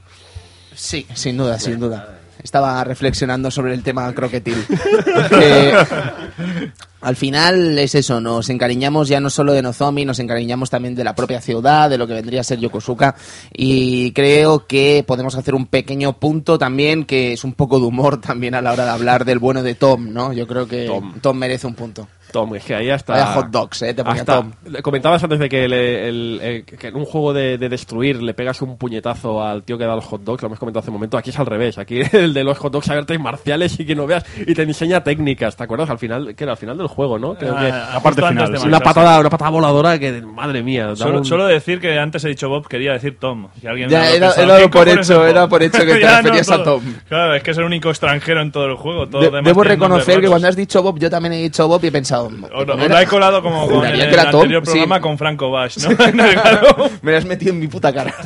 Ta- eh, eh, perdonad, pero el concepto de Tom, el concepto de Tom, que lo volví a rejugar en el Shenmue, el concepto de Tom, ¿en qué momento, en qué momento del juego te dice Tom que es su mejor amigo? o sea, al final del juego te das cuenta que, eh, Río, eres mi mejor amigo. ¿Perdona? Yo ya te digo y que... ese plano de él mirando el avión Río ahí pensando adiós Tom, mi amigo. Adiós, Tom. Adiós, adiós, Tom. Adiós, Tom. Ni te amor. saludaba cuando iba corriendo. Una vez bueno. más, En Shenmue 3 iba a ser el protagonista Tom, yo estoy seguro. Yo siempre iba a saludarlo, ¿eh? Una vez más, eh, el juego, insisto, no deja de ser también otra vez un- una experiencia japonesa, ¿no? Te, te- te muestra la imagen, y esto es así, te muestra la imagen que tiene un japonés medio de los 80 del extranjero, del yankee extranjero que está, pues eso, está en la calle vendiendo baratijas, en este caso hot dogs, y el tío es un, un, un tío con un acento súper marcado, que está todo el día de juerga, de, de- de fiesta, él solo piensa en el baile, es la imagen, gaijin de los japoneses. Totalmente, Fun, totalmente de acuerdo. Yo es una cosa que tengo que reconocer las primeras veces que jugué a Senmu, los primeros años que jugué, porque lo jugué un montón de veces, lo que hablábamos. Un juego lo jugabas otra vez y encont- encontrabas otras experiencias, era, tiene una rejugabilidad brutal. Es que no entendía realmente que Senmu desprende Japón por los cuatro costados. Es una cosa que hablamos antes de la localización, que el juego estuviera doblado en inglés. Creo que es una gran cagada. Senmu, como dices, es Japón por los, bueno, sobre todo Senmu 1, en este caso Yokosuka, es Japón por los cuatro costados. No, y- Absolutamente todo y hay miles de matices que yo y vosotros ahora sabéis ver, pero yo en su día no supe ver porque yo lo veía como un juego, bueno, pues ese es americano, es un negrito ahí con las rastas, amigo suyo, pero ahora ves todo ese trasfondo que dice Funs, ves que es un inmigrante en Japón, que hay pocos que es americanos, ves que hay una base americana en Eso Yokosuka, ves que hay gente por la calle que es gaijin, que es yankee, que tiene los ojos azules, que no, no es de, rasgo que asiático. están mal vistos. Exacto, ves que Mm. preguntabas por chinos y hay mucha gente ignorante, como pude ser yo, pues a lo mejor, "Buah, chinos, japoneses, sí es lo mismo, son asiáticos. que No, porque también cuando estás bu- buscando chinos en, en Dubita y todo esto, hay chinos naturalizados en Japón que llevan un montón de años de allí y a lo mejor no se sabe que es chinos o que tenía raíces chinas. Hay una serie de detalles, hay un montón de cosas que puedes rascar ahí y que de, de Japón, eh, desde también el punto de vista de mobiliario, de miles de cosas, la cultura japonesa está totalmente presente en Senmu y yo al principio no supe verla como sé verla ahora. Pues que es normal, es, la frontera está ahí, es lógica, esa, a esa medida que empiezas a conocer la sociedad que puedes ver esos detallitos, eso, insisto, es una frontera más. Sí, no, y retratada con un detalle que en ese momento no existía otro juego ni existiría. Es que eh, es que un no juego de, es un no simulador de paseos. Pues joder, ojalá tu- los simuladores de paseos estuvieran también hechos como para currarse cada edificio diferente, Claro, c- pero- todos los detallitos. Es que es muy brutal. Yo ¿Os recuerdo digo? que cuando llegué al puerto Mm. lo flipaba con las estructuras que había ahí montadas en 3D y me quedaba mirándolas un buen Yo es rato que muchas cosas no me daba cuenta. Por ejemplo, Claro. vosotros dabais cuenta, igual voy a parecer yo aquí un tonto, pero ¿os dabais cuenta que se descalza cuando entra en casa? Yo eso no lo sí, veía sí, al claro. principio. No me he dado cuenta ese detalle. Luego te das cuenta que, claro, que no lleva, que ha dejado las zapatillas. Que yo esas cosas no sabía verlas al principio. ¿Disfrutas más de Shenmue, Alfon, cuando visitas Japón, entonces? Eh, sí, o sea, he ¿Crees? sabido... O- o- No es, sí. no es visitar Japón, O sea es que- conocer la cultura Exacto, japonesa. exacto. Pero claro, vivirla en Japón, quiero Bueno, decir, claro, en, en primera Sí, persona, los primeros evidentemente. viajes sí, exacto. Es todo Senmu, aunque no vayas a Yokosuka, que hemos ido también, somos un poco enfermos. Bueno, y esto pero- podría entrar incluso ya si os apetece, Sí, ¿eh? lo podemos meter Si os un poco apetece de... Yo hablarlo. creo que eso que respira, creo que hablamos, es Japón por los cuatro costados Senmu, sobre todo el 1, y el 2 y los siguientes va a ser China, que no llegamos Sí. a verlo También lo que comentabas tú hace un momento, que en Yokosuka hay una base militar americana. Eh, también centrándonos una vez más en, en- en el ambiente japonés. Es el año 86, ¿no? Es el 86. Eh, las bases americanas en Japón han estado siempre omnipresentes desde el año 45, en que pierden la Segunda Guerra. Mundial. Eh, y lo ha habido desde esa época muchos eh, sailors, los sailors, los American sailors, los que dicen ahí, han estado ahí estacionados y siguen existiendo muchas bases militares en, en- en Japón por intereses. Ahora ya no es como antes, antes estaban por a controlar a la sociedad, que no se desmadrara, que hiciera este cambio a un régimen más democrático, pero al principio, claro, eran, eran muy represivos, ¿no? Estos, estas bases militares estaban para reprimir a la población y los, los americanos, los soldados americanos eran muy mal vistos porque primero eran el invasor, eran el invasor, eran el, el, el que reprimía cualquier tipo de expresión de la antigua cultura imperial japonesa, estaban muy mal vistos. Y en el año 86, a pesar de que ya han pasado 40 años de la Segunda Guerra Mundial y de que todo ha cambiado mucho, hay un régimen democrático, etcétera, etcétera, eh, eh, mucha gente sigue viendo muy, muy, pero que muy mal a los americanos. Todavía a día de hoy, en 2013, y esto os juro que es verdad porque yo lo he vivido, yo me han presentado un japonés, me han presentado un japonés y el japonés, ipso facto, cuando me ha visto la cara, me ha empezado a mirar mal, me ha mirado con desprecio. Hasta que el compañero, ¿por qué me está mirando este, compañero- este tío con desprecio? Hasta que el que me lo ha presentado le dice, no, no, que es español. ¡Ah, español! No sé qué. Se piensan de primera que eres americano y ya te miran mal. Y eso está reflejado en el juego cuando ves que todos los americanos de la base militar son unos busca busca broncas, Bueno. unos unos mal unos mal Son, nacidos. son los que más palizas se llevan Sí. por tu parte. Correcto, quiero decir que todo esto es una forma parte Sí, más no, del Y si habéis estado en Yokosuka, está la calle Dubita y está la zona de los bares como en el juego. Y hay, por favor, en inglés y todo eso, para los americanos, no men en la calle, no tiren botellas, o sea, porque, claro, a lo mejor pues los soldados que están en la base americana, a día de hoy, allí en Yokosuka, pues se van de fiesta por ahí, se toman sus copillas, como si nos vamos nosotros, somos de otra cultura, pues igual le echamos una meada en la calle. Es un ejemplo, pero que todos los es detalles estos y muchos detalles de estos se pierden con la localización. Porque aquí, ese tipo de cosas, tú a lo mejor te encuentras con una, una chica gaijin por la calle, en el juego doblado al inglés, el que nos llegó aquí a Europa y a Estados Unidos, y responde, no hablo con extraños. Pues a lo mejor en el juego japonés dice, no hablo japonés. ¿Sabes lo que te quiero decir? Todo ese tipo Joder, de... Eso. Claro, joder, eso, eh, es que es, es perder un... Perderte eso Claro, cambia pues mucho. se pierden muchas cosas de esas. También, por ejemplo, hay un día, no sé, recuerdo Funs, que es un Matsuri, un día así importante, que todas, en el- la versión japonesa, todos van vestidos, eh, todas las chicas van vestidas con el traje tradicional de, pues, de Japón, de yo lo ignoro, la verdad, pero eso también... el la yukata, el el yukata yukata y no sé qué, efectivamente, y eso lo, lo obviaron en la versión americana y una serie de cosas que quitaron. La localización de Senmu es un juego, como estamos diciendo, tan japonés, eh, sobre todo, claro, el primer episodio, luego iremos a China, eh, que es una gran cagada doblarlo al inglés y modificar esa serie de cosas. Por eso yo todavía estoy esperando a que tengamos un Senmu, mm, subtítulos o lo que sea en español en inglés y voces en japonés y el juego sin tocar como era en japonés. Hay un montón de cosas. Sale el Yukawa en el bar, el directivo este que hacía la publicidad de, de Ah. Hay cosas cortadas, no es exagerado, pero hay cositas y luego en general de pues, cosas de, de doblaje y cambios de diálogos. ¿Sabes qué pasa? Que esto sí que es verdad. Cuando, desde el punto de vista del manga y el anime, si me dejáis hacer el, el- el- el- el viaje, y Edu me parece que me va a dar la razón en ese sentido, eh, es muy tradicional en América, y esto al final Shenmue antes de llegar a Europa, pues pasó primero por América, como se ha hecho siempre en esa época. Eh, es- era muy habitual en América cuando se adaptaba un manga, un anime al terreno americano, era borrar absolutamente toda muestra de cultura japonesa. Claro, en Shenmue era imposible porque estás en el propio Japón, pero se borraba. Los kanjis se borran. Eh, en, sin ir más lejos, algo tan sencillo como un capítulo de Pokémon, un capítulo de Pokémon en Donuts. que...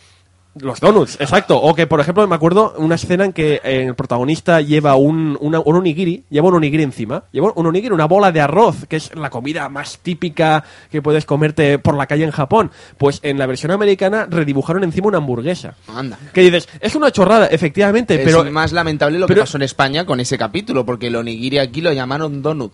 Perfecto, perfecto. Lo llamaron perfecto. donut. Pero lo que quiero decirte Te es lo que juro por en Dios, América le llamaron donut. En América nunca ha habido un respeto en- al menos en las adaptaciones de estos medios japoneses, nunca ha habido un respeto por la cultura original de donde procede, ¿no? Bueno, pero esto, como dice bien Tony, es que ha pasado aquí Chicho Terremoto, tío, que venían de Madrid. Es que era Tarragona. Por favor, es que quiero decir, a ver, en América, pues sí, es que los americanos son, como tienen una industria del entretenimiento tan tan grande, necesitan que sea muy parecido todo, o sea, doblan las películas inglesas, ¿no? Les gustan las pelis con acento inglés en América. Y en el caso del manga que contratan a guionistas de cómics americanos para que reguionicen un poco también todo eso. Son cosas culturales y eso afectó bastante negativamente a Shenmue, como bien veis. Es que una de las principales quejas por parte de los americanos es que la localización de diálogos es bastante horrible. O sea, traducido, hay una conversación, hay una de las frases para preguntar de Río que es... ¿Sabe algo usted del incidente? ¿El incidente? Mm, no sé nada. Ah, ¿no sabe nada del incidente? No, no sé nada del incidente. Y es como, ¿por qué preguntas el incidente? O sea, ¿sabe usted algo del asesinato de, de ayer en mi casa? No el incidente. Y frases así hay muchísimas y conversaciones absurdas que bueno, no se traducciones literales del japonés. literales es un lenguaje y que muy no se diferente. interpretaron y eso también repercutió muy negativamente, no hablo en España, sino fuera de España, a los de habla inglesa, claro, de repente se encontraban con conversaciones absurdas, no muy bien interpretadas, que es algo que, a ver, lo siguen haciendo porque Final Fantasy XIII tiene un doblaje que a nosotros nos da igual porque es en inglés, pero al resto del mundo, cuando lo escuchan esas voces súper marcadas, súper sobreinterpretadas, no les cuela para nada. Y parte de la caída de Final Fantasy en los últimos títulos es causa de este doblaje tan exagerado que se llega a hacer. Hola, soy Tara Strong y necesito que sepas Es que, que- soy Tara Strong. No deja de resultar paradójico que un juego que se esmera tanto en los, re- en los detalles y en tratar de reproducir Yokosuka, esa parte de Japón, eh, a un nivel tan enfermizo y tan, tan detallista, que luego, por ejemplo, en este tema de las voces, pues sea, o por ejemplo, como hablabais lo del tema de la comida, en el puerto, ¿os acordáis? Vendían eh, los, eh, le llamaban lunch boxes, Ah, que, sí, son, sí, sí. que son ventos. Los ventos. Di vento, es como si paella dijeras eso de la olla que tiene el arroz, pues paella, tío. ¿no? Quiero decir que, no, y hay más seis detalles así en el juego, como decís, que no se en- entienden. De... En el, en el mismo. esta- esto que también hacíamos los que, en los que explotábamos Shenmue, que era el seguir a un personaje al azar, ¿no? Tú, cuando seguías un personaje de estos de la calle al azar y veías su día a día, no estabas más que viendo el día a día de un salaryman típico japonés. Exacto. Veías al, al japonés que a las 6 de la mañana sale de su casa, se va al trabajo, coge el autobús para ir al trabajo, vuelve, al tra- vuelve del trabajo, pero en vez de irse para casa se va a la zona de los bares a comer, a tomar copas por allí, sale borracho como una cuba del bar, se vuelve para casa. Estamos viendo nada más y nada menos que eh, el día a día de cualquier pueblo. En este caso era, era Yokosuka, pero estamos viendo el, el- día a día de un pueblo de los, de los 80 en Japón. Y, muy bien reflejado. Porque claro, ¿quién te va a contar mejor que, que que estuvo en los 80 en Japón, ¿no? Y también tiene así un poco, no sé. En ese sentido, eh, es lástima que en la adaptación a América, que es la que nos llegó a Europa, lamentablemente, pues se perdieron estos detalles, porque al final, Shenmue, si lo jugabas, si lo hubieras jugado con una adaptación mejor, te hubiera enseñado parte de esa cultura y, no- y, y hay algo más bonito que poder aprender parte de una cultura con un videojuego. No sé, a mí me parece No, y- muy bonito. Y curiosamente es que es algo que Sega ha vuelto a repetir ese error con Yakuza 1, que nos Mm, correcto, lo trajo en inglés. correcto. Quizá con la voz de Mark Hamill por aquí, Michael Madsen por allá, pero el resto de gente que hablaba en ese juego realmente quien entendiera Bueno, daba y- casi vergüenza ajena. Y cargándose cosas, que en Yakuza 3 y Yakuza 4 se han cargado minijuegos, escenas, historias que dices, ¿para qué te lo estás cargando? Cosas muy japonesas como el shogi, como lo- los clubs estos de tal. ¿Por qué te lo estás cargando? Si forma parte de la propia cultura japonesa, que es lo que quiero aprender gracias a Yakuza. Vale, vas a jugar, pero si me está enseñando algo, ¿qué tiene de malo? De Vas verdad. a jugar si aprendes, porque Shogi para mi gusto es imposible. Bueno, ya me quiero decir, Sí, sí. no es, eh, el shogi es un poco el que más se habló, pero hubo otras experiencias, ¿no? A mí lo que me encanta es la mezcla de culturas. Y luego, por ejemplo, está tocando el tema de Japón con China muchísimo. Correcto, correctísimo. Que son, que son, al- que eh, bueno, que son enemigos acérrimos en sí. Y aquí vemos que Río investiga y entonces se topa con lo que son los Chillou Men, que me gustaría comentarlo. Podemos entrar ya, si queréis, incluso con los Chillou Men, porque después tendremos que hablar más de Yokosuka, evidentemente, y la visita de Alphon, por ejemplo, Uri, que creo que también estuvo, eh, puede volver a lo largo del programa de forma intermitente, pero no por ello menos interesante. Que bueno, que nada más salir de, de lo que sería ya, vamos descubriendo Yokosuka, lo primero que hacemos es i- investigar y buscar a las personas chinas que viven por allí, inmigrantes chinos, etcétera, y conseguimos ya información de lo que son los Chillou Men, que es la mafia, la mafia china en sí. Incluso ya te dan datos de que Landi es un jefe. es un jefe de la mafia china y bueno, se va desarrollando un poquito la historia y empezamos a encontrar cosas al ir investigando. Por ejemplo, cuando nos encontramos con la anciana de la tienda de antigüedades, ella nos explica un poco, bueno, la buscamos porque Inesan nos da la, la carta, una carta en chino, la necesitamos descifrar, etcétera. Eso Vamos por lo los lea. bares buscando marineros también. es que es la hostia. Eh, también te puedes liar aquí cronológicamente. Y bueno, eh, es lo que hay. Bueno, lo de los Chillo Men, sobre todo, que es muy interesante la historia de la mafia china y cómo, cómo la desarrollan. Y que está en el puerto afincada porque lo que les interesa controlar es el comercio con China.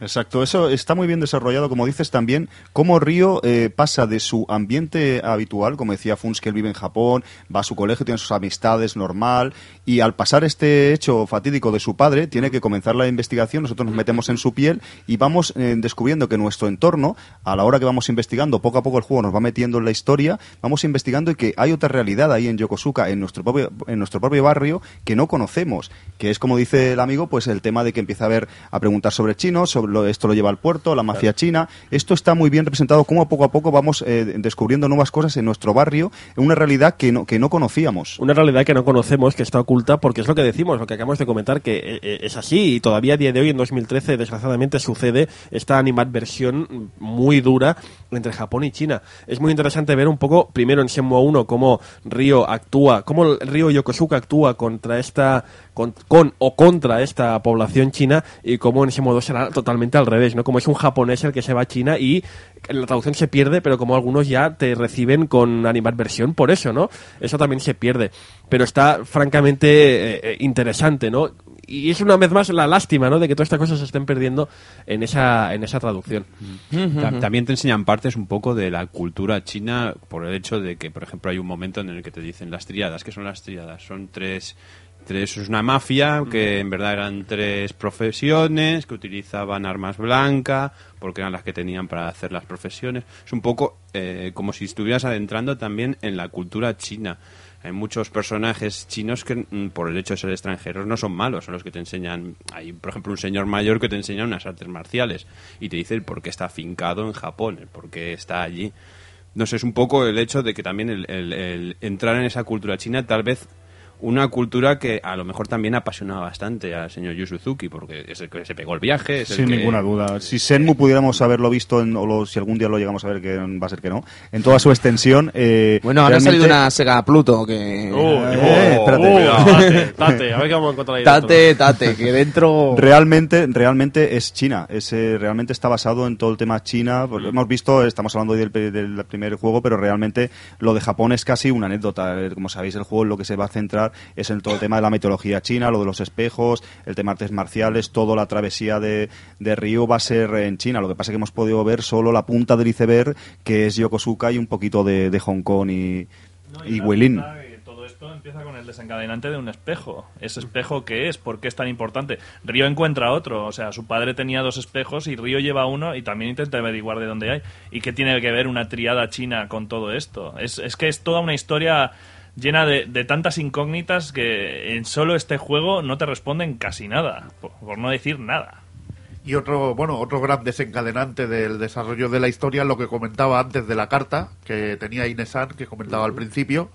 Esa carta se la entrega eh, cuando ve que Río se preocupa tanto en investigar y la muerte de, de su padre, eh, se dan cuenta de la importancia de esa carta y se la entrega a Río. Entonces Río, bueno, la carta está en chino, Río no lo entiende y tiene que buscar a alguien que se la traduzca. Entonces acaba en la tienda de antigüedades con aquella señora que, le, que le traduce la carta y le da la pista del almacén. Que es una carta aparte que tiene Sí. un cierto grado de codificación, ¿no? Porque sí, sí, está sí. al revés. Exactamente. Está Claro, si revés, no la- entiendes la simbología, lo- los símbolos, quiere decir, porque no es lo mismo la, lo, lo japonés que el chino, ni mucho menos, aunque a Bueno. simple vista puede aparecer qué tal. Eh, No, encima estaba escrito en un chino, En un chino muy antiguo, particular. pero tenía que ahí mirar el espejo, invertido ¿no? Exactamente. Qué gran escena, ¿eh? Con el espejo, gran Sí, escena sí, sí, cinematográfica. sí, estupendo. En Rusilla, China Shop con el y espejo. consigue una pista que es un teléfono también. Es verdad. Llama al teléfono y resulta que es el almacén 8 del, del puerto. Master Chen, y efectivamente. allí nos se presentará un personaje importante, como ha dicho Alfon, el Master Chen, que allí lograremos información, más información sobre el juego y, y más información sobre quién es Landy y, y se va desarrollando la historia. Sí, en Shenmue nuestro entorno va creciendo, va creciendo nuestro entorno. Al principio es a lo mejor pues eh, Mm. simplemente la parte de Sakura Gaoka, la parte del vecindario de los alrededores de, de Río, de la familia Sí. Hasuki, poco a poco Dubita, vamos yendo luego a Mihama en el puerto, vamos extendiéndonos y realmente Shenmue cada vez nos extendemos más, hasta irnos hasta fuera de, de Japón. Master Chen y compañía, que también serán un poco los primeros personajes que nos van a demostrar una, una sabiduría, ¿no? Una sabiduría muy particular y que nos dirán, bueno, bueno, tú ahora estás aquí decidido a hacer unas cosas, pero quizá no, no deberías preocuparte tanto por ellas, ¿no? Ya te empezará a, a- plantear dudas, ¿no? Esas primeras dudas que, que empezamos tan, tan decididos, esto tenemos que hacer esto, tenemos que vengarnos y ya empezarás a pensar, bueno, a ver, a ver qué pasa, ¿no? Porque estos parecen saber más de lo que, de lo que quieren decir. Y creo que aquí es donde ya aprende que, bueno, conoce la noticia de que hay un segundo espejo.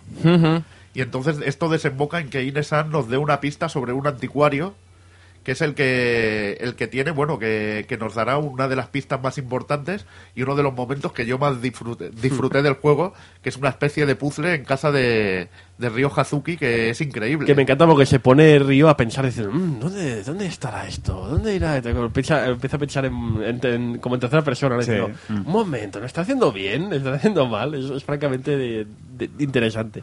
Bueno, hablando también del hecho de Master Chen, también hablar de otro personaje que eh, Por supuesto. es muy principal, que es el, el hijo de Master Chen, que a mí no me acuerdo cómo se llama el hombre, porque tiene un nombre muy chino. Gui. Gui. Eh, digamos que hace un poco el, hace un poco el hecho de, de- el, el- el ef- el efecto este de no es antagonista pero es el hecho de, de el que hay un personaje que sí es el Vegeta Es el Vegeta. es el señor Belleta.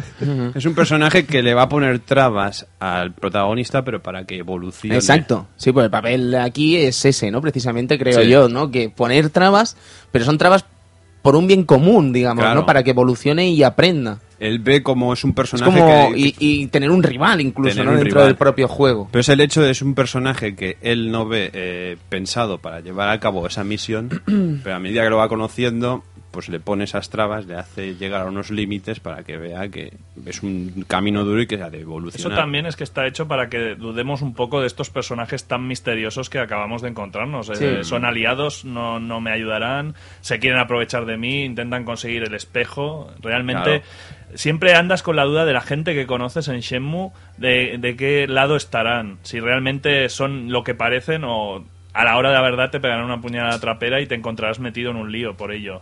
Y eso está muy muy bien. Y si no recuerdo mal, eh, esto todo, o sea, la parte de investigación sucedía al final en el dojo y entonces encontrabas el espejo Sí, de una sala secreta. una carta y una foto del padre de Río joven con un otro hombre, Otro hombre chino, misterioso. otro otro misterio para el futuro. Me gustaría hacer un pequeño... Perdona. Ah, no, bueno, añadir también el misterio de la hoja blanca, que todavía no sé lo que es. y mira que me pasa el 2, pero... Cuando, que me gustaría hacer un inciso. Habla, antes hemos hablado de que hay que reconocer, hay que reconocer que, que Shenmue tiene algunas cosas malas. Y no sé si estaréis de acuerdo conmigo que habremos hablado de que quizá no era perfecto el modo de lucha, no sé qué. Para mí uno de los momentos más incómodos y, y menos peor resueltos, digamos, es el momento de tener que colarse en el almacén, en el famoso almacén 8. Que te intentan Sí. poner un rollo Metal Gear que, sinceramente, amigos, no funciona. Mal, mal, ¿eh? No Mal. funciona. No. Ese momento de soy Solid Snake, mm, no. No está, no está pensado Además es para... muy No cutre porque funciona en Shenmue y no funciona en muchos juegos que intentan hacer Correcto. eso. Pues en Fable, acuérdate, en Fable aún estoy trayendo cuando lo, cuando lo recuerdo. Pero el momento de te descubro y te echo, te echo sin más, vale, venga, largo, largo de aquí. Además, Y es muy bueno que- y vuelve a echarte, fuera de aquí. Que si lo haces muy mal y muy mal y muy mal, te viene el vagabundo y te dice, oye, mira, te doy un mapa, ¿lo habéis probado a fallar reiteradamente? Y si fallabas reiteradamente, al final te dejaban entrar por la cara. No me acuerdo cómo, en serio. eh, Sí, se creo que, desarrollaba creo que otra al final te, uno- el- creo que el propio Sí, Master sí. Chen te decía, venga, va, pasa, pasa, pasa que... Sí, sí, sí, sí, Es que no solo una que- parte que jugablemente no acabe de estar bien, es que de diseño, eh, por donde has de pasar, es súper soso. Es como. Mm. eh, no hay nada aquí, son los guardas dando vueltas y solo has de pasar cuando están de espaldas y a ver si no te pillan. A mí decir que en su día no me disgustó tampoco en mí- exceso. a Lo mí hice así, me el tema sacó un poco de mis casillas, eh, Como- porque es no, no elemento- conseguía. Es un elemento muy pequeño dentro del juego, Sí. realmente. No puede llegarte a molestar, pero tampoco. Claro, pero si es no que- estuviera, creo que no lo echaría en falta. Es Yo- lo único de Shenmue que diría. Si lo quitas, no. no ¿Sabes me qué pasa? mal. Que, que yo no lo conseguía, no lo conseguía, lo intenté, lo intenté, Claro. lo intenté. Es que y, digo, yo quiero seguir con esta historia y no puede ser que este pequeño detallito tan absurdo me esté frenando en, en mi epopeya. ¿no? Claro, es que yo no le di mucha importancia porque no me costó en exceso. No, ¿sabes? exacto, Claro, exacto. no, Yo creo que tuve suerte, ¿eh? que- No. Y otra cosa muy importante del momento del almacén es que, eh, si no recuerdo mal, aquí es donde vemos quizá por primera vez a Chai, Sí. Que es el correcto. malo del juego. Aparte de Landy. Bueno, Landy es el malo de, de El la lacayo, saga. es el lacayo. Pero aquí tenemos al lacayo y al malo que tendremos Es, en el es juego. el Darth Maul de este episodio. Nunca mejor No, por, fa- por favor. Pero Darth Maul. No, pero ¿Tienes la- más trapero? Landí no Darth sería el malo, el malo de la saga, ¿eh? Ya veríamos lo que hubiera pasado, pero Landí realmente no sé si hubiera sido el malo final, ¿eh? Yo, que no. yo creo que No, no, no, ¿eh?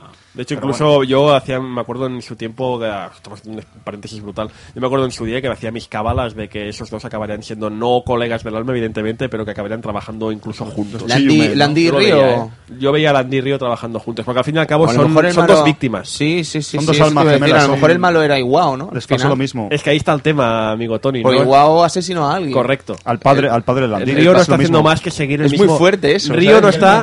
Río no está haciendo más que seguir el camino que ya ha seguido uno y, y- y ver lo que, es lo- en lo que se va a convertir. muy poético, ¿eh? Muy dentro, épico. Dentro de los paralelismos, cuando conocemos a Landy, tiene esa cicatriz debajo del ojo. Correcto. No golpea a Río en la cara, pero Río lleva una tirita justo en el mismo punto donde Landy tiene una Mucha cicatriz. simbología ahí. Ay, ay, ay, ay, demasiado. Esto parece escrito por Mercedes Rudareda, tío. Pero ese es el típico contraste que también está en cualquier anime japonés. Claro. De la rivalidad moral de los personajes. ¿Quién es el que tiene el sentido de la justicia más verdadero? Eh, Esto nos estamos yendo ya a unas. A a- al momento. No, no, es que nos estamos yendo al momento cábalas. Que de verdad, yo después de Shenmue 2, como no tenías otra cosa que hacer, porque sabías que el Shenmue 3 es robar, yo me acuerdo que foros. Yo me acuerdo, el foro, en el foro de Orez, donde he escrito. Lo, lo siento, Tony. Un tenía que- saludo, Kim. Tenía que decirlo, Tony. Lo, lo siento, pero tenía que decirlo. En el foro de Orez, madre mía, yo de, de verdad recuerdo, pero cientos de páginas de foro con yo y cuatro o cinco más discutiendo, haciendo posibilidades, ideas. Luego podemos entrar si eso, incluso en qué podría haber sido Sí, Shenmue 3, ¿no? Madre pero, mía. pero bueno, que, que- que a mí me costó mucho, eh, volviendo al tema, a mí me costó mucho esa escena y, y- y me frenó y, y me tocó las narices, porque, insisto, además veníamos de jugar a un Metal Gear y eso no era Metal Gear. Y claro, pues, ¿qué queréis que os diga? No, no, no, no, no estaba ahí a la altura. Además, a eso añade la presión de que el juego eh, te castiga dándole un día más. Tú estás cuidando de un Es gato. verdad, es verdad. el gato se va a morir Es como verdad. que decía, bueno, ya volveré mañana. Volveré mañana. Y muere mañana. Y no le das de comer al gato. Es un punto importante el del gato, ¿eh? Porque no hemos hablado de él. Si te Yo es que tenía dos obsesiones, el gato y Nozomi. Yo también el gato. el gato no. Chibi, tío. Chibi. Chibi, Chibi. ¿Tú también le llamaste Chibi? No, ya No. Mimi. Mimi. Era un Serás mariquita. Serás mariquita. Orejitas. Mimi. Orejitas Mimi, ¿qué tiene que ver eso? Chibi, tío, Mimi pequeñín. son orejas, ¿no? Pero Chibi es el bueno, ¿no? Había, había dos malos, hay uno Sí, que es el Mimi bueno. es orejas, ¿Te sí. acuerdas? Había uno que es el correcto, porque si no le llamas así, luego... Se cabrea la niña. Sí, Dice, sí, ¿qué hace diciéndole este nombre? Creo Oye, que la- el- el, Cristian seguro que la cagó con la comida también. No, yo, le, yo yo le di tofu, tenía toda la pinta de... tenía toda la pinta de... tenía toda la pinta de comer tofu el gato. Yo me. Te Gato juro. japonés, tofu, es obvio. Sí, sí. Yo lo vi. no, yo cuando vi ese momento de te daban a escoger la comida y tal, lo vi como muy obvio. Evidentemente, como todo el mundo, ¿no? Pescadito, ¿no? Pescadito para el Pero- gato. Pero tofu, ¿no? Pensé, vale, esto es para que sepas que puedes elegir y tal, ¿no? Pero la cara del gato con el tofu es eh, para enmarcarla de rollo. ¿Qué haces? Tonto. O sea, has tenido dinero para comprarte una drinka No, no, te y le mira- das tofu a un gato, imbécil. Te mira y hace... Y ese Mao tiene muchas implicaciones. Sí, sí, sí, sí, ese sí. Mao cuenta una historia No, y de que odio. si, que si lo, Entonces lo estamos- hacías mal, te, eh, eh, no sé, la niña Megumi no te decía el Ah, tema Megumi, bien ojo, de, de Yamagisi-san, no te decía bien la pista de tenías que indagarlo por otro lado. Fíjate tú. No, pero son todos los pequeños detalles, es una suma de, de pequeños detalles que lo hacían realmente grande. ¿Qué me decís, por ejemplo, en el Free Quest, eh, todos los no player characters que hay y que todos tuvieran tantísimas líneas de diálogo y dobladas? Porque Yo- ¿qué juego en 1999 tenía 100 personas por la, por la calle andando y con miles y de líneas de diálogo. y te diré más si me permites. Es que no solo es eso. Estamos obviando es algunas cosas que tela marinera, Lo ¿eh? que hemos dicho, que tienes el horario del día. O sea, estás desde las 8 de la mañana a las 8 de la tarde y estás viendo la vida, la vida del, de, de, de, Do- de Dobuita, la vida de. Yokosuka. Ves por la mañana los mercados, los mercados rebosantes, ves a la gente ahí vendiendo ahí, compra, compra, no sé qué, el otro que va a comprar. Ves por la tarde que Mm. pues los chavales salen del colegio, salen del colegio y se van pues al recreativo, se van a pasear por allí. Ves por la noche los salaryman que vuelven del trabajo, los bares que abren. Es todo magnífico, es todo maravilloso en ese sentido. En ciertos momentos te dejan vivir la noche también. Ciertos momentos del juego. Hay un día que puedes pasar toda la noche fuera. Un día, un día puedes pasar toda la noche fuera. Es el único día. Cuando estás investigando, había un día que si hacías una cosa en concreto te dejaban pasar la noche en vela. Ahí pegarte la, la grande esto. Pero también hay una cosa que a mí me implicaba mucho, me daban muchas ganas de rejugarlo. Es que, claro, eh, ¿sabéis cómo funciona Sermo? En el momento que tú preguntas algo y te contestan una pista importante, todas las demás respuestas de toda la gente del juego ya no sirven, no las vas a volver a ver. Entonces eso, claro, eh, algunas cosas son pequeños detalles, pero tú jugabas otra vez y si esa pista, aunque sabías que no la buscabas tanto, no le preguntabas a la persona adecuada, te daban otra serie de pistas y te daban otra serie de detalles del juego que no veías. Hay una cantidad de diálogo doblado, traducido, todo esto que no se ve, que es impresionante. Bueno, y es que no solo eso, a mí me obsesionaba el tema de las rutinas de cada persona diarias y una comprobación que hice y me volvió loco fue picar a la puerta cuando esa Sí. persona estaba en casa, me contestaba él, salía y yo pensaba, voy a picar a la puerta a ver qué pasa. Y quizá me contestaba su mujer, quizá no contestaban. Es que hasta ese aspecto estaba contemplado. había guías, había Tú estás guías. enfermo en como yo. Japón, Tú- En Japón yo vi guías, vi guías que hacían un, mm, pero por página, un seguimiento exhaustivo de cada personaje. Eso quería decir, eh, Funs, que resulta que en esta guía de Prima Games hay 30 páginas de personaje a 20 páginas por... Hay 20 personajes por página, ¿vale? Con edad, eh, oficio, altura, Sí, sí. tipo de sangre, dónde lo puedes encontrar y signo del zodiaco. El tipo de ¿Vale? sangre Quiere que decir, es muy representativo para los japoneses. Correcto, sí, sí, sí. Lo que quiere decir, además de lo que comentaba Alfon, que depende de qué personajes te explican la rutina diaria de cada uno de Pero ellos. en esta guía que te digo lo hacían para todos, para todos Cuidado. sin tal. Y, y Y con la hora de que- cada uno Que sabía, sí. su, su quehacer, o sea, no era un. No tenéis que pensar en un, un personaje con una cara random que se paseaba por la calle alegremente. No, es un personaje que, insisto, si eh, en la guía te decía, no, es que este tío es eh, trabaja en el mercado. Pues tú veías como a las 6 de la mañana salía de su casa para irse a la tienda, veías que abría la persiana, se metía dentro, al cabo de una hora abría la persiana del todo, se ponía a vender, al cabo de X horas pues cerraba el chiringuito, se iba al restaurante a comer, luego volvía, volvía a abrir el chiringuito, volvía a vender, o sea, era correspondía con su ficha. Sí, sí, yo os digo la cantidad, como decía Tony, de background que hay de cada personaje, de historia Vale. del personaje, porque sale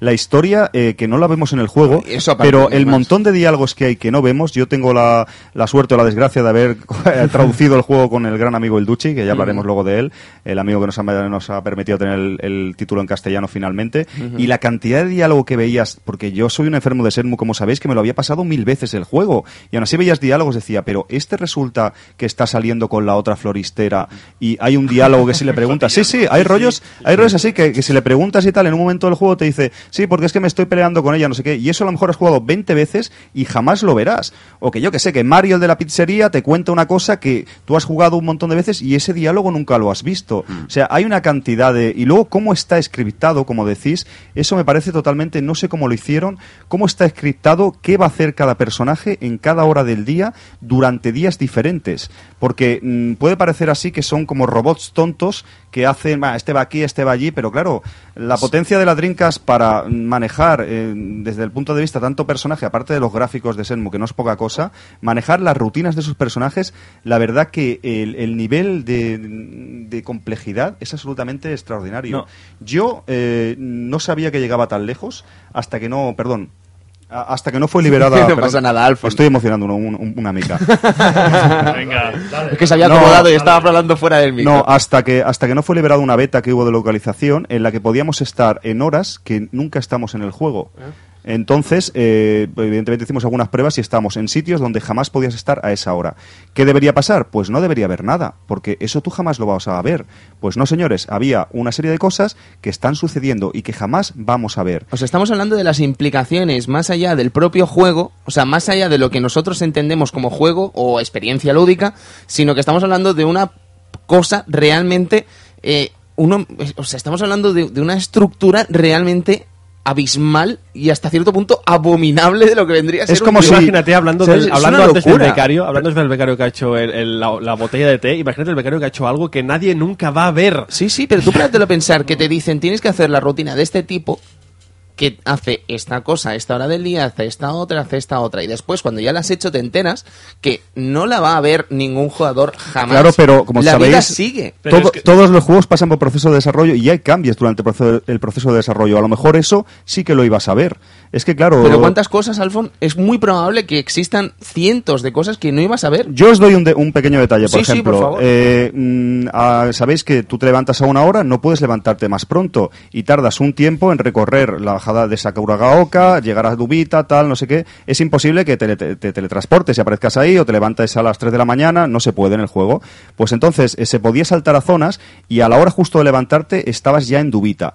A las 8, no recuerdo bien la hora, ocho y media, ya estabas en Dubita cuando jamás podrías estar a esa hora. Lo podéis probar con la beta. Entonces, estás ahí y, por ejemplo, un detalle sin importancia, aparentemente, quiero decir que todos los comportamientos están encriptados, todo el mundo está como hecho y luego tú estás o no estás, eso va a estar ahí en el juego, entre comillas, va a estar ahí rulando, aunque tú no lo veas. Sale Megumi, la niña, sale que va al colegio, ¿vale? Pues la niña lleva, lo podéis comprobar, una cartera, ¿sabéis las carteras japonesas que llevan los colegiales rojos? Pues con su textura hecha o la cartera modelada que jamás la vas a volver, la cartera del colegio con los libros. La niña nunca la ves con una cartera puesta y si con la beta, si estás ahí a esa hora, lo ves. Como eso, pues puede haber otros detalles. Quiero decir que no sé cómo crearon ese sistema, no sé si llamarlo script o lo que sea, como de vida, entre comillas, eh, vale que es algo primitivo de todos los demás personajes del juego, los no player characters, pero es absolutamente impresionante. Es que creo que no lo hemos mencionado, pero para que lo sepáis quien no lo sepa, cada persona del juego eh, es totalmente distinta.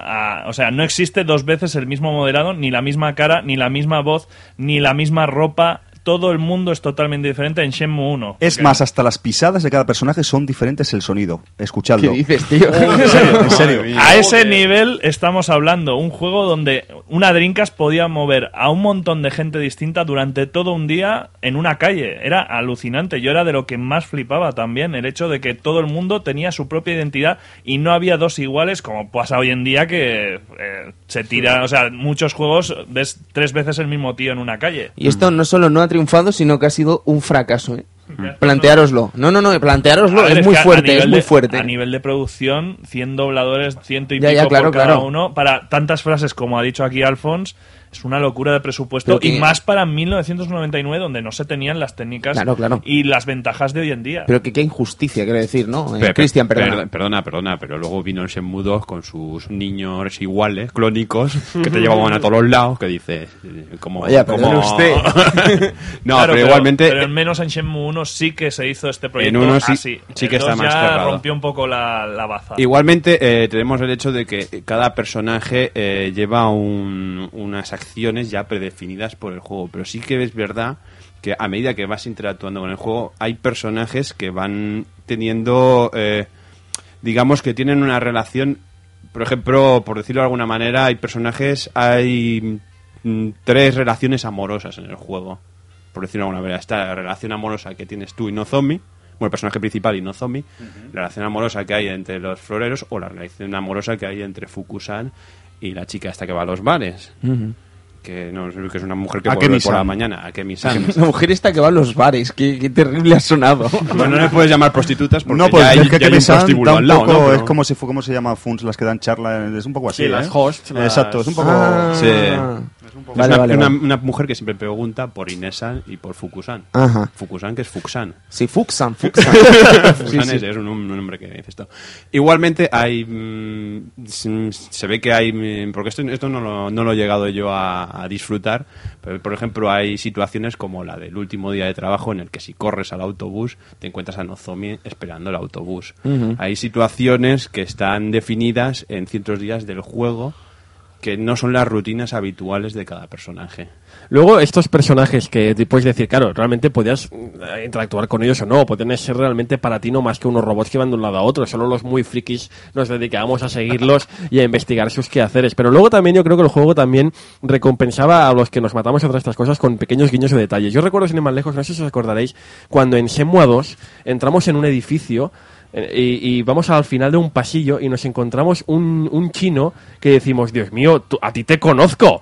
Este, este personaje sale en el Shenmue 1. Y dice, no, no, ese era mi hermano que se fue a Japón. Era, era, creo que era el chino que te encuentras delante de la, de la máquina de bebidas en Shenmue 1, ¿no? Que le compras una, una lata.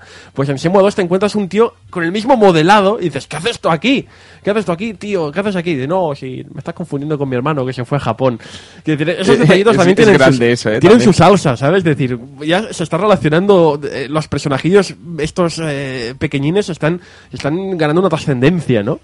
También querría decir que no solo es la potencia gráfica, sino mm, yo en Shenmue no he visto aún a ningún NPC como pasa hoy en día chocarse con una pared y quedarse ahí caminando. No le he visto, no he visto un NPC de pie encima de una mesa. No tiene apenas errores este juego. Es que me, pa- me paro a pensar y yo diría que no he visto en mi vida un error en Shenmue. Seguramente Alphonse quizá ha encontrado alguno de- por las horas que le ha pegado. Pero yo en las horas Es imposible hacer un juego sin errores. en el tiempo estándar que he jugado, es un juego que para todo lo que ha de mover, yo nunca he visto un NPC haciendo ninguna cosa rara. Porque es un juego muy sólido, es un juego de verdad que, a ver, estamos hablando, vamos a hablar, claro, vamos, estamos hablando de Yu Suzuki, estamos hablando de M2. O sea, creo que, al menos en la época, en el año 99, podemos imaginarnos pocos equipos de trabajo más metódicos y, y perfeccionistas que AM2 y Yu Suzuki. O sea, esta gente tenía un sistema de trabajo, no puedo entrar en cómo era, pero esta gente tenía un sistema de trabajo perfeccionado hasta, hasta lo mínimo detalle y, y- y- y los juegos no salían hasta que estaban pulidos al 100%. Y otro momento de realidad os lo quiero introducir siguiendo un poco la historia, que la hemos dejado cuando conseguíamos el espejo del, del Fénix. Pues bueno, investigábamos sobre el espejo, nos decían eh, Chelson que la anciana Chelson que estaba que había unos guardianes y que estaba relacionado con la estrella del norte, todo lo que se relaciona con la estrella del norte, ya sabes que es maravilloso. Sí, sí, por supuesto. Lo ha metido, lo ha metido ahí. Y bueno, vamos a La estrella del norte es, es lo que tiene. vamos a habla, habla. Quería decir, para Evil Ryu este juego era un 5 hasta que salió esto y le puso un 10. Dejadme que haga un pequeño inciso que se me pase lo que decís. eh, así, bugs gordos, que también eh, yo creo que, como decís, a nivel de producción o de diseño del videojuego se enfrentaban a, a una- a un, por así decirlo, un propio quest de en muchos sentidos al trabajar con tantos personajes a la vez en pantalla, con colisiones, con una serie de cosas. Eh, no hay así tampoco bugs gordos a nivel usuario. A nivel, como dice, que una mente enferma que esté probando mil y unas como yo. Uno, por ejemplo, que hay, que es bastante, seguro que no lo habéis visto nunca, que es, ¿sabéis que hay un momento del juego cada día que hay una elipsis de tiempo? Me refiero que eh, es entre el atardecer y el anochecer, ¿os acordáis? Que hay un momento que estés en la localización que estés, hay una musiquita, unos planos, tin, tin, tin, y ya es como más de noche, ¿os acordáis? Pues ahí eh, la máquina hace un barrido de posiciones de todos los personajes. Ahí es un momento, por ejemplo, que puedes encontrar un bug. Hay unas posiciones donde te puedes colocar y el barrido lo hace y no cuenta que estás en esa posición y sales volando en un sitio que no deberías estar. Pero ya te digo, son cosas enfermas a nivel, como decíais, eh, perdón este pequeño inciso, eso, el, todo el trabajo que tiene de colisiones, de tanta gente a la vez en pantalla, de ¿No ves? todo eso lo, lo pasa Pero- totalmente bien. Luego también podías volar en las escaleras, ¿os acordáis? El fallo de las es escaleras. verdad, Pero es muy verdad. difícil de hacer. ¿Sabes qué pasa, Alfon? Que yo eh, estos últimos años he sido un, un, un- una- un- un jugador que se ha machacado mucho juegos como Fallout 3 o Skyrim, que son Fallout 3 o Fallout New Vegas, sobre todo Fallout New Vegas. Bueno, sobre todo Fallout New sobre todo Vegas. Fallout New Vegas. eh, Los he explotado mucho porque este género de juegos a mí me gusta mucho. Y Fallout 3, eh, Oblivion, Skyrim, eh, Fallout New Vegas son juegos que a nivel de mundo, no entraremos si es mejor, peor, si tal, pero son mundos igualmente grandes y detallados. Sobre todo en New Vegas. Te o sea, te das cuenta con estos juegos que todos estos juegos tienen muchos bugs. New Vegas tiene por encima de, de- de la media de... ah, Pero tú juegas a Skyrim, cualquier persona que ha jugado a Skyrim, una sola partida reconoce los mil bugs que tiene. Lo mismo con Oblivion, lo mismo con Fallout 3. Son juegos cojonudos, son juegos brutales, son juegos magníficos, pero están plagados de bugs. Bueno. New Vegas no es que esté plagado, es que está atiborrado de bugs. Lo que quiero decir es que hacer un juego así, de un universo tan grande, tan complejo, tan detallado, es muy difícil que no se te cuelen muchos bugs. Y en Shenmue, en el año 99, no tiene apenas. Porque nos has comentado tú ahora un, un par muy concreto que tienes que ser muy friki. Claro que hay más, evidentemente. Pero no tiene ni de cerca el nivel de un Fallout 3 o y a Fallout New Ah, pero no entremos. bueno, será porque está escrito, quiero decir, está escrito que los personajes hagan las cosas a las horas X y si Skyrim y compañía no está escrito eso. En cambio, tenemos una vida, quizás, a ver cómo explico esto. Bueno, ¿vale? pero es que en New Vegas te aparecía un tío colgando del, del techo con la cabeza Es que ahí dando hostia, vueltas. eh. Correcto, pero Y, es, y es curioso que Chris Averone, productor de Obsidian Entertainment, creador de Fallout New Vegas y entre ellos Alpha Protocol, que también bebe mucho. También déjalo correr, Alpha este Protocol, hombre, también déjalo correr. Este hombre se ha declarado que es muy fan de Shenmue, por, eso hace este tipo de juegos eh, tan abiertos y con estas experiencias. Quizás siendo más cerrado Shenmue a la hora de estar escrito y que las cosas pasan X Y y punto, es infinitamente más vivo y real que Skyrim y compañía. Porque en Skyrim nunca vas a tener una relación como la que tienes con Nozomi. Nunca vas a tener una relación como la que tienes con el gato. Nunca vas a tener una conversación como la que tienes con Fukusan. Nunca No podrás hablas. matar un dragón a puñetazos. Eh, eso en Shenmue no podrás hacerlo. No, pero quiero decir, valorando y aceptando que Skyrim y compañía son juegos que gustan a millones de personas Y y, yo el que primero, el ¿eh? raro soy yo, ¿vale? Porque lo comento en muchos podcasts y tal, que eh, lo respeto muchísimo estos juegos, sé que tienen un trabajo detrás es maravilloso y a la gente les encanta, pero me fastidia no sentirme sentirme el único elemento vivo de ese universo, el único elemento humano de ese universo. Correcto. Y que no seas capaz de amar, no seas capaz de interactuar y de hacer las cosas como las harías en la vida real. Aunque tengas mil millones de posibilidades, nunca hay nadie humano en ese juego, nunca. Pero en Shenmue sí. No estoy al 100% de acuerdo porque creo... Es un debate ya más que... Ya. Es casi filosófico y moral. Para, para demostrar de que no, no, no todos somos de la misma pasta. Es bonito eso Eh, Fallout, yo encuentro que hay ciertos vínculos personales con tus aliados y los llevas De y hecho, te preocupas de por los, que ellos. de los que hemos dicho, Fallout 3 es un, un poco el, el más humano de todos. ¿eh? Exacto, Porque es el que, más... es no el sé. que tomas decisiones más de- decididas a gente vive, gente muere y eso importa mucho. Per- perdona. Entonces creo que se hace un buen trabajo en estos aspectos. Cuando te acompaña la tía esta de la hermandad, la negra con el martillo, que le dice, venga tú, a matar monstruos, y te encuentras volando y lo primero que haces es ir a coger la armadura y el martillo. ¿Qué amistad hay ahí? ¿Qué amistad, por favor? Bueno, puede ser alguien. A ver, Cristian, es que tú eres un hombre cruel. ¿Qué quieres que te diga? Cruel y sabemos, metal. sabemos que en el fin del mundo no hemos de confiar en ti. de que no digas, "Ven para allá. Lo que quiero Al momento te decirte... veo vestido con mi ropa, tío. Es que. Y si te despistas con tu cabellera, ¿sabes? Lo que quiero decirte es que Shenmue, en- yo estoy convencido que Shenmue en, en manos de otro equipo, pues hubiera tenido muchos más bugs, porque Oye, es que Fus no tiene sé. mucho más mérito porque sabes que fueron de culo para sacarlo. Porque eh, se tiraron un montón de tiempo haciéndolo, un presupuesto de la hostia, pero eh, habían desarrollado mucho de China, como hablamos en el programa anterior, y luego tuvieron que hacer Yokosuka Mira. a correcuita, muy deprisa. Si me sea, permitís un comentario como encima eso informático. tiene más mérito. Si me permitís un comentario como informático. Yo creo que la grandeza de- del buen programador, del buen informático, del buen creador de aplicaciones, juegos, lo que sea, es cuando eres capaz de hacer algo muy complejo, muy complejo, consigues mm, simplificarlo a la mínima expresión y algo que parece muy complejo lo haces súper mega hiper simple. Entonces, como es tan simple, no puede tener fallos, no puede escaparse casos que no has planteado, porque es muy simple. Yo creo que la filosofía de AM2 era esa, ¿no? Conseguir, pues, simplificar, porque de hecho, si te, si te pones a pensar muy seriamente, la jugabilidad y, las, y la, metodología de Shenmue es muy simple. Es tre- muy, muy, pero tremendamente simple. Lo que pasa es que está rodeada de, de ese halo, de ese halo de detalle, de ese halo de, de- de- de características muy, muy, muy fuckers, ¿no? Que consigue que algo simple sea muy complejo. Pero como es simple en su raíz, consigue que no falle, que siempre esté funcionando pues como pues muy bien, perfectamente. Es que Shenmue eran conscientes de que tenían algo muy muy bonito, pero al contrario que hoy en día se preocupa, o sea, Yu Suzuki siempre ha buscado lo más allá. O sea, Virtua Racing en su momento fue una locura hacerlo y consiguió que funcionara, fuera estable y no solo eso, sino que portearlo a una consola como la Mega Drive, que es una locura. Entonces, lo que quiero decir es que hoy en día estamos acostumbrados a presentación Play 4, estas demos técnicas tan increíbles, luego habrá ese buen juego detrás que como pasa con Shenmue. Shenmue lo bonito es que no era solo gráficos, es que era programación sólida, era un buen juego y se buscaba sobre todo ser lo mejor, no solo en un aspecto gráfico y que la gente lo viera en las revistas y dijera lo quiero. Era una cuestión de moral de decir vamos a entregar un, un producto redondo en todos sus aspectos. Y bueno, voy a cortar un poco el rollo porque ya nos ponemos todos aquí a divagar. Y bueno, nos vamos con el espejo a ver al, al maestro Chen. y ahora, ahora- No, no, gracias, porque Eh, si sí. no Es estaríamos que todos- estoy aquí intentando, vamos a ver, yo os voy a reconocer que debería, este papel me pertenece a mí de cortarlo, pero yo es que estoy, Se entusiasma, se yo estoy, a él, yo estoy pásaselo a él. disfrutando como un marrano también, ¿sabes? Yo, estoy en un lodazal, Edu, Dile algo, Edu, dile algo. como un marrano. Yo, yo voy aquí a, a contar la verdad, ¿vale? Ahí, ahí. Eh, eh, eh, como estamos aquí todo el mundo hablando de cosas que se tienen que decir, ¿vale? Y estamos el Tony y yo, oye, pues hacemos esto, acortamos esto, etcétera, etcétera. Hace un buen rato decimos, oye, avanzamos la historia, que llevamos más de dos horas acá ya, tal, llevamos, llevamos dos horas y tres cuartos ya, casi Bien, tres bien, horas. bien, lo he esperado. Eh, Adiós, porra.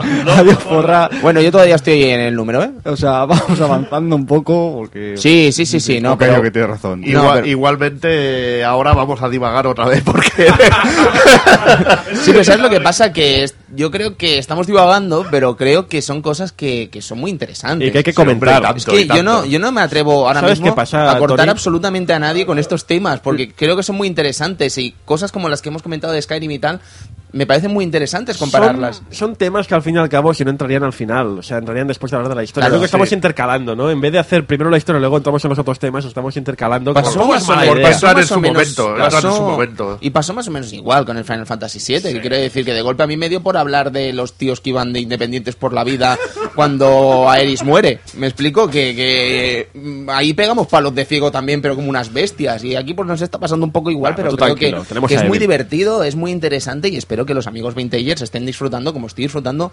mm, yo escuchándos y vosotros hablando y bueno, y yo hablando, que cojones también, pero que quiero decir que, que, que estamos disfrutando mucho y que, que espero que lo estén pasando bien. Y bueno, momento místico ¿Qué que le presentas. eh, el espejo del Fénix. Se lo presentas al maestro Chen.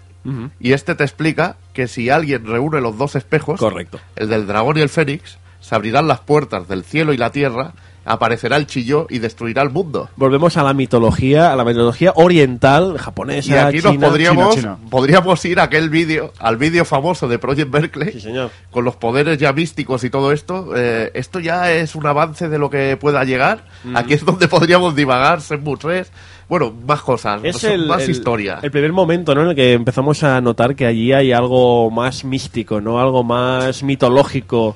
El, Creo el Fénix y el dragón, que son las- los dos grandes seres mitológicos de la cultura oriental. ¿no? Es que creo que hemos emitido algo bastante importante, que ah, después del selector 50-60 de- del juego, en la versión PAL, eh, había que el, o sea, si esperabas había Es que el vídeo de Shangwa, que contaba la leyenda Qué famosa de. Shenmue, o sea, es el, con lo que empieza el juego y con lo que termina, es la última, o sea, la última frase Con la hablada. profecía, entre comillas. Exacto, ¿no? esa profecía que ya nos revela de que Shenmue tiene también ese contexto místico. Mira, un Y que no vamos a ver durante todo el juego, casi. Exacto, no, no, no se va a ver No, nada. no, no, no, o sea, si dejando quieres de lado contar- eso- Si quieres contar las habilidades superhumanas de Chai, pues mira, ese es quizá el único elemento místico. El hecho de que Chai pueda brincar y moverse sin problemas por, por donde le da la gana.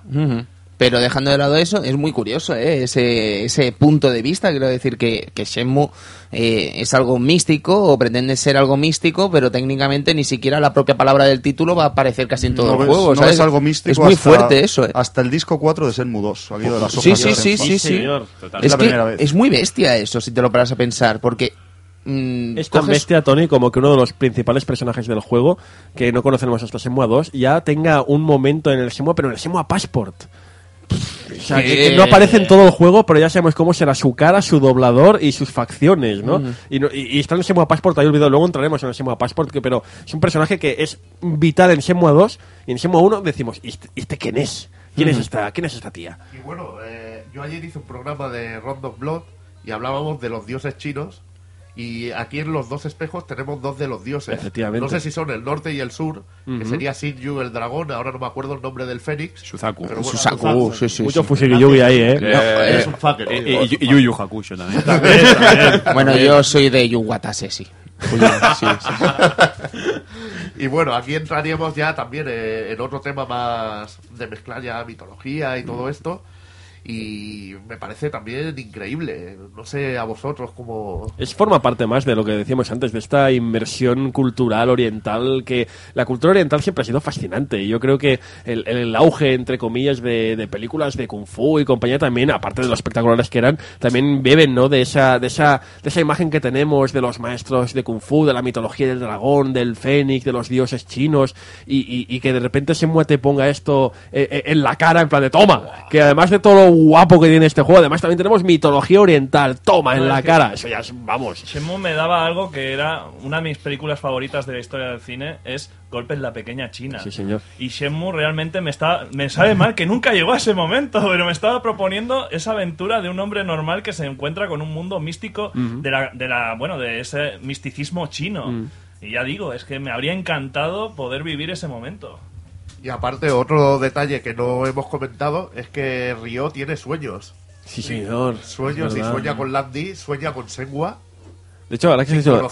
Río, realmente, Sí, si lo dijimos, Eso nos lo hemos dejado también. es, y es Río, realmente, debemos decir Río. El nombre, Río, el nombre es Río. Eh, hemos acostumbrado a decir Río, pero es, es Río. Demasiados ríos en nuestra vida. Sí, la verdad es que sí. O sea, que No, pero lo de los sueños también es muy interesante, ¿eh? porque también empiezas a entrar ya en un mundo onírico. Que dice que tiene muchas facetas, ¿eh? Tiene, tiene facetas, pero vamos, eh, totalmente que piensas. No, no, no es un mero juego de aventurillas de un tío que va por ahí, un simulador de paseitos. No, Hasta es. Funs, no es- más sangre. Es, es, es- es- tiene, No te hagas más daño, tiene, Fun. tiene tantas, tantas, tantas facetas. una pena, es tan grande y no lo hemos visto, ¿no? Porque lo que hemos visto es simplemente el inicio, La- nada. Lo que la tenían pensado, efectivamente, no, no es nada, no es. Y no será, lo dicho, hasta, eh, hasta Shenmue 2, hasta el final de Shenmue 2, en que empieces a, a notar. Ya para empezar, el final de Shenmue 2 entiendes qué significa Shenmue. Hasta el final de Shenmue 2 no lo s- Casi sabes el final, qué sí. significa el nombre de la saga, de tu saga que te está gustando tanto. Eso no es, es muy arriesgado también, ¿eh? Por que sí, que parte sí, que es de muy un loco. creador. Que es muy, loco. Y, y fíjate que nadie lo critica porque los que critican el juego no han llegado a ver eso, pero es una cosa que yo creo que se podría criticar. Oye, ¿Sabes? Que, que es muy loco. Que, que- A los que critican el juego ponen las últimas tres horas del 2. también, te digo una, también, te digo, también te digo una cosa, el momento, después de haber estado tantas, tantas horas, tantas y tantas horas jugando Shenmue 1 y ya con las manos en Shenmue 2 y llega ese momento final, que a mí fue en japonés, mi japonés estaba lo suficientemente avanzado como para entender ese momento, el momento en que sucede la explicación de qué significa todo eso, a mí se me puso la piel de gallina, decir, Dios, qué bien parido está este momento y qué bien parido está que el nombre sea este. Funs, ya, ya haremos el desenmudos, hombre. Sí, a ver, Estaremos sí, ya- sí, ya tocará, con ya ganas ahí. Joder, sí, Ya tocará. tengo- 2001 entra o no, 2001. Bueno, ya de perdidos Ah, ya. al río. Habéis abierto la veda ya. Sí, y- sí, sí, sí. Ahí, ahí. La peña nos está pidiendo Golden Sun, ¿sabes? Y yo creo que Golden Sun no va a ser, pero algo cerquita en Mega Drive va a ser que... eh, yo no digo más. Bueno, yo, yo siempre. Lo, lo difícil que es encontrar un buen guion en, en un videojuego. Hasta el día de hoy yo creo que el 90% de los videojuegos, yo siempre digo, son malas películas. O sea, no, no, sus guiones no dan para una, una buena peli, dan para malas pelis. Y en, con Shenmue es de los, poco, de los primeros juegos que me sentí realmente atado a esa historia y creo que era una narrativa propia de ese videojuego, propia de, de su medio y muy bien llevada. Y no es más por eso que eh, en pleno año 2013 todavía siguen ocupando titulares la posibilidad de que haya una tercera parte. Bueno, como si no bueno. que no, no entremos ahora, de verdad, no hace falta que entremos ahora. Pero ¿qué otro juego después de, tre- de- después de 14 años puede seguir ocupando titulares a pero a, a ritmo semanal, porque cada semana aparece, sí, ha dicho tal, ha dicho cual, no sé Dejando de lado lo que vendría a ser, por ejemplo, Monkey Island. Por ¿verdad? Por ejemplo. Por ejemplo. ¿Qué, qué otro juego, aparte de Monkey Island o Shenmue, consiguen algo Durante- así? Durante tanto tiempo es muy difícil, muy difícil. Pero e- extremadamente difícil. Y, y- y es por eso, porque estamos tan atados, eh, estamos tan vinculados emocionalmente a eso, que nos agarramos a un clavo ardiendo. Luego lo podemos comentar al final del Sí, programa. no, no, no, lo vamos a comentar. un Tiene, clavo tiene- ardiendo. tiene un punto, tiene un punto dentro El de este programa, seguro. De Shenmue 2, tío, te deja una huella. Es uno de los juegos que te deja con más ganas de más. Sí, sí, El- y- yo creo que es el, el que más. Si yo pudiera volver a aquella época y decirle, chaval, no te hagas ilusiones, que no. Y incluso es que no estamos dispuestos a aceptar No, no, cualquier producto, porque yo me acuerdo el día en que vi el trailer de Shenmue Online que estuve a punto de tirar la, la pantalla al suelo pensando, pero ¿por qué me habéis desvelado todo esto? En un tráiler de mierda de un juego online que niños lanzan bolas de, de- de energía, por favor. Y ahí veías un vídeo de dragones gigantes, fénixes, y decías, por favor, esto no me lo podíais desvelar así. O sea, no podíais decírmelo así. No, era totalmente inesperado, desde luego. Eh, Eh, Kevin, seguimos ¿Por con... dónde íbamos? Evil, ¿por dónde íbamos? ¿Por dónde íbamos? Bueno, a- ahora qué pasa. Cuando tenemos esta segunda visita, el Chai baja, baja e intenta chorizarnos el, el Es- espejo. Y una pelea un Chai tanto extraña ahí, ¿eh? Chai, de la misma forma que hemos dicho que es indudable que muchos estudios de videojuegos se basaron en, en Shenmue para hacer sus, sus producciones, Peter Jackson... ah, Ahí quería había llegar que yo. decirlo, había que decirlo. Había que decirlo. ¿Dónde está Peter- la denuncia, efectivamente? Peter Jackson jugó Shenmue. Mm, mm, Podría ser. Le gustan mucho los videojuegos a Peter Jackson. Ah, sí. No obstante, Mi debo, de- tesoro. debo decir que de Gollum, creo que debo decir que de Gollum, eh, seguro que ya había muchos dibujos y tal antes, pero hay un cómic del Hobbit que seguro que conoceréis, en el que vemos el Gollum, a Gollum, mejor dicho, eh, prácticamente igual de lo que fue en la peli, pero esto es un tema que no viene a cuento aquí, que algún día en un tú no has tenido infancia y dentro de 10 años lo hablamos. Venga. ¿Vale? Con Chache y tal. Igualmente hay una película animada de Ralph Bakshi hace muchos ¿Eh? años. un ¿Del director- señor? De, de un director de animación. Ah, del Señor de los Anillos. Funko. Vale, vale. Ah, del señor, sí, claro. Del pero Señor de los Anillos. yo quiero decir que Gollum, no sé hasta qué punto se habrán basado, ¿no? Pero, no, no, es, es- sé que no, pero era... pero es, muy, es muy parecido. ¿Qué película, qué película? ¿La de Tigre, cuál dices? ¿Del Ralph Baskin? ¿Cuál dices? El Señor de los Anillos, el Señor de los Ah, vale, Anillos. vale, Que era con rotoscopia, ¿no? Sí. Vale. Sí, sí, sí. Dado, dado Y- que el producto, para redondear un poco el tema, dado que Gollum está hecho en 3D, los artistas 3D, pues es obvio que pueden haber buscado una inspiración en este personaje en sus modelados del cuarto CD de, de Shenmue. Yo creo que es muy probable, porque es que no ¿Por es un actor, no es un ¿Por qué actor no? maquillado, es un personaje 3D y el que ha hecho 3D seguro que en algún momento en su vida vio eso. Pero qué Chai, que da, da rabia, Chai. Da ¿eh? mucha rabia. Da rabia, ¿eh? me Además que es el doblaje... Tío, que yo estaba en el ar- que yo estaba en la- yo estaba en el arcade tan tranquilo y jugando a mi hangón y viene este cabrón a tocarme las pelotas encima de Uy, con lo fastidio que Bueno, pero la- ¿le habéis ganado a Chai o no? ¿Os lo habéis cargado? costaba eh Sí. costaba eh Pero no veas. Tela, un eh. huevo, ¿eh? Cristian, cuenta cómo se hace. Pues mira, a ver bueno la la, Bueno. La Cristian técnica La, la técnica es, es sencilla. Yo solo he podido ganar de una manera. Es aprendiéndome una habilidad que es el barrido, ¿no? El golpe ninja, ¿no? El barrido guarro. Pero eso barrido era Mortal Kombat. ¿Era pergamino esa o no? Era pergamino. Era Era, per- pergamino. era pergamino de la niña. De la niña. pergamino del viejo. Vale. Según De- la- la Sí, que porque el viejo se va por ahí de copas y deja a la nieta. Eso también es Sí. otra que no hemos dicho. Ahí, explo- explotación infantil. Es Sí, un abuelo, un, un abuelo un tanto arriesgado. Siempre no, no está el abuelo, no, no está, está por ahí. ¿no? Sí, sí. Y bueno, y, y como... Vamos a dejar el tema.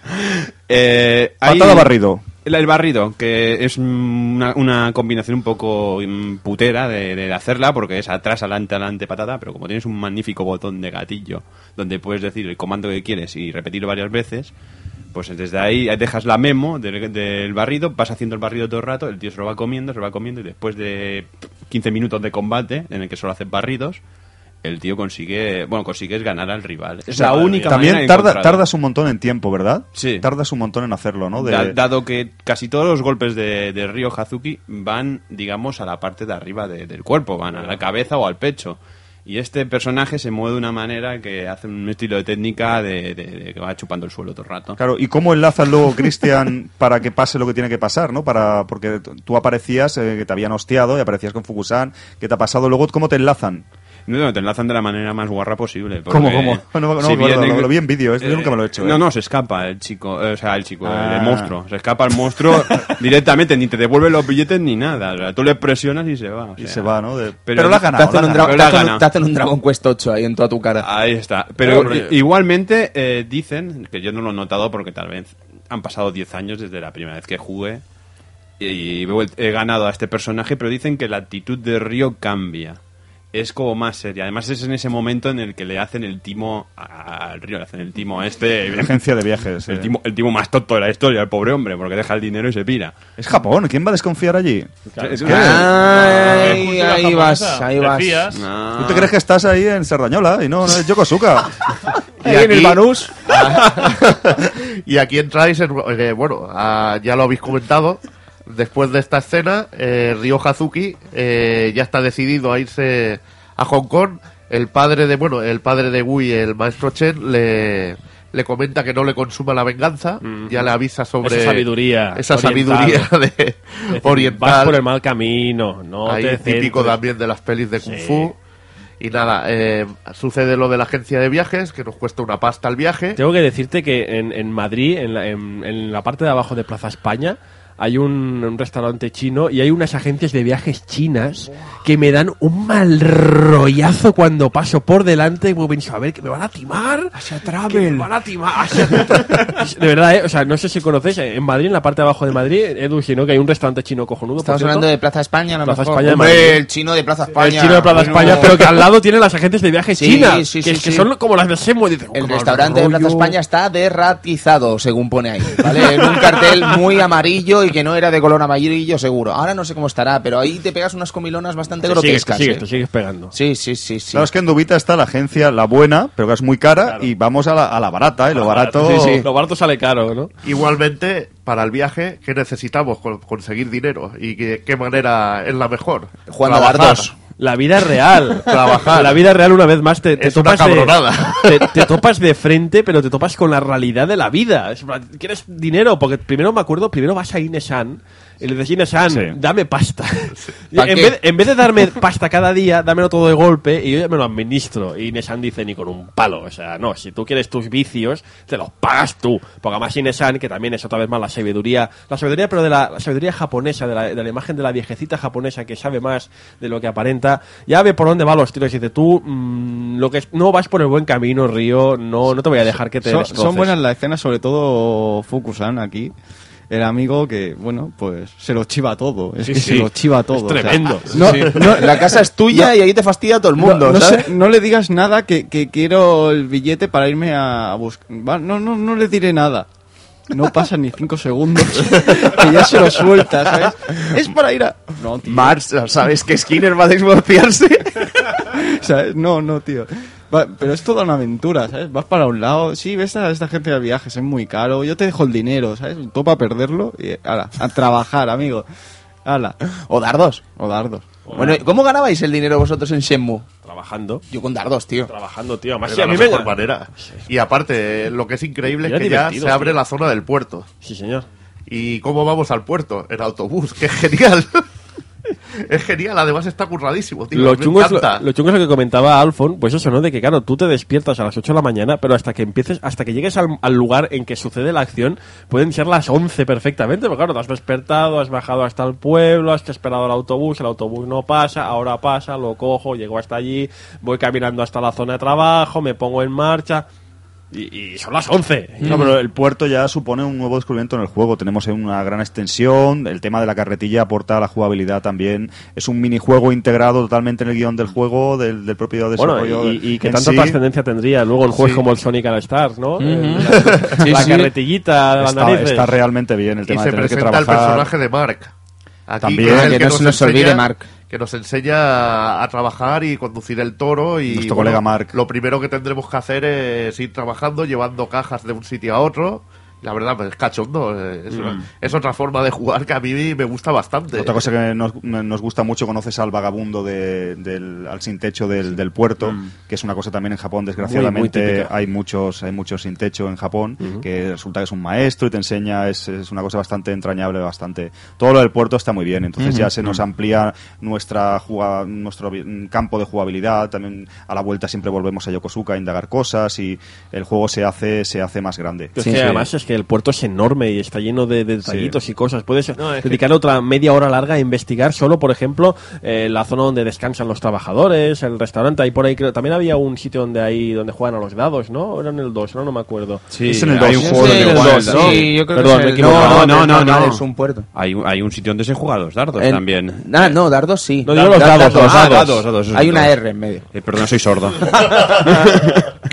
No, es en, en, en Amihama, que es una, es una cosa que no sé si nos dará tiempo ya a comentar. En Yokosuka Real es una cosa que es un poco, no sé, igual yo no, no recuerdo si yo lo hice mal el tema de que no me, yo no me oriento demasiado bien, pero eh, el puerto teóricamente está cerca, eh, si fuéramos humanamente la realidad, y en el juego es totalmente ah, como al contrario. eh, desde, desde Sakuraoka a Dubita, mm, Río va andando como corriendo, pasan unos minutos. Pues eso en la realidad, os aseguro que, o sea, lo flipáis. Tienes que coger un tren y yo, yo no sé las pateadas que se pega Río. Y al puerto es diferente, él va en bus y el puerto yo creo que se llega más... También, eh, pre- esto sí que lo digo sin, sin conocimiento. Decir que se habrán tomado sus licencias Sí, sí, sí, creativas. A claro. ver, las licencias están ahí, evidentemente, pero también tengo entendido no sé hasta qué punto estoy en lo cierto, pero de que, insisto, estamos en el 86 y sé que zonas como Yokosuka han tenido una, una reforma urbana que quizás se, se ha habido Igual una- es eso, ¿no? Que el puerto antes estaba Sí. ubicado en... Puede ser, no, pero por ejemplo, de que todos los edificios nuevos, eso sí que lo sé, que todos eh, los edificios nuevos de Yokosuka están en el lado del, del puerto, ¿no? Entonces, quizá, no lo sé, es- esto es pura especulación. Quizá eh, al intentar basarse en la Yokosuka más de los 80, que tendría menos esta explosión urbanística, ¿no? Pues no lo sé, pero podría, podría ser una explicación, porque evidentemente en Yokosuka hay edificios, tú ves, hay edificios de, de muchas plantas, de 20, 30 plantas, que en Semue no ves, Exacto. porque no se han construido, de hecho. Exacto.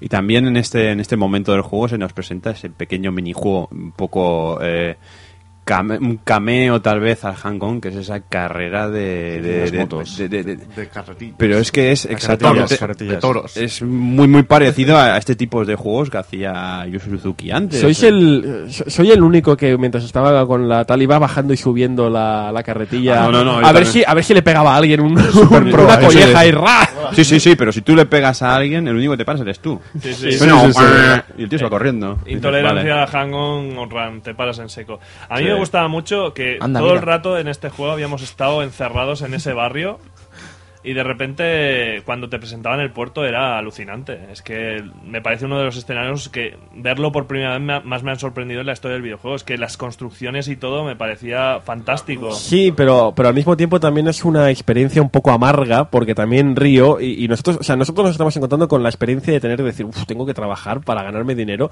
y Río también, ¿no? Río está, que es insisto, es un adolescente, se, se ha topado de lleno con el mundo de los adultos, ¿no? O sea que también es una experiencia un poco amarga desde el punto de vista de- del, del roleo, quizá, del personaje, ¿no? De la historia del argumento. Bueno, gracias a Dios para, para ganar el dinero tampoco hay que No, ya. mucho, moviendo unas cuatro cajas al día ya te sacabas una Bueno, pasta. pero es, es un, es un tema interesante, ¿no? Que también tienes que pensar en, en ese personaje, ¿no? Que está trabajando para, para poder vengar a su padre, esa obsesión una vez más, ¿no? Dice, yo tengo 15 años, pero dejo el colegio, el colegio me da igual, me voy a poner allá a, a poner y, cajas. y aquí un momento importante porque conocemos a la banda de los Mad Angels. Sí, eh, los Mad Angels tenían que salir también, ¿sabes? Y podríamos incluso pasar casi a hablar del almacén 17, ¿no? Vaya, el almacén 17, que es la base de ellos, tenemos muchos enfrentamientos con ellos, eh, putean a nuestro compañero de trabajo, a Mark. Además son tíos que ya hemos zurrado en algún bar. Nos encontramos a aquel americano El que americano comentamos ojos antes. azules, el rubi, el rubito, sí, sí. Pero también es un momento gracioso, ¿eh? porque es el momento de ¿dónde están los Matangers? ¿Dónde están los Matangers? Y de pronto te desvías un poco del camino, te vas a la zona más lejos y te encuentras una gran Graffiti. puerta que pone Matangers, pero a Río le sale los... Me da igual. O sea, él tiene que saber dónde están los Matangers por alguien. O sea, aunque ponga un graffiti en la puerta, es maravilloso. Da rabia eso, ¿eh? Da mucha rabia. Da rabia eso, ¿eh? Estás acostumbrado a preguntar y tienes que preguntar. Sí, sí, Esto sí. es- Río está ahí. No, no, no. Quiero preguntar, quiero Hay preguntar. que preguntar. Quiero mono, tengo un mono. Claro, puede ser un graffiti que está ahí. No te- ¿Por qué tiene que estar ahí por haber el graffiti ahí? Estáis ahí. No, pero es que también nos gusta, ¿sabes? Pensar que somos más inteligentes que el propio Río. ¿no? Cuando ya lo sabes todo, pues es más fácil. ¿Y qué me decís de Goro en el puerto? Oh, Ojo. Personaje. Ojo, Sí, genial ese ojo. personaje. Entrañable, entrañable es la palabra, ¿no? Quizá. Sí, más bien sí, ¿no? Extrañable. Los andares que tiene el tío. ¿Eh? ¿El qué, Cristian? los andares. Los Pero andares. un Ningún personaje- andares. Es como el boss de. Es un es, es otra vez más otro, tío. otro personaje característico de, de muchos mangas y animes y de producciones japonesas. El, el típico este matón pero de buen corazón, ¿no? Es que lo tenemos también el más que... Sí, es, es un personaje más que visto. Tampoco ha inventado la sopa de ajo con este personaje, el señor Yu Suzuki. Pero mola. No, molamos, claro que mola, pues como el gigante, como el boss de tal o el gigante de Doraemon, son estos personajes que tienen ese momento medio, por un momento parecen chungos y difíciles, pero todo son entrañables. Y bueno, aquí pasa el momento que secuestran a Nozomi. Eh, sí, momento. Llamada por teléfono, ahí. Ha habido, antes de esto ya ha habido, ¿no? La cita en el parque con Nozomi. Ah, sí, Sí, sí, y sí, nos sí. han comentado la fase crítica de nuestra relación con Nozomi, ¿no? Sí. Que se nos marcha a Canadá. Sí, que, es Ay, que, que nos llama de noche y dice, ¿puedes venir al parque, por favor? No sé qué. Que Ay. igualmente, que igualmente antes, creo que es antes, no sé si, corregirme si me equivoco, pero antes, en uno de estos momentos de, si no estás allí en el momento que toca, te fastidias, si hay un momento del juego que pasas por el, por el parque, te la encuentras allí. Sí. Y hay, y hay un pequeño acercamiento que, te- que se nota que ella intenta decirte algo, pero no, sea, en plan, no, es que tal, y lo toqué, ¿qué, qué quieres decirme? No, no, el momento tímido de la niña japonesa, ¿no? Pero no, tiene, tiene no su sé qué. truco ese momento porque has de esperar a, un momen- a una fecha concreta. Ujú. Una fecha que si el juego vas a piñón, Bueno, no, o sea, no pasa esa fecha. Antes ya te las pasa el juego, pero es en un momento concreto, en una fecha concreta. ¿Es en San Valentín o qué? Eh, no sabría decirte, porque es, es la típica, el típico vídeo que siempre te falta en el passport. Es que hay un montón de detalles Sí, así, de fechas, sí. de hay escenas que no llegaremos es, nunca es a que lo acabo de pensar, claro. pues, Es que el juego es- acaba en marzo, estás en Sí, San claro. Valentín y San Valentín en no- Japón no es había una fecha yo. muy identificativa para el, para el amor, ¿no? Pero es genial No que te pongan ese momento justo antes de que la secuestren. Para darle ese énfasis A la más- escena. Sí, sí, sí. Y ahí veremos otra escena increíble, que esto es puro Sega ya. bueno, vaya, y tanto. Porque Ryo le pide la moto a un amigo. Déjame la moto. Déjame la moto, compañero de clase. Pero tú tienes carné. No, No, pero da igual. la moto. Pero soy Hafuki-san. Pero a ver, se podría haber todo solucionado de aparezco en el puerto y ya está, o No. cojo la moto intro. No. No. ¿Qué hay? La- escena de la conducción. escena de moto, tío. Escena de moto. Esa, herencia, esa herencia hangón de Yu Suzuki. A ver, Yu Suzuki, el fan de, la- de las motos. O sea, el- ese fan de las motos que revolucionó el, mu- el mundo del arcade con Super Hang-On. Dice, pues yo ahora me voy a hacer el homenaje, porque eso es un homenaje, yo creo que es un homenaje de Suzuki. Dice, me voy a homenajear a mí mismo con las motos. Y es increíble que la música de esa fase, Eso, vaya descubrimiento, Evil. Sí, tío. viendo. No, no lo sabía yo eso. Muy esa grande. música la cogen y la meten en el Ferrari 355 Ah, sí. cantada. ah, sí. Sí. Ahí va, pues. Eh, ¿Cómo se llamaba? Ahora no me acuerdo, lo puse por ahí. Pero Ferrari fue antes. Bueno, pues, pero esa música sale cantada y te la meten en Senmu orquestada. Es un detalle de que él se automa... eh, Bueno, los homenajes de, de Yu Suzuki, que a mí me parece genial. Interesante, ¿eh? porque además es un dato. Yo no. Cuando lo, le, Spagato, creo que se llama. o- lo- cuando lo comentaste en el Face, yo me quedé loco con ese detalle, ¿sabes? Porque no tenía ni puñetera idea de, de algo así. Fue Son algo- minijuegos que va metiendo, nos va metiendo durante el juego, como las carretillas, como lo de los dardos. Que como- también es un factor que está bien, ¿no? de que de vez en cuando eh, la experiencia de juego está muy bien, la jugabilidad nos encanta, nos encanta la fórmula, pero de vez en cuando da un respiro, ¿no? Un respiro con otra cosa que está bien Sí, hecha. sí. No, pero para mí es que te deja flipado. Sí, sí. Que dices, hostia, tío, ¿por qué? Y, y es brutal, porque además en la ciudad de noche, con muchos efectos de luz, está muy bien. Ujú. Y bueno, con esto casi casi que podemos hablar del pacto, ¿no? Que llegamos con el jefe de los Mad Angels, ¿no? Sí, Porque aparece el jefe, el Terry, que tiene un diseño genial. tío. sí, me gusta, me gusta mucho el diseño. Parece una bestia salvaje, así la cara. Me pega mucho con eso, ¿no? Con el jefe de un grupo de moteros, ¿no? Al final yo creo que eso pega mucho y mola bastante. Pero nos hace un pacto interesante, ¿no? Porque resulta que nos pide que eh, luchemos con el hijo del maestro Chen, Porque resulta que tienen una especie de enfrentamiento entre bandas, ¿no? Una banda del maestro Chen con por el dominio de la zona del puerto con los Mad Angels, ¿no? El tráfico de, de mercancía. con Exactamente. Y entonces eh, Río acepta, pero claro, con una condición, ¿no? Que tendrá que tener más información del Andí a cambio. Y que le lleve hasta la Exactamente, y que pueda llevarlo, ¿no? Fíjate, eh, la obsesión una vez más, cómo nos retrata... De- claro, pero tampoco, yo no sé cómo lo veis aquí, pero yo en este momento recuerdo la primera vez que lo jugué, que no es que me cayera excesivamente bien Gui, quiero decir, no veía muy claro el pacto, evidentemente, tienes que aceptar porque casi no te queda otra, quieres tener algo a cambio tan interesante como eh, tener acceso al Andy, pero no lo vi descabellado en un principio, yo no Tony, sé vosotros si tuvisteis esa duda. Yo es que lo hemos comentado hace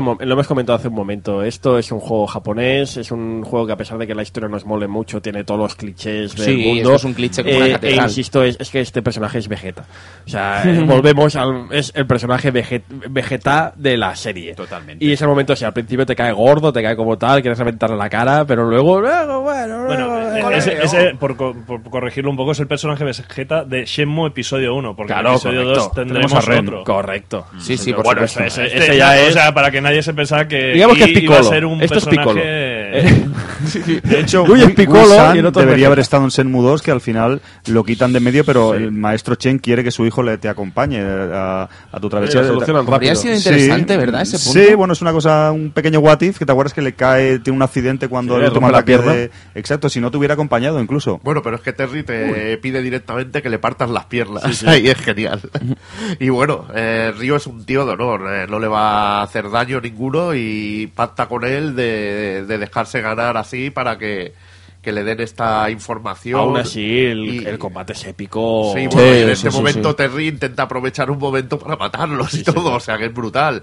Y entonces se desencadena lo que es el combate contra los 70 tíos que creo que es uno de los momentos más épicos del puto juego. Es lo que antes os comentaba Micro Cerrado, que Game Trailers, la famosa página de vídeos de internet, abrió una, un- un- una, una página, un show propio, que era eso, ¿no? Grandes momentos vividos de la historia del, del videojuego y uno de los primeros que pusieron fue la, la, la batalla esta, ¿no? De cómo con- comentaban eso, de cómo fue tan, tan épico, ¿no? Enfrentarse de repente, hemos estado en un juego, pues, teóricamente realista, ¿no? Entre comillas, que nos había puesto en situaciones del día a día y de repente nos tenemos que enfrentar a toda una banda de, de, de chungos y, y, Y vas con Gui, que mola. Que van los dos ahí Sí, sí, pero espada, me espada gusta esta, espada, esta ¿no? inmersión en los bajos fondos, me gusta mucho cómo empieza el personaje que es un estudiante, que es un chavalín y tal, y cómo según va avanzando el juego Acaba vas creciendo, vas investigando y te metes en embolador de ese calibre. Y genial la VMS aquí, el Sí, detallito señor. de que van- va contando los tíos que, que van liquidando. Un body count, como las películas, ¿no? Ni más Qué ni bueno. menos. Y además, en esta escena, lo- una parte también, a lo mejor, que yo me fijé que era un poquito importante, era el hecho de que ya no es un, un escenario cerrado, ya no es el hecho de que todo tienes unos límites. No, no, a partir de aquí hay un recorrido, como si fuera un Street for Rage, hay un recorrido desde un almacén hasta la otra parte del puerto, en el que a medida que vas recorriendo el recorrido vas pegándote de hostias con todo el mundo hasta que te encuentras con tu final boss. Y otra cosa, chicos, no se repite ningún enemigo, ¿no? También van cambiando texturas, van cambiando sí, sí, sí, ropas, pelos. Mira que hay gente, yo creo que no hay ninguno repetido tampoco. Es Incluso otra otra gente- obsesión más por el detalle y por... Incluso personajes que te encuentras anteriormente, a los que les has pegado una Sí, que te suenan y todo eso, Sí. es cierto, van saliendo, pero no, no hay repetidos en el número y de quizás es el, oponentes. el único momento en que el juego baja un poco de frame rate y más Hombre, sufre tú dirás, realmente. tú dirás. Pero una cosa, eh, aparte de los Quick Time Events y el contador, ¿la Visual Memory servía para algo más? Es que no me acuerdo ahora. ¿Tenía alguna función más dentro de Shenmue? En principio, Una no. patata gorda, Estoy ¿eh? pensando... No, eh, ¿Estaba el reloj siempre activo? ¿La hora, por ejemplo? Creo También la sí, veías en hora visual, la ¿no? hora siempre está activa. Visual, en principio, es solo eso. En principio... No, la hora no está siempre activa, te sale el logo de Shenmue. Sale- es verdad, sale el Es logo. que os voy a reconocer una cosa. Yo la Visual Memory siempre, y cuando digo siempre, siempre la he tenido sin batería. ¿Vale? Entonces, ¿qué pasa? Que cuando sacabas la Visual Memory no funcionaba. Tenía entendido yo que podías hacer cosas con el gato en la Visual Memory. Mm, creo que no. ¿eh? No, que yo O, recuerde, o es mira, una de esas leyendas urbanas random que Yo se le, di, cuentan. yo le di mucha caña a la VMU. Yo soy de los que se llevaba los caos de Sonic Adventure de paseo. Ay, qué cookie. Sí, cuquísimo. ¿Que no ganabas papilas? No ganaba Sí. papi. Uh, es que te voy a contar. Ah, chupaba mucho la pila. Vamos. Hostia. Y, y no recuerdo que hubiera eso también. Claro, que hablaba, lo, jugaba en japonés, no lo entendía, ¿no? Sí. Pero No, no, no, pues no. recuerdo. Es un buen hubiera- punto, es una buena patata en- esa. en una- Felicidades. en no, en una, de la- en una de las guías de Alphonse recuerdo que salían todos los rostros de toda la gente de, de Shenmue en versión Visual Memory. Es verdad, Ostras, eso es verdad, sí, eso es con verdad. el Passport, Entonces, ¿no? eh, Ostras, ahora me, has pillado ahí, ¿eh? Y mira que Eso es es con el Senmu ¿eh? Passport, creo que información de cada personaje, pero eso a lo mejor iba, si no recuerdo mal, vinculado online también. Y como los servidores se han ido a tomar viento, pues mm, ahí, me, ahí me has pillado, la verdad Bueno. es que ahí me has, me has pillado. Una cosa curiosa ahora que comentáis el tema de Visual Memory y las ranuras de nuestro querido mando de Dreamcast, es que es un juego que no usa, eh, me parece un poco extraño, no usa el Vibration Pack, el, el de esto de vibración, no lo usa Senmu, mm, si no recuerdo mal, ¿verdad? No, Qué curioso. no hay, sí, porque usa todo, tiene VGA Box, Y- evidentemente es un, un abanico de lo que la Dreamcast puede hacer en Pues cuanto a Visual parece- Memory, VGA, gráficos, tal, y eso no lo usa, es me curioso. parece muy curioso, sobre todo porque estamos hablando de una época en que el- eh, eso era, era lo más. ¿Te ¿no? acuerdas? De- Explotaba incluso, ¿no? El tema. Desde no- el no, momento, este juego no lo usa. Desde el momento en que entra Nintendo 64, ¿no? Con el Rumble Pack, el famoso, parece que Metal un Gear juego, Solid, tal. un juego que no tiene eso no, no está a la altura, ¿no? Y el 2 Eh, tampoco, Funs, no, Sí, sí, no hace y- uso. Y, y- y aparece este hombre y quizá, no sé, no le gustaría, no, no le pensaría que no aportaba nada, no lo sé. Pero es verdad, en una época, en los 90, finales de los 90, que había una obsesión enfermiza por meter esa vibración, pues esta, esta gente eh, pasa, ¿no? Sí, sí, es una curiosidad más. No, lo dicho, el momento épico de la, la batalla nos aproximamos, eh, Evil, al final del juego, ¿no? Nos vamos aproximando. Sí, estamos ya llegando al, Al final, final, ¿eh? Oye, que a ver, que- que- estamos acabándolo, ¿eh? Que quede claro, a ver, ¿cuántos enemigos había? Porque antes hemos estado hablando con Evil a micro cerrado, estamos hablando de 70. cuántos hay, ¿son 70, 70. 80, 100? Que yo, yo pensaba que eran 100. No, no, 70. Tienes un pitoste con Kill Bill que no te lo Buah, aguantas. pero que no veas.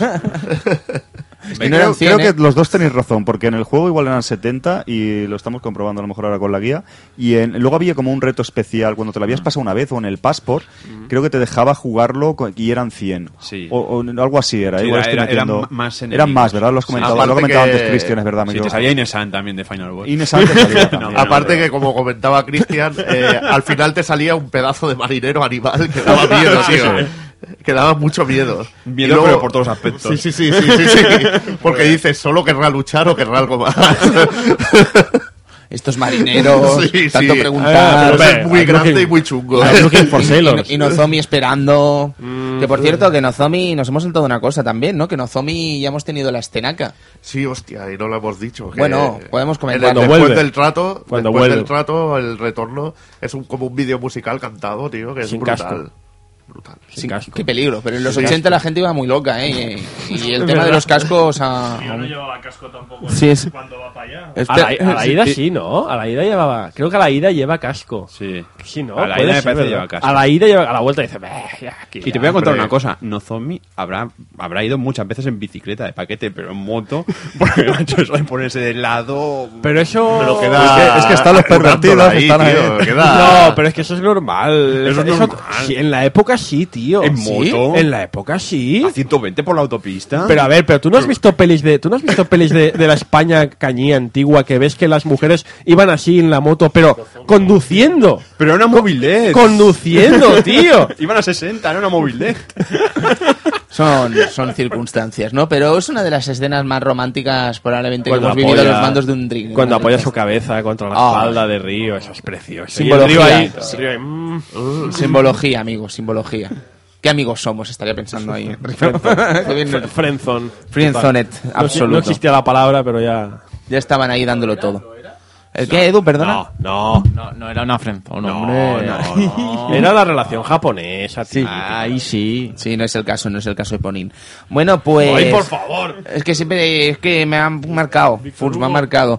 Bien, pues eh, sobre esta escena yo creo que a todos nos hablando el corazón, ¿no? Y además la música, qué bonita. Mm, El piano, ¿no? También. el- el- era con piano la, esa escena, ¿no? Eh, es- yo tengo entendido que eso estaba hecho por Yuzo. Tenía entendido. Ah, sí. Sí. Por Yuzo Koshiro. Sí, pues Yuzo Koshiro tiene intervenciones aquí Correcto. dentro de la banda sonora. Y- Y juraría que esa Hombre, canción, que si ¿quién la, mejor? si la tenemos a mano, Edu, creo que sería bonito escucharla, eh, era realmente espectacular. Sí, es el tema que tanto te gusta, Edu. Ah, vas ese. antes, eh. Entonces, eh, yo creo que es un momentazo, Evil. Es increíble y enlaza justo cuando ya después enlazamos con la pelea de los 70 tíos. Entonces Terry se nos intenta cargar, lo liquidamos a Terry y Terry que nos dice que la andilla no está en Yokosuka. Madre mía. Entonces hay que pirarse a Hong Kong ya sea como sea. Gui aquí ve, ve que esto mola también, un típico cliché, dice tu determinación es inamovible, vas a irte a Hong Kong sí o sí, y entonces decide ayudarle y le pide a su padre que ayude a Río. Y bueno, aquí vemos todas las escenas de despedida, cómo va vuelve a casa, Inesan le da dinero, Fukusan le da dinero, y bueno, coge su petate, ahí una escena muy Street Fighteresca, con su petate ahí recorriendo hacia el camino, con Y en unos ese planos momento, brutales. y en ese momento yo te lo juro que pensé ya está, ya se acaba la primera parte, te vas con tu petate, se verá la típica escena de la puesta de sol, te vas para allí y salen los créditos. No, No, que el juego sigue, tío. pues sí. que el juego sigue. Aún nos tenía algo Aún reservado. nos tenía la, la última puntilla. Sí ¿no? que es que engaña, porque sale como la cinemática de Yokosuka. Todas las y- despedidas. Sí, y ese plano en Yokosuka pasando por el Yo Arcade, ¿te Sí. acuerdas cómo va la cámara? Que es el típico ya que, por cierto, apunta final. Que se ha ido ya todo el mundo. Se ha ido, se ha ido el Tom, se ha ido la Nozomi, se ha ido ya todo el mundo. No, en Yokosuka no queda Solo nadie. quedas tú, casi, ¿no? Solo quedas tú. Yo, yo quería destacar también el hecho de cómo se va Landy a Hong Kong. Que se va en una puta lancha. se va de pie encima de la lancha a Hong Kong. Bueno, y de Hong Kong se va en helicóptero, ya ves tú. o sea- pero, pero- pero ese tío se, me- se se clava un viaje hasta Hong Kong en lancha. Y Tao Pai Pai cogía un tronco, lo tiraba y se subía. Pero que es la mafia, que tienen dinerito. No, pero es verdad que eh, No me lo había planteado jamás, Aprovecho ¿eh? para rescatar cosas así que es un juego que, como decimos, busca el realismo, con todo lujo de detalles, y luego tiene algunas cosas un poco ver, absurdas a ver, que, no, para, a ver, para, eh, para, Es que para, le faltaba para, por para, ahí. para, No, para, para, Había para, barco para. en la bahía. Ah, hombre. eh, claro, tío, a ver, es- son mafia. A ver, no. Es la ma- no no espera no Pero es tú la quieres mafia ver- tú china quieres ver a la la mafia china va a tener el barco amarrado en el puerto venga hombre Y pone Mad Angels. ¿Y tú qué quieres ver? ¿A las 10 sentado como una señorita o en el barco ahí de pie Bueno, como un señor? Por tío? ejemplo, Un señor. Yo lo quiero en el barco a lomos de un caballo negro y con reactores. estáis muy mal ya. ¿eh? Es la A ver, hora. por ejemplo, ¿por qué nuestro amigo Ryo Hasuki no se cambia de ropa? A ver, realismo, vamos a, a- un poco por la misma razón que Goku tampoco A que te vas de la tienda. Perdona, Es perdona. mía. ¿Cómo sabes que no se cambia de ropa? Porque tú abres el armario y toda la ropa es igual. es verdad, es que ¿Por qué en el equipo A Murdoch siempre me lleva la misma chupa? pero un momento Funs viste de rojo y es el puto amo. Y Río Hazuki es un un momento, cabrón. es verdad que es verdad, no, es que esto tiene más mandanga la que parece. Porque es verdad que en su armario tiene un montón de chupas y Todo tejanos igual, repetido. todo igual. Pero recordemos que cuando se va a dormir no se pone pijama. Que va, que va. Es un guarro. Se, se pone a dormir tal cual y cuando se levanta Japón- no se cambia ni se ducha. se va tal cual. En Japón se duermen tejanos, ¿no, verdad? No, no, no. Que yo sepa, No, no. no, Bueno, no. Igual como soy guiri yo, pues... Estúpido gaijin. También eh, otro detalle muy bueno es el hecho de que hay un lavabo en casa de, de Hazuki. Hay ¿sabes? un lavabo, eso que, que- que es un- en qué, ¿Qué- detalle? qué no puede haber un lavabo donde, va- donde quieres que me río. Es el único sitio donde hay un lavabo. En los demás sitios no hay lavabo.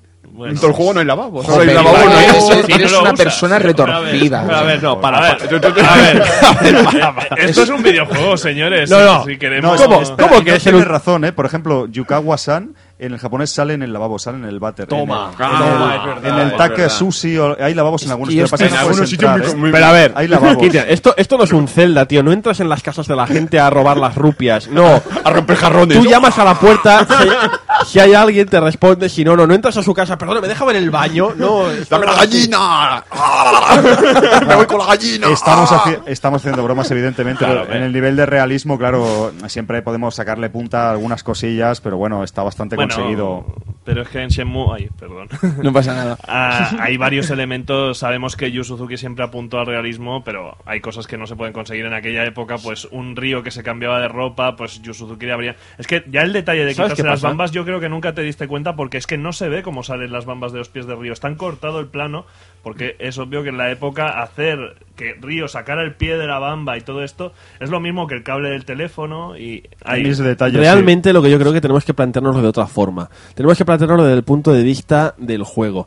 ¿Qué hubiera aportado al juego ver a Río cambiarse?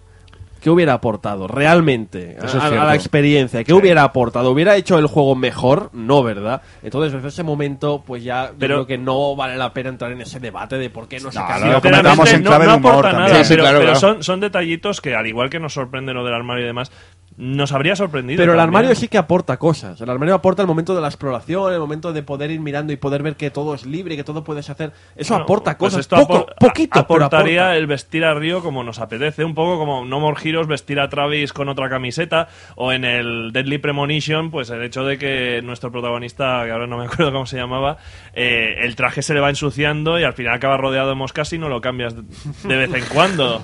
Entonces. Quiero decir, son detalles que habríamos agradecido. No se hicieron, yo creo, porque Falta de tiempo. falta de es tiempo. que- Son detalles que realmente narrativamente, pues cuando tienes un diseño de un personaje, está demostrado que si lo respetas y siempre va vestido igual, no pasa nada porque la gente se siente identificado con esa ropa y es positivo. Correcto, bueno, es muy de japonés, Hecho, de hecho, muy japonés, el ¿eh? año pasado hubo una marca de una tienda que se dedicó a vender chupas de río. O sea, volvió a sacar las chupas y se puso a venderlas. Sí. Y tan ricamente. No, pero hay muchos eh, fallos así en plan, entre comillas, mm, que podemos tomar en clave de humor. Por ejemplo, ¿dónde tiene Río la máquina del tiempo? Por ejemplo. Porque ¿cómo, cómo tiene una Saturn? Que ha ido al futuro, se ha traído la Saturn y... Igualmente, Eso tiene una explicación, ¿verdad, Alfon? No, es una teoría Oh, mía de estas ah, locas bueno, de- explica la pero teoría igualmente loca. los arcades sí que estaban en aquella época, ¿te acuerdas que lo discutimos? Los arcades los miramos, Home sí, Run sí. Es, es contemporáneo Es a aquella cierto. época. O Es sea, que Hardware y- pudiéramos decir... Eso es eh, genial. eh, anacronismo se llama, ¿no? Sí. Fallos Sí. de... Pues es las- la Saturn, ¿qué más podría esto es haber? un deliberado, ¿eh? ¿Por qué la sí. Saturn? ¿Cuál es mi, cuál es mi teoría? Yo, yo digo No que era. lo sabes me tú. me Yo digo que era la Pluto, en realidad. Era, un, Era la Sega era- Pluto, era un ahí está. prototipo. Sí, de ana- la época. anacronismos, así que sepamos y que podamos Hay- encontrar que claros. Tony, está ¿no? Saturn, están los gachapons de juegos eh, actuales, pero son- son, tonterías, Son quiero decir, son no, niños tontos. Que son deliberados. Sí, Claro, sí, sí, Son claro. claramente deliberados. Yo dudo seriamente de que haya anacronismos eh, no intencionados en el juego. Porque El, el nivel. Estamos hablando de un juego que hemos comentado antes de pasada. Estamos hablando de un juego. No, no lo estoy poniendo como algo malo, eh, Estamos hablando de un juego que pasa, evident- evidentemente, del X día de, de 1986 al X día del 87, que el tiempo, el tiempo meteorológico, la lluvia, la nieve, el sol, está basado en los registros reales que se conservan en Yokosuka de- del, del tiempo meteorológico. Desde el momento en que el señor, mm, el señor Suzuki se ha ido al registro meteorológico de Yokosuka y decir, perdone, ¿me da usted los registros del tiempo de Que puedes desde llamar por teléfono para obtener... eh, a marzo, desde ese momento ya sabes que ese, ese hombre se ha dejado los cuernos intentando hacer que el juego sea lo más cercano a, a lo que No, la son, realidad. pueden ser guiños. La Saturn puede ser como el juego, luego hemos sabido que fue desarrollado para Saturn, pues igual es un guiño para los propios programadores que está la Saturn. Esa es tu Otro, teoría. Esa es mi teoría. Otro guiño, por ejemplo, es que el tabaco, si no recuerdo mal, se llamaba Katana. Pues la Sega Katana, que como sabéis es uno de los nombres que se barajaron para de la, Sega Dreamcast. para conseguir el espejo, llevamos una el guardamanos de la, Sí, señor. También, de la katana. exacto. No, Chicos. hay, hay cositas así. Perdón, perdón. No, que iba a decir, casi que vamos a acabar, si os parece bien, con lo que vendría a ser la historia, que estamos en el último tramo ya. Exacto. Y Bueno, a estamos- partir... hemos dejado a Río con el petate que se vaya. exactamente, Sí, exactamente. esa, esa escena hay que decir que es carga, tiene mucha carga de emoción esos planos, porque yo creo que ya durante toda la aventura te, ha, te has encariñado con, con toda esa zona y, y parece, bueno, te está, te está dando esa sensación de que te estás despidiendo de tus 18 años de vida. Y eso Eh, es me poco parece como, genial. como que te estás haciendo adulto, ¿no? Que estás encarando quizás una nueva era, una nueva forma de vivir, ¿no? Peor o mejor, Sí, evidentemente, pero eh, empieza una aventura. El juego y qué ha conseguido aventura, ¿no? encariñarte de- del lugar, Sí, conocer sí. todo, meterte en esa historia tan absorbente, pero a la vez te estás dando cuenta que la aventura realmente está empezando Sí, al sí, coger sí, ese sí. barco y, Y- al y también- afrontar la... Y también lo que te comentan en el juego, que es como artista marcial, no puedes llegar a ser el mejor artista marcial del mundo, como quiere ser Ryo, en este típico, este típico objetivo tan japonés, ¿no? Sí. De voy a ser el más fuerte del mundo, no puedes llegar a ser el mejor artista marcial del mundo quedándote quieto en, En un Yokosuka, único sitio. correcto. Porque en el momento, en el juego hemos descubierto que nuestro padre viajó por el mundo para refinar su, su arte marcial. Y, y queremos seguir también un poco, aunque vamos a vengarles, ¿verdad? Vamos a descubrir todo el pollo de Landí, también queremos seguir un poco sus pasos, ¿no? En, en la admiración que sentimos hacia él. Inclusive el padre, que eh, se supone que es una estrella dentro del mundo de las artes marciales, dado que, por ejemplo, el vagabundo, que es un personaje que es un vagabundo que está metido, en- que está ahí en el puerto, te explica que conoció al padre, o sea, conoce al padre, conoce pero- la técnica del... Cristian, no es el Yamagisi-san, ¿no es el otro? ¿El vagabundo también lo conocía? Creo El que no. vagabundo es el que le enseña la técnica del counter, de, de ponerse detrás suyo y hacerle un golpe. Pero no- y dice que cono- no conoce al padre, pero conoce el estilo del, Ah, del estilo vale, Hazuki. vale. Es Yamagisi-san el que conoce al padre, ¿no? El otro viejuno de... Sí, el otro viejo no conoce el Exacto, padre. el otro- eh, este conoce el estilo de lucha, que es un estilo de lucha famoso. También, pues mira, eso no nunca lo había relacionado. Mm. Ujú, ujú. Bueno, pues eso, que si os parece bien acabamos con la historia y bueno, lo que comentaba Alfon en un principio, ¿no? Que Gui, bueno, hace un ratito ya, que Gui quería acompañar a Río en este viaje o la intención era que le acompañase durante este viaje, pero Chai lo, eh, lo hiere y empieza otra batalla en la que derrotamos definitivamente a Chai y Gui, bueno, entre comillas, ¿no? Evidentemente. Pero bueno, al final Gui pues no puede acompañarnos por esas desgraciadas heridas, por ese desgraciado Deus Ex Máquina que acaba de ocurrir, que nos impide que nos acompañe. Pero bueno, el caso es que el maestro Chen nos da la carta que nos va a remitir a la siguiente pista que necesitamos en Hong Kong. Y bueno, eh, Gui nos promete que se unirá a la aventura cuando pueda, cuando se recupere de sus heridas. Y entonces ahí sí que ya nos subimos al barco y acaba este Shenmue. Y pero vuelve la profecía, ¿no? Vuelve a ¿Y ¿Qué narrarse. pasa con Chai, tío? Que desaparece ahí en el agua. ¡Plof! Vuelve a aparecer, por eso Shenfa vuelve a aparecer en este momento, ¿no? Cuando cuenta los últimos... Vuelve a contar la profecía de vendrá del otro lado del Sí, en océano, off, ¿no? Salía en off eh, Fun, si no Eh, recuerdo, en voz ah, en off. El barco se va, el Sí. barco se va hacia el horizonte y suelta la profecía, no me la se entera, pero es eso, de volver, vendrá del otro lado del océano para cambiar nuestras vidas o algo así, no me acuerdo bien Que lo del barco podría ser luego. Es en inglés. Pudo ser un capítulo. Totalmente. Todo el Sí, viaje sí, en barco. Eso, no sé si lo comentamos en el anterior programa, ¿no? O- Sí. Comentamos tantas o cosas o que- Creo que no, eh, creo que no lo íbamos a comentar porque yo he leído este, digamos que, bueno, comentamos lo de que la, la estructura de capítulos, que Shenmue, Shenmue es el capítulo 1 y que Shenmue 2 empieza desde el capítulo 3, que hay un capítulo ahí perdido, que es el capítulo 2, que dices tú de, mm, ¿Chai es derrotado? No. En el- Eh, ah, es verdad. comentaba que en el barco el estaba- capítulo 2, el capítulo 2 es eh, el barco, desde que sale de Yokosuka el barco hasta que llega a Hong Kong. Si recordáis en Shenmue 2, eh, me estoy yendo a la segunda parte, lo siento, No pero nada. cuando desembarcas al principio del juego en La Shenmue niña te 2, da las gracias. una niña te da las gracias. Ah. Esa niña en el cómic, en este cómic, que es el episodio 2, que nada, es un cómic de, de 10 páginas, no llega, Sí. quiero recordar. Básicamente, Chai se ha colado en el barco para seguir haciéndote la puñeta y secuestra a la niña esta y Ryo pues le, le salva y por eso al principio del, del, del, del juego pues al principio de Shenmue 2 aparece esta niña diciendo gracias tal no sé qué Un, un cómic interesante, ¿eh? porque se muestran relaciones con personajes que son totalmente Sí. ajenos a la trama. Todas las páginas del cómic, que es casi una historia por página, ¿no, Cristian? Sí, sí. Son muy interesantes y enriquecedoras. hay, ¿eh? hay una relación, por ejemplo, entre este chino, el Gui, y la chica Sí. de la moto, la Joy. Ajá.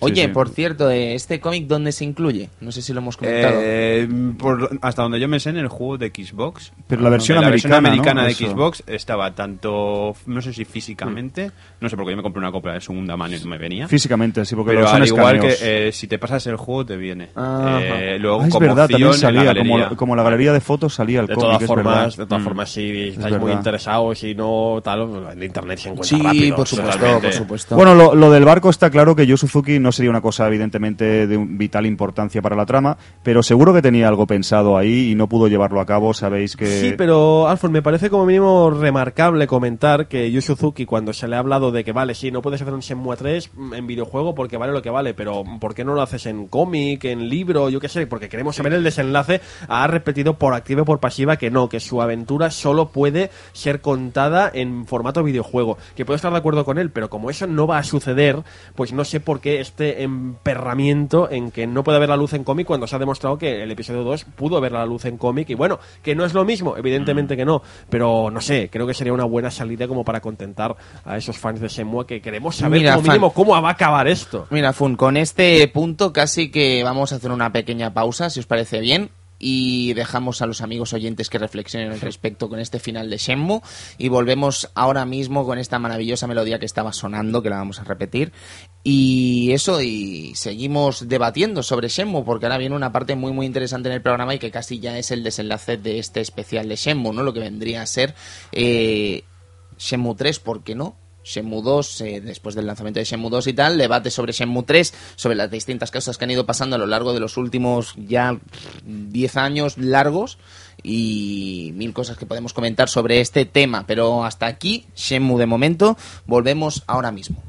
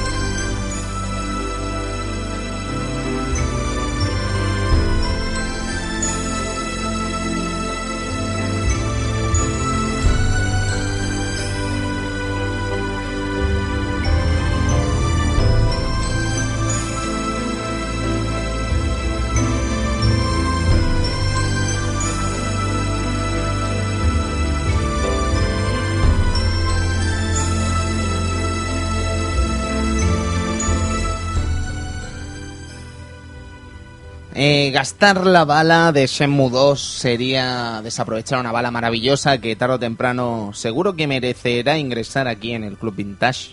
Pero es evidente que tras el lanzamiento de Shenmue 2, tras disfrutar de Shenmue 2 no solo en Dreamcast, sino también en Xbox, eh, aunque con una eh, versión un tanto más problemática de la que podríamos jugar en Dreamcast, con una serie de problemas de cargas y algunas cosas que evidentemente eh, se convirtieron en leyenda por los problemas que supuso, por ejemplo, en Estados Unidos, el hecho de que saliera en exclusiva para Xbox y que Dreamcast no hubiera esa versión allí en tierras americanas, pues como mínimo es eh, curioso ¿no? y digno de comentar.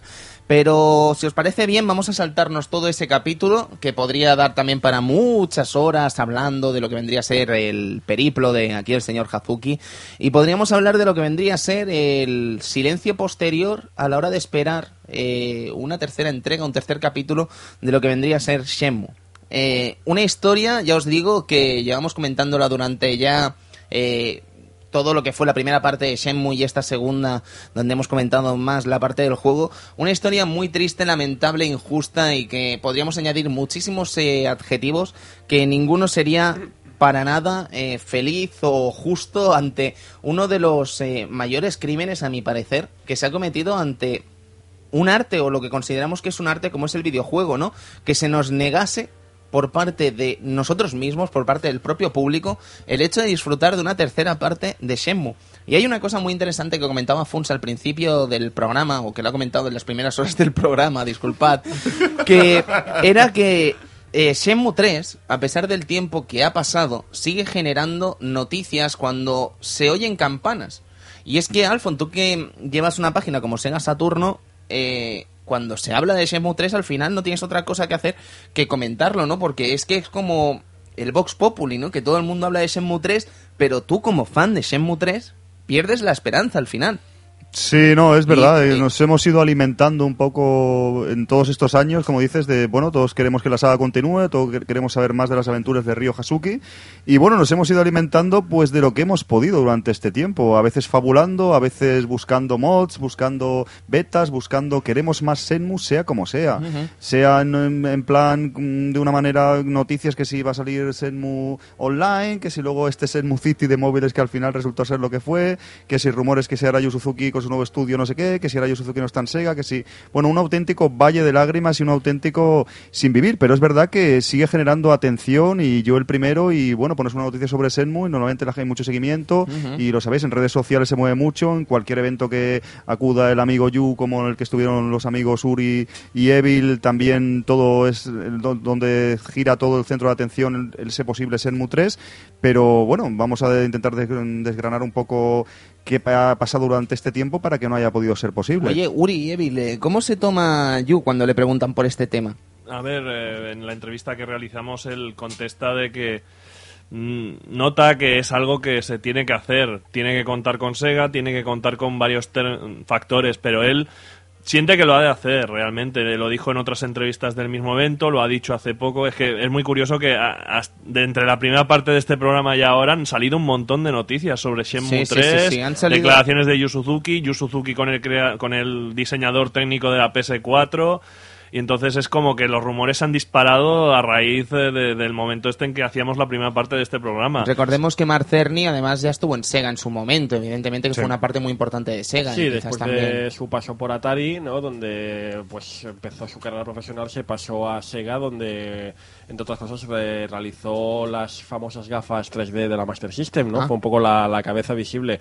O sea que sí, que estuvo su. Mientras que Atari fue su principio, su consagración como desarrollador fue en Sega. Eh, Speedy el otro día, nuestro queridísimo amigo Speedy, también colaborador de aquí del Club Vintage, hizo un artículo en Mundo Gamers hace unos días hablando de esta figura de Mark Cerny y hay una imagen, Funs, que no sé si la viste, que era Mark, el señor Cerny, mejor dicho, con Michael Jackson, ¿sabes? Eh, Claro, sobre Moonwalker. Sega, claro. Qué guapo, tío. ¿Sabes qué pasada? Digamos que, de hecho, Mark. Mark Cerny, Mark Cerny, perdón, eh, es también el responsable, entre comillas, de que en América Sega empiece a desarrollar, a tener su propio desarrollo, lo que se le llama el famoso Sega Technical Institute, Ah, algo así como qué el, el, A- el AM9 o el AM americano eh, eh, es fundado entre comillas por la por, por, por la insistencia de Mark Cerny de que eh, no todo ha de ser en Japón, también se han de empezar a hacer cosas en América. Con lo cual todo lo que sale de allí, Comics Zone, Deus y compañía, todos estos juegos que salen para Mega Drive, salen porque en un primer momento Mark Cerny dice, oye, no todo puede estar en Japón, vamos a hacer también cosas aquí. Y Con lo que, cual- nos, lo que no sale, como Sonic Extreme. y lo que nos lo sale como esperamos. Sonic Cuidado. Extreme. Con lo cual, eh, ah, recordamos eso, que Michael Jackson siempre se ha pasado la vida por ahí, ¿no? Pues por Sega América, pues eh, Ma- Mark Henry era uno de los cabezas visibles. Era normal que en algún momento se encontrasen, ¿no? A mí me da un poco de rabia ya estas noticias que un poco queremos que se genere mí me dan movimiento. mucha rabia. A mí me dan mucha rabia. He dicho un poco, pero me dan mucha también. Eh, por ejemplo, este último episodio, parece que estamos remontándonos hacia atrás, ¿no? Este último que comentáis de Mark Cerny. Eh, realmente, eh, igual estoy un poco equivocado, pero ¿por qué ha salido este rumor? Porque Bueno. simplemente está en una conferencia y se hace una foto con él. Sí, eh, va- es que lo peor del caso Mira, no es que no sé, no es lo solo... consigo. Tengo tres de Mira. juegos aquí delante con la noticia. No es solo, perdona que te Sí, sí, no sí. es solo el hecho de que aparezca, a ver, es la GDC, la GDC es lo más normal del mundo que dos desarrolladores y además dos que han compartido eh, trayectoria tengan una foto, pero es que esa foto la publica en Twitter la directora del evento. Sí, Megan Scabio. pero- Megan Escabio. ¿y qué Entonces, texto y Megan pone? Escabio pone, eh, for real guys, en plan, en serio colegas, están hablando de Shenmue 3, claro. Es, yo lo leo como un comentario en plan de, ah, mira, se han reunido Es una broma, 3". claro, Es una yo- broma, claro. pero claro, la gente, lo que hemos dicho al principio de este programa, que la gente se agarra, y yo el primero, se agarra a, a un clavo ardiendo, pues, oh Dios, sí, va a ser, por fin va a ser una realidad. Claro, el hecho de que lo publique la, la supuesta directora seria de un evento serio, pues también ayuda a que se vuelvan locas todas las... Yo lo considero una broma, no, eso mira, no- yo no voy a criticar sé, aquí ¿eh? a 3D Juegos, ni mucho menos, eh, pero mm, 3D Juegos, como muchos otros medios, tengo 3D Juegos abierto y uso 3D Juegos ahora, no es cosa de 3D Juegos. Eh, usa con esta declaración de Megan Scabio en el Twitter que no son 140 caracteres, con una foto incluida que son 20 caracteres de esa foto. Y de que no vuelva a hacer ninguna referencia más, porque revisé todo su Twitter de arriba abajo una broma, buscando ¿eh? una Eh, referencia extra, 3D no hay Juegos nada. hace una noticia de 133 palabras, ¿vale? Eh, no fueron los únicos. Game Informer eh, la hizo también, la hicieron también todos los medios de internacionales importantes y todos hablaron de ello como si pasase algo. Pero, Tony- Yo os pregunto una cosa, ¿creéis que alguno de los redactores de estos medios realmente sabe más de Shenmue que alguno de los que estamos aquí reunidos hoy aquí? Bueno, quiero decir, la, la verdad- ser, quiero decir, no. ¿qué nos pueden, qué Ya, no- ya, no, ya te- qué sé nos pueden contar? ¿Qué nos pueden contar ellos a nosotros Sé por dónde después vas. de tantos años de tristeza, de malas noticias, de y acabar el texto como se ve muchas veces y que te digan, por ejemplo, desde juegos y no fueron los únicos, por lo leí en muchos sitios, han disparado los rumores que comienzan a vincular con PlayStation 4. ¿Qué derecho hay de acabar una noticia así? Ya te lo digo como tipo que A mí es que me escribe. duele, me duele como seguidor de Senmo, porque no sé, es como levantar falsas esperanzas, no sé. Pero- no- Todo Eh, por acabar la noticia, por rellenarla Tony. con 20 palabritas más. Aquí no terminó el tema. Es que Exacto. una semana después decían lo de Chemu va a ir a Kickstarter para. Bueno, ver si eso se- fue Eso antes. fue antes, Mira, fue un poquito antes, de sí, hecho, pero eso, eso fue otra más, de traca. Eso fue más lamentable todavía, porque es que, digamos, esto pasó hace unas semanas y el caso que este fue dos semanas antes. Esto sucede en el momento en que Yu Suzuki se va a una a un anime anime video game show en Mónaco, Mónaco, Mónaco, sí. y lo típico, pues hacen la típica rueda mesa redonda con varias personas y hay una serie de periodistas ahí y tal. Eh, aparentemente, porque en ese momento no teníamos ese, ese, ese vídeo, en ese momento se le preguntó el periodista que hacía la el Se- periodista Sebastián Abdelhamid. que hacía la entrevista le pregunta por qué le parece es qué le parecería porque Shenmue igual que han hecho pues eh, Team Suffer o en, Ob- en- en Obsidian también, de optar por un acercamiento al Kickstarter. ¿Qué opinaría? Sí, pero el vídeo se publica después. Exacto, ¿sabes? exacto. Entonces la, dicen, la, la noticia decía que sí, que Yu Suzuki había dicho, pero, pero que eso era una realidad y, y- y- y- y- in- inquebrantable. Sí, Esto- el tweet dice lo siguiente. Yu Suzuki piensa. Esto ni pregunta Correcto, ni correcto. hostias. La El- primera noticia es esa, la- al loro. el primer tweet de tres que hay es Yu Suzuki piensa en un crowdfunding del estilo Kickstarter para financiar Shenmue 3. Punto. Punto. Pim pam. Tal que así. Entonces, en ese momento yo me acuerdo que Tony, Tony y yo, que ya estábamos en el Twitter con el resquemor, empezamos, em- que estábamos, to- estaba todo el mundo dejándose llevar por la ilusión, Tony y yo empezamos a decir, mm, parate un poco las máquinas. Segunda que- noticia, segundo tweet. A Yu Suzuki le gustaría continuar con la historia de Shenmue con un anime o un manga. Punto. Tercer tweet. La entrevista con Yu Suzuki llegará pronto, ¿vale? Este es el orden cronológico de los tweets, ¿vale? Tenemos en el momento en el que yo tomé la imagen de estas eh, de estos tweets para hacer la noticia en Mundo Gamers mm, criticando todo este tema y el movimiento que se había generado a propósito de tres tweets para decir que Shenmue 3 revivía mediante el Kickstarter, que fue lo que se dijo en muchos medios del rollo, pero ¿qué decís? ¿Estamos locos? Se daba por hecho. se daba por absolutamente hecho. Fueron 171 retweets para la primera, que es la más importante, la más chicha. 26 retweets para el segundo sobre el anime y el manga.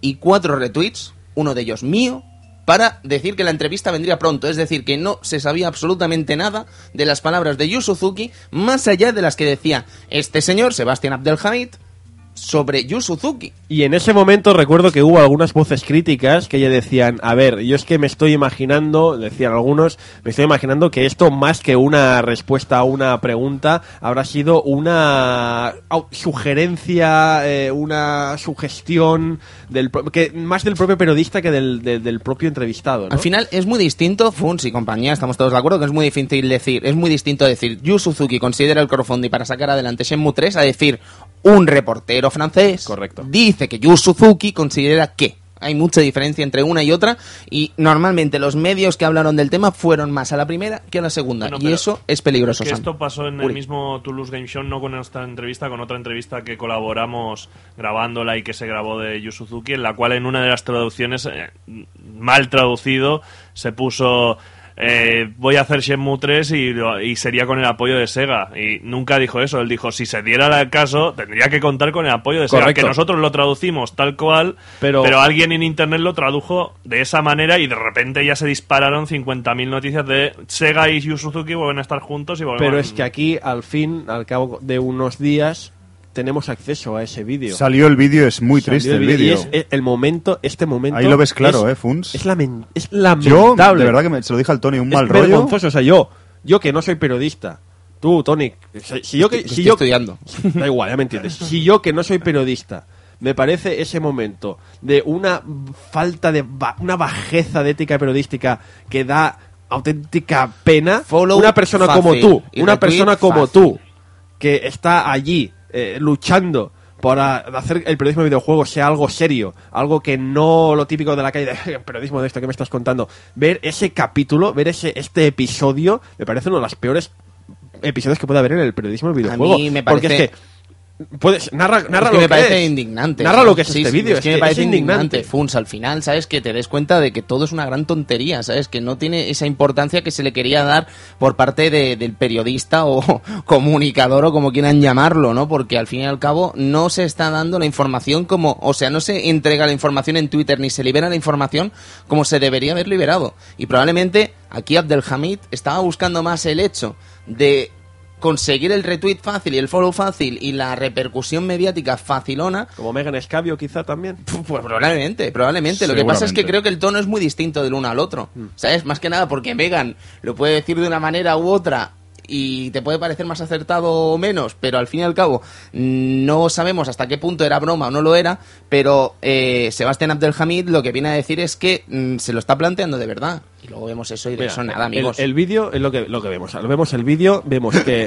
es que de verdad me molestó. El, ver el vídeo me indignó profundamente. Yo Sobre todo también, desde el eh, momento en que hay aquí. Tardó un montón en aparecer el mucho. vídeo, además. Estamos aquí reunidos, un, un- un grupo de personas que, unos más profesionalmente, otros más desde el punto de vista de la afición, pero que estamos eh, cada dos por tres batallando, peleando para ser pues consecuentes con la información, de ser eh, profesionales, y vemos un vídeo de una persona que tiene acceso a hacer una entrevista a Yu Suzuki, que mataría, pero una entrevista pero en plan ahí de, de, de- de tú a tú, ¿sabes? En plan de, bueno, puedo hacer la pregunta que me dé la gana sin ningún, porque además sabe japonés, o sea, puede hacer sin temor a que el, el traductor le haga una mala judiada como se hizo a vosotros. Nada, es, es el tío, uno de los tíos más afortunados del mundo del videojuego, envidiado por todo el mundo. Y el tío le pregunta, lo típico, oye, ¿considerarías hacer un Shenmue 3 con Kickstarter? Y Yu Suzuki dice, pero con esto, dice, bueno, es una posibilidad. Podría, podría considerarse. E ipso facto, el tío se le va la castaña Además, Funs, que... y lo da por supuesto. que- Dice, no. Suzuki ha dicho que sí, que ahora se... No, pero que además que hay que saber leer entre líneas, que es una pregunta como trampa metida con Claro, calzador. hombre, por supuesto. Hay que ver, ver- si que veis el es- vídeo, amigos, lo veis clarísimo. Y también hay que saber cómo es Yu Suzuki, cómo son las personalidades japonesas, la educación que tienen y cómo contestan, que no es lo mismo que nosotros, un occidental, lo que sea. pues realmente ellos, sabéis que los japoneses casi nunca dicen no. Es No oportunista, dicen no. Alfon, es oportunista y es, un- fácil. es oportunista. Si lo ves es muy triste, porque no es nada de lo que está Fíjate, contando. fíjate en la cara de Yu Suzuki que dice "Pero que- está... No, de hecho, todas las que- ¿por qué preguntas que le hacen relacionadas, realmente si leéis entre, entre líneas en ese vídeo y usamos un poco, yo tampoco soy un especialista en lenguaje de corporal o No, Alfon, como se pero llame, eso- pero está diciendo realmente que no puede hacer Senmu y que Mira. Sega No, a ver, es lo que está diciendo. Si quedó, algo claro, de, al menos cuando yo lo vi, la entrevista que hicimos y tal, es que Yu Suzuki no puede hablar de Shenmue libremente. Pero no solo es eso, Y luego, y yo. luego él quiere hacerlo, Claro. pero no tiene las posibilidades ni los medios. Porque, a ver, porque creo yo, claro, yo no lo he tenido delante, pero a ver, es muy sencillo. Yu Suzuki es un creador. Yu Suzuki es un creador. Shenmue es su hijo. Shenmue es su hijo. Y además, uno de sus hijos de los que seguramente se siente más orgulloso. Y, tiene razón para serlo. Yu Suzuki, como padre, no va a decir jamás Shenmue está muerto. No lo va a decir nunca. Por más que sea la realidad. No va a decir nunca Shenmue ha muerto. ¿Por qué no? Porque siempre tendrá, él como creador, tendrá la esperanza, aunque en lo más profundo de su corazón, que algún día lo logrará hacer. Nunca dirá que Shenmue 3 no, es, no podrá ser jamás. Nunca lo va a decir. Pero eso no implica que sea, no sea la realidad, la triste realidad. Y, que él lo sepa. no solo. Senmu 3, sino él como creador de videojuegos. Exacto, el eso, eso es lo más ostracismo triste. al que le Es que ya hay que, hay que rendirse a la evidencia, amigos, si es que Sí, Yu porque- Suzuki no, no, no puede hacer videojuegos o no va a volver a hacer videojuegos. Y que todo lo que diga va a ser malinterpretado por la prensa, casi te digo. Es que Sí, también sí. ponte en la situación de que no puedo abrir la boca sin, sin que, se- pase algo. Exacto. Pero es que además es algo que vemos en el deporte, vemos en la política que se provoca, quiero decir, son tácticas para provocar el titular fácil, lamentable y vergonzoso. Y pasa, y ya está. Y aquí, bueno, se mezcla una cosa que es lo sentimental, que todos queremos Senmu 3, pero hay que saber si es viable económicamente. Que Es que- sabemos lo que pasó con Senmu. Es que hay muchas que es una gran injusticia, que es lo que hemos hablado antes. Vamos a suponer, vamos a hacer un ejercicio, si os parece bien, ¿vale? Vamos a suponer, imagínate, Yo que hice- Yu Suzuki yo se alinean los sí. astros y Sega acepta mendigar con un crowdfunding para hacer Shenmue 3, ¿vale? Porque que lo hagamos gente como nosotros un crowdfunding, que lo haga gente como el Complejo Holanda, que lo haga gente gente humilde que no tiene medios y tal, pues puede ser, ¿vale? Se da que el crowdfunding precisamente es eso, pero tú imagínate que Sega hace un crowdfunding. A mí me parecería lamentable que una empresa como Sega hiciera un crowdfunding. Eso para empezar. Segundo, imagínate que lo hace, ¿vale? Que no hay más. Se hace tal. ¿Cuántas preguntas hay al respecto? Porque claro, ¿cómo hace Shenmue 3 ahora en 2013? ¿Con gráficos actuales?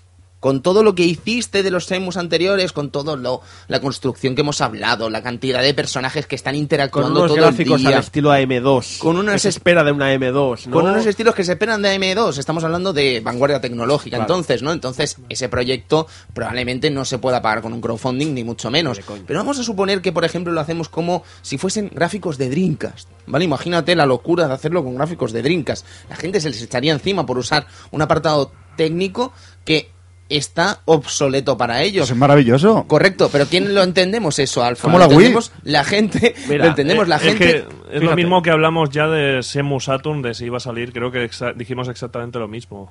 Pero, Pero, lo eh, más importante de aquí, Funse, es lo siguiente.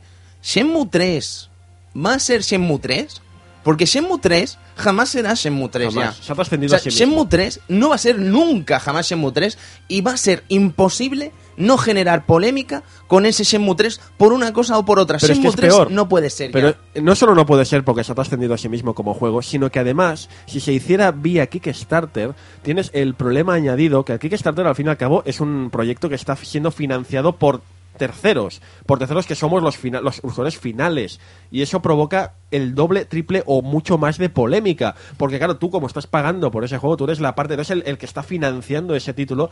De la misma forma que en un desarrollo normal, mm, clásico de videojuego, el que financia el juego mete la mano para decir, oye, pues quiero que esto sea así, quiero que esto sea así. ¿Qué no, qué no de problemas habría en una comunidad de frikis de todos los tipos de estratos sociales, de todas las características de los que le gusta el reto, lo que le gusta el más moderno, de lo que le gusta una cosa, lo que le gusta la otra. ¿Qué nivel de pollos habría para la hora de discutir cosas tan sencillas como, por ejemplo, lo que has dicho tú, el, el nivel gráfico? ¿Qué hacemos? Gente, ya tenemos vuestro dinero. Ahora, ¿qué hacemos? Las divisiones que habría allí serían, pero dantescas. Se le harían unos pollos inmensos. Y aún así, que es que da igual nivel, di- nivel monetario. El, el Kickstarter que más pasta ha recaudado han sido 7, 8 millones de dólares. Quiero decir, 7, 8 millones de dólares. ¿Cuánto costó los Shenmue? ¿Cuánto cuesta un, un- un juego de mundo abierto? No llega el dinero. Que No, es y es que no llega. Realmente, es que no llega. el último clavo lo quiero poner yo en el sentido de que desde el último programa ahora han salido un cojón de, de- de- de resultados de ventas de grandes juegos que se dan por malos por la gran compañía. Las grandes compañías como Sega, Square Enix, eh, Capcom. Capcom cree que 5 millones de unidades de Resident Evil 6 no compensan el gasto que han hecho. Y Square Enix, es que- 3 y millones de Tomb Raider. Raiders al, conduciendo con Bioshock Infinite. Entonces, ¿sabes? un, pro- Dices, joder, si un no es un proyecto de Shenmue, un juego que fracasó en su momento, Sega ni se lo plantea. Sega es que piensa, ¿por qué voy a sacar este juego que no me va a reportar millones de ventas? Porque ahora mismo la realidad del mundo del videojuego de las grandes empresas es, saco un juego, vendo millones. No, saco un juego y vendo 500.000 unidades, 700.000. No, buscan millones. Y es el problema. Pero es que es normal, es que es, es que es comprensible, es que es lógico. No hemos de olvidar nunca que el videojuego es un negocio, es un negocio. La gente está en esto, sí, puedes ir a estar porque te gusta mucho crear, porque te gusta mucho, pero aquí hay que pagar la hipoteca. No y no Yu lo Suzuki niego. quiere dinero como lo quiere cualquiera de nosotros aquí presentes. Y el Pero es que dinero es, una realmente, necesidad. realmente la industria se ha vuelto en un monstruo que demasiado avaricioso, porque es que ahí está Dark Souls, que es un juego muy bien elaborado, que vendió su millón y pico de unidades, y Atlus está contentísima. Entonces, hay que empezar a medir estas cosas dentro de la industria. El problema es que Shenmue 3 sería un proyecto que si se ha de hacer como nosotros nos gustaría,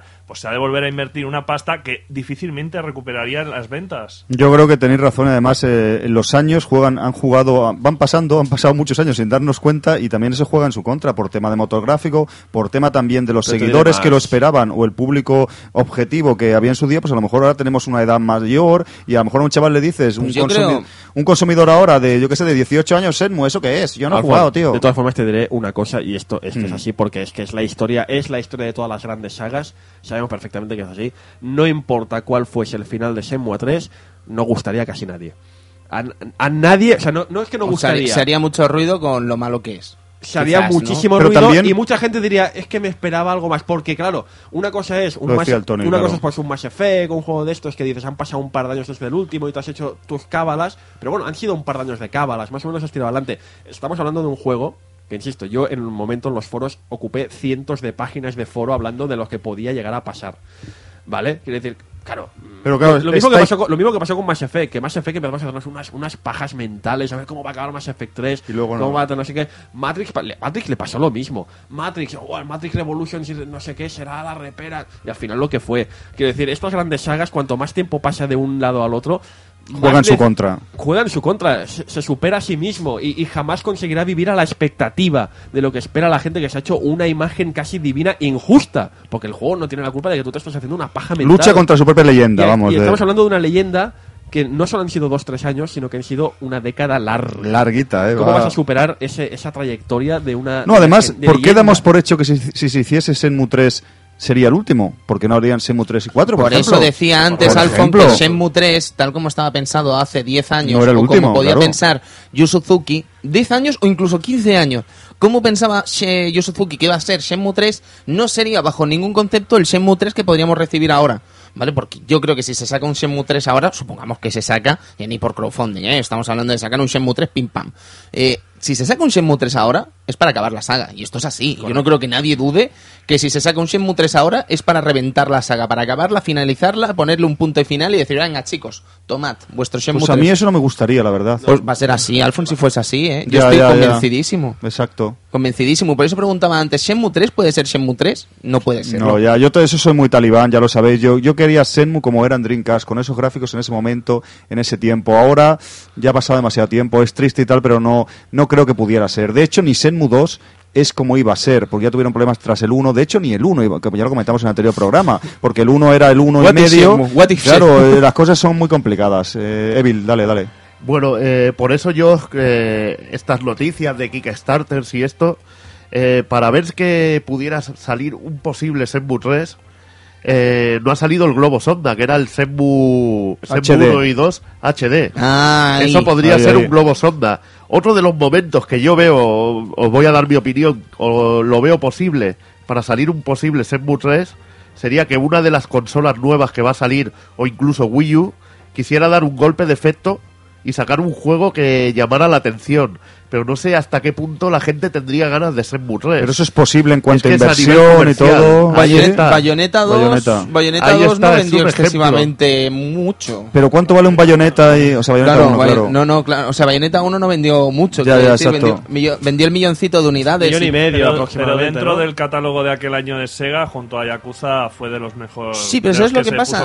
¿Sabes lo que pasa, Uri? Que hace eso- poco Atsushi Nava sí que decía que esperaban más. Esta, misma semana. Yo leí a Minami esta misma a semana que decía que no estaban muy contentos con las ventas. Pero que lo que quiere decir es que es curioso que Nintendo pegue un golpe de efecto con un juego que es impopular.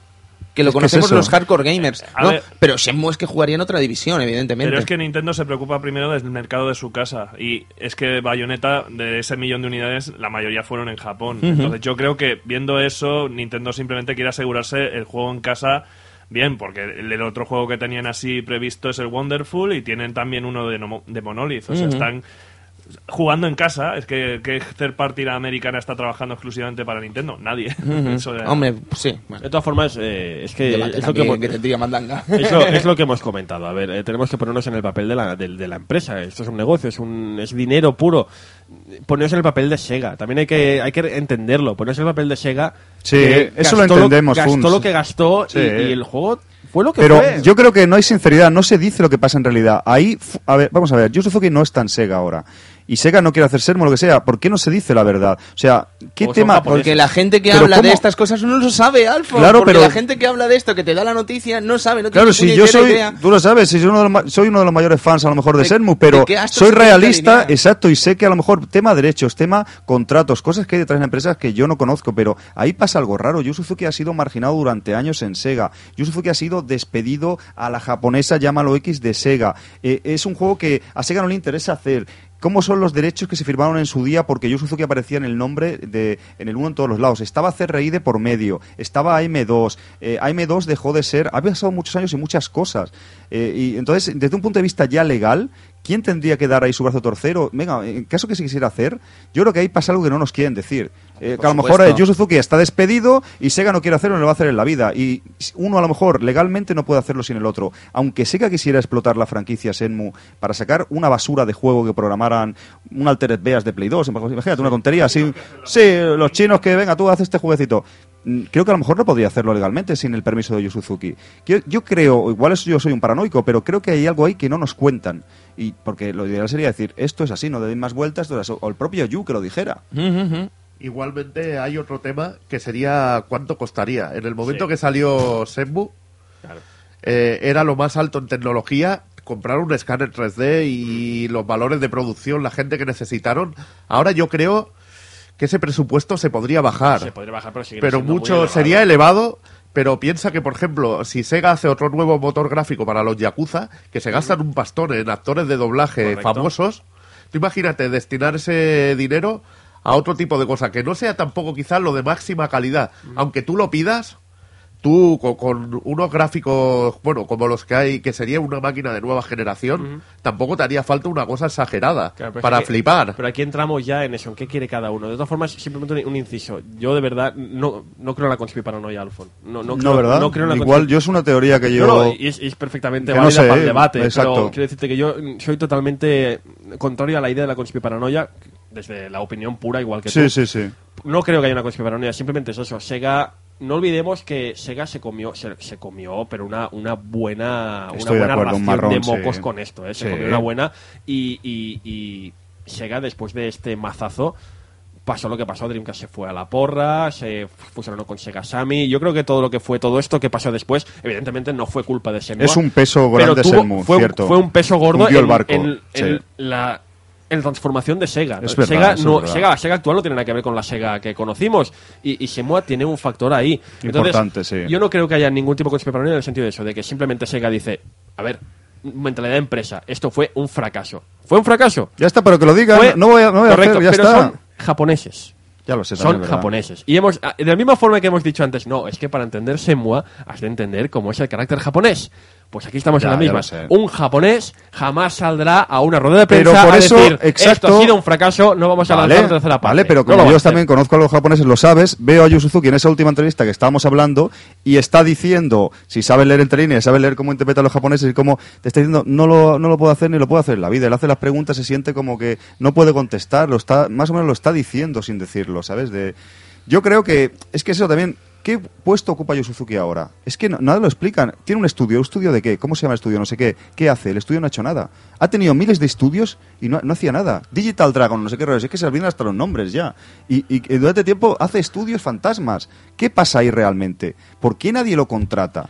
Porque una personalidad en el mundo de los videojuegos no podría cualquier empresa contratar a Yu Suzuki. Nintendo- ¿O es que no puede Nintendo- contratarlo? Nintendo está fichando a grandes de la industria de O alguna compañía americana. Se Señores, está poniendo en el Nintendo Tokyo. Yuzuki, yo Señores. creo que se trata de, de- de mentalidad japonesa. Mentalidad de- japonesa. Voy a deciros otro de, nombre. Tú has fallado. Gunpei Yokoi. Fuera. Uh, Ahí, ahí. Gunpei Yokoi. Tocando Gunpei hueso. Yokoi es un tío que como mm, el señor Yu Suzuki la hizo, o sea, consiguió que la compañía llegara a lo más alto, tuvo una cagada y eso valió para echar por la borda toda su carrera. Pero- Pasó que se murió por en medio, es verdad, pero mm, hubiera pasado lo mismo. Es que también esto- estaría ahora no bajo hay- el ostracismo puro. No hay que irse tan lejos. Eh, los juegos de Iron Man de Sega son una puta mierda. Sega los sacó y el segundo es que cerró la empresa antes de sacar el juego. O sea, le entregaron eso, les, di- les dijo, esto es una mierda, os cerramos, pero el juego saldrá, claro, porque el juego ha de salir. O Y sea, sigue. Gearbox campando, ¿eh? Después Sí, de hacer la pasta, la pasta que le ha soplado a Gearbox, si hubiera ido a ser Mutues, tío.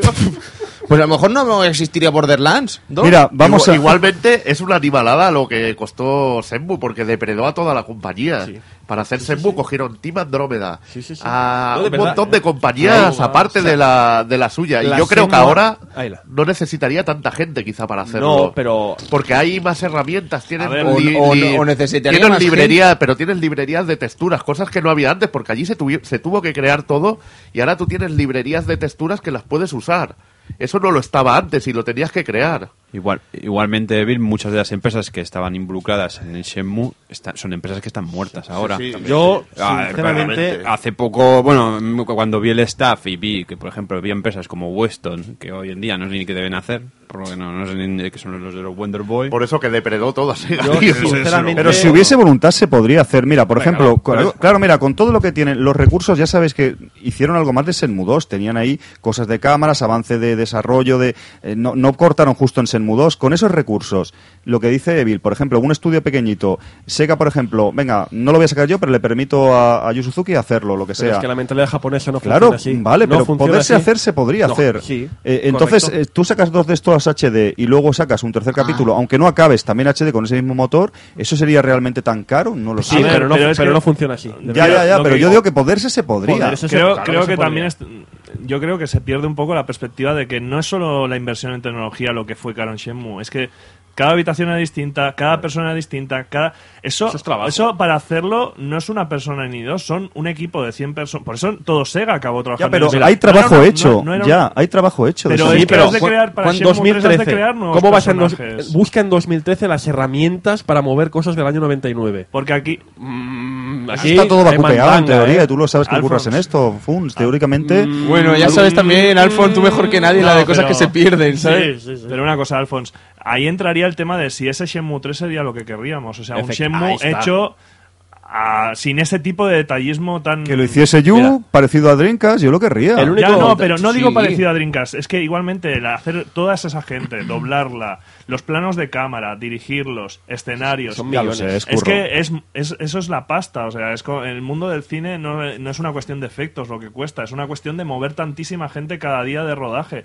En Shenmue yo creo que pasa lo mismo, cada día de trabajo era mover a un montón de gente y pagar a un montón de sueldos para hacer una- un trabajo sincronizado. Sí, eso sale en una brutal. entrevista, sale uno de los que tenía reuniones con los programadores y solo en reuniones, en una anécdota y perdía horas y horas en reuniones de coordinando equipos, ¿sabes? Se ve que era una cosa mastodóntica, exagerado. o Yo, sea, Alfon, el, el único sitio en el que sí que veo la teoría conspiranoica, esta de Shenmue, el único sitio en que sí que la veo y, y que no entiendo por qué no, es, a pesar de que Yu Suzuki diga lo que, que- lo que quiere decir, porque al final la última palabra la tiene yo creo Sega, es en el tema de que, vale, Shenmue 3, 4, 5, lo que sea, no puede ver la luz en, en, en videojuego. Estamos de acuerdo, no puede ver por los motivos que sean.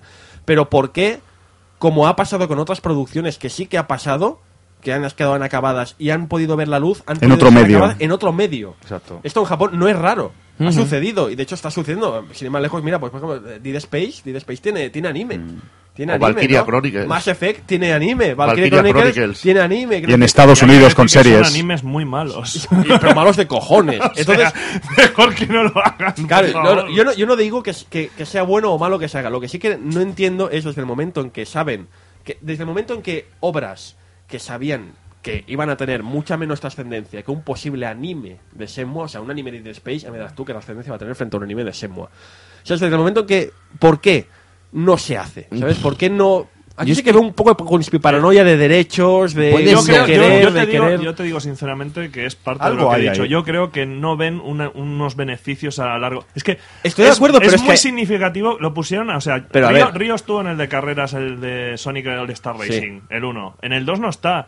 Y en el X-Zone, que es como el grandísimo juego que todo el mundo está esperando de fanboys, Río no está tampoco. Sí, bueno, pero Capcom tampoco pone a Mega Man. Bueno, y- y- eso no, también es muy pero- japonés, pero- ¿eh? Hemos estado antes discutiendo de la selección de personajes de Sega y no Lo que quiero muy a decirte- tope. La, Lo que la- quiero la decirte- circunstancia de que no esté Mega Man quiere decir mucho por parte de Capcom también. Lo que quiero decirte es que yo, eh, eh, ahora ya no tanto, pero en su día seguía mucho el anime.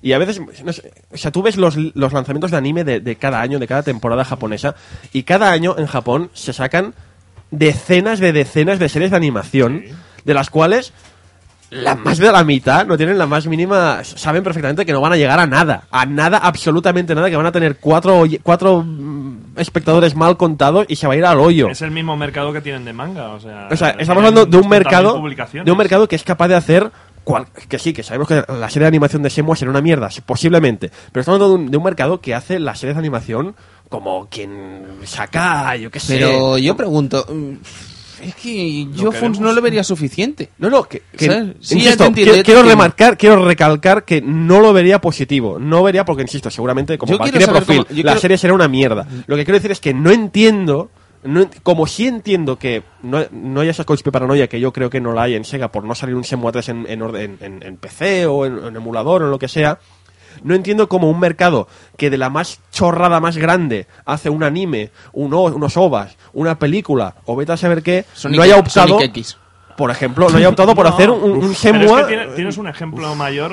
O sea, hay un juego que era una trilogía. Nadie demanda la tercera parte, excepto yo, por desgracia. Verás. Y se llamaba Beautiful Joe. No, yo un la demando, yo la demando. Pero Beautiful Joe un- tuvo anime. Tuvo anime, pero, Pero tuvo Capcom anime. de repente dijo, se acabó, vosotros a la calle. pero tuvo y anime. esto lo olvidamos. Devil May Cry ha tenido anime también. Ya, pero Devil May Cry sigue, pero Beautiful Joe era prometido tres juegos, que estoy seguro que el 3 está por ahí por Capcom diseñado, y nunca llegó a ver la luz el tercero cuando estaba en el momento álgido de la empresa. Y hubo anime. Y hubo anime, Pues hubo po- juego del anime, hubo juego Pues- para DS. pues por eso te digo- tercera parte, eh, por eso te quiero decir que Shenmue ahora mismo, aunque saliera eso, no garantiza nada. Ni, No, no, no, si no te digo que garantice nada, yo simplemente te digo que ah, Eh, son absurdos. podrían, acabar perfectamente la saga día- en, en anime. Un día, Beauty, bueno, un día Dead Space 1 vendió un millón y pico, Dead Space 2 vendió un montón, Dead Space 3 vendió un montón, pero ahora dijo, No ha vendido tanto, nos plantearemos el 4. Venga. Pues hasta esto es, lo, esto es lo que pasó. Y Simplemente, pasado, sí, sí. Beautiful Joe vendió un montón, vendió un montón. Estamos en la misma. Dead Space tiene anime. Vale. Todo, todo tiene anime Pero- menos Shenmue, pero lo que quiero decir Menos- es y- que es y una menos cuestión tú. de cifras. O sea, Mega Man tiene. No, Virtua- ni tiene no sé Virtua cuántos animes. Aquí-. Sonic tiene anime. Oh, Wild Vision. Eh, eh, Mario tiene anime. el Zelda tiene anime.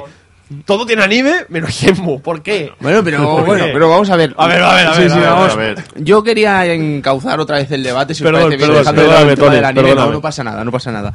Eh, pero yo quería haceros una pregunta sobre lo que vendría a ser Shenmue y lo que ha sido una teoría, que es mi teoría, eh, que luego puede ser una mierda de teoría, pero yo os la comento y a ver qué os parece. Creo que se ha perdido una oportunidad de oro para Shenmue con la muerte de Wii.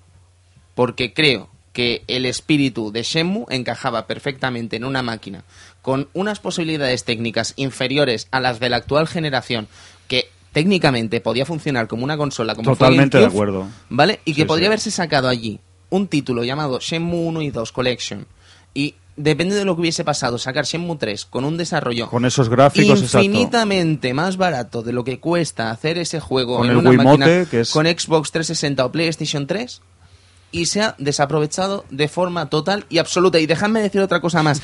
Creo, porque si no, no puedo hablar ya hasta dentro de media hora. No, en serio. eh, creo que se ha perdido otra oportunidad de oro, o se está perdiendo, con la no con el no lanzamiento de la versión HD de Shenmue 1 y Shenmue 2. ¿Por qué? Porque considero que después de 10 años, y bueno, más de 10 años, quiero decir de 12 años desde que se lanzase ya este Shenmue, 13 años ya, madre mía, cómo pasa el tiempo, perdonad. 12, Eh, 12. Desde que se lanzase este Shenmue 1 y hasta que llegásemos a 2013, es muy difícil ponerse a jugar a Shenmue en la actualidad. ¿Por qué? Porque tienes que comprarte una Dreamcast de segunda mano, tienes que encontrar el juego, que encontrar el juego ya, ya es más fácil, ¿vale? ¿Cuál No- es el problema? Es que... Eso para nosotros es una cosa muy fácil. Es una cosa muy Play fácil. Games and Cars y ya está. Claro, eso sí, por supuesto. Ven a Play Games and Cars que aquí lo tienes. Ha vendido, se ha vendido. No, es broma, es verdad que es verdad que es verdad. Para el usuario tienes razón. Para el usuario normal, el de a pie, no vosotros o yo, un tío normal de la calle, le supone un problema, le supone un palo y acaba por no jugarlo. Creo que durante tantos años se ha generado un movimiento por el que mucha gente, estoy seguro, estaría dispuesta a pagar 1200 Microsoft Points por jugar a Shenmue 1 en su Xbox. Estoy absolutamente convencido de ello. Y se, eso- se ofreció el juego inclu- para que lo hicieran unos chinos, me acuerdo.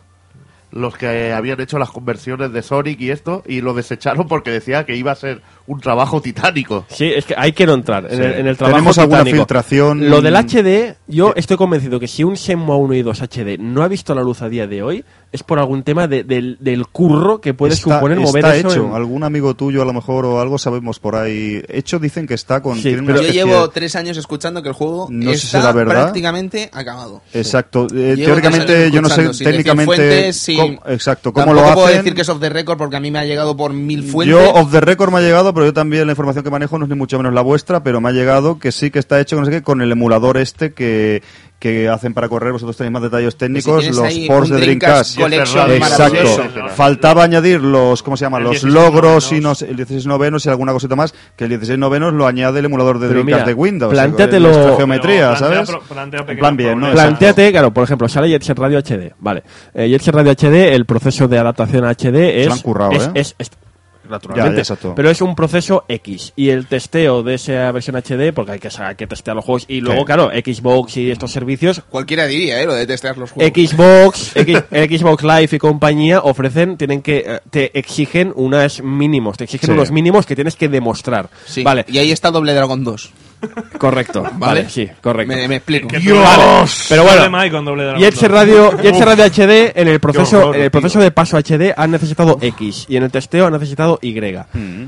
Semua 1 y 2 en HD, el, el- el- el proceso claro. y el testeo y todo, mayor, es mayor. pero mayor no, es exponencialmente mayor.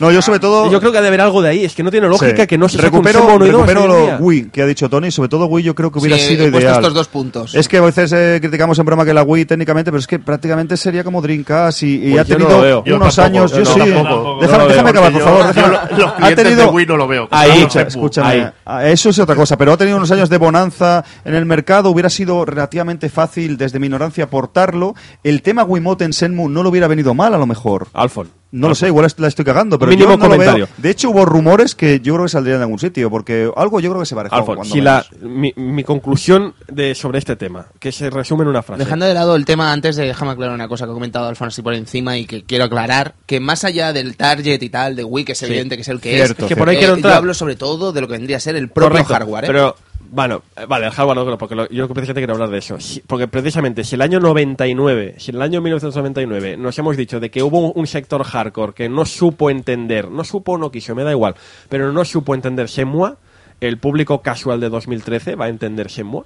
No, hombre. Vaya palo en toda la boca. Ya, pero, Es que pero a ver, se compraron juegos como Mad World. pero es que estamos jugando con Correcto, cartas marcadas. se ha pegado una. Estamos hablando de haber sacado Senmu 1 y 2 en Wii. Eso no hubiera costado mucho dinero, creo No, yo. no, pero, no, no, dinero no. Bueno, adaptarlo al Wiimote hubiera costado ya más, eh, supongo. Pero no tanto, lo que quiero decirte eso, el público, si el público hardcore en el año 99 no lo entendió, Yo me lo hubiera comprado, tú también, no sé. Pero, No- no, pero a ver, pero no cuesta como hacer un Senmu 3 desde cero. conmigo! a ver, ¿Cuánto cuesta hacer eso, hijo mío? si está prácticamente hecho. Pero la realidad es de que hemos dado más vueltas a este tema nosotros que cualquier persona dentro de Sega. Sí, Sega- Yo temo que sí. Sega nadie en Sega, nadie en Sega ha estado cuatro horas seguidas hablando de esto. Entonces, solo, Nadie. solo quiero decir que Sega Eso tenedlo muy claro. estos raros de Sega Dreamcast Collection. Y ala, sacó cuatro juegos y se acabó cuando decían vamos a hacer muchos más. ¿Dónde están? Ahora los de Sega Model 2, que hizo también estos cuatro juegos remakeados en HD, y decían, van a salir más.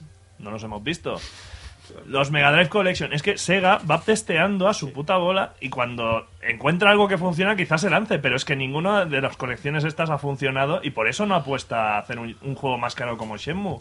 Que es cierto, está hecho, pero bueno, su, su dinero costará portearlo bien a Pero las es que dos luego te sacan otras cosas, Sega, que eso también cuesta dinero y es lamentable y también fracasa. Pero, pero es que... So, so, so, so- Sony Generations. Eh, yo qué sé, por ejemplo.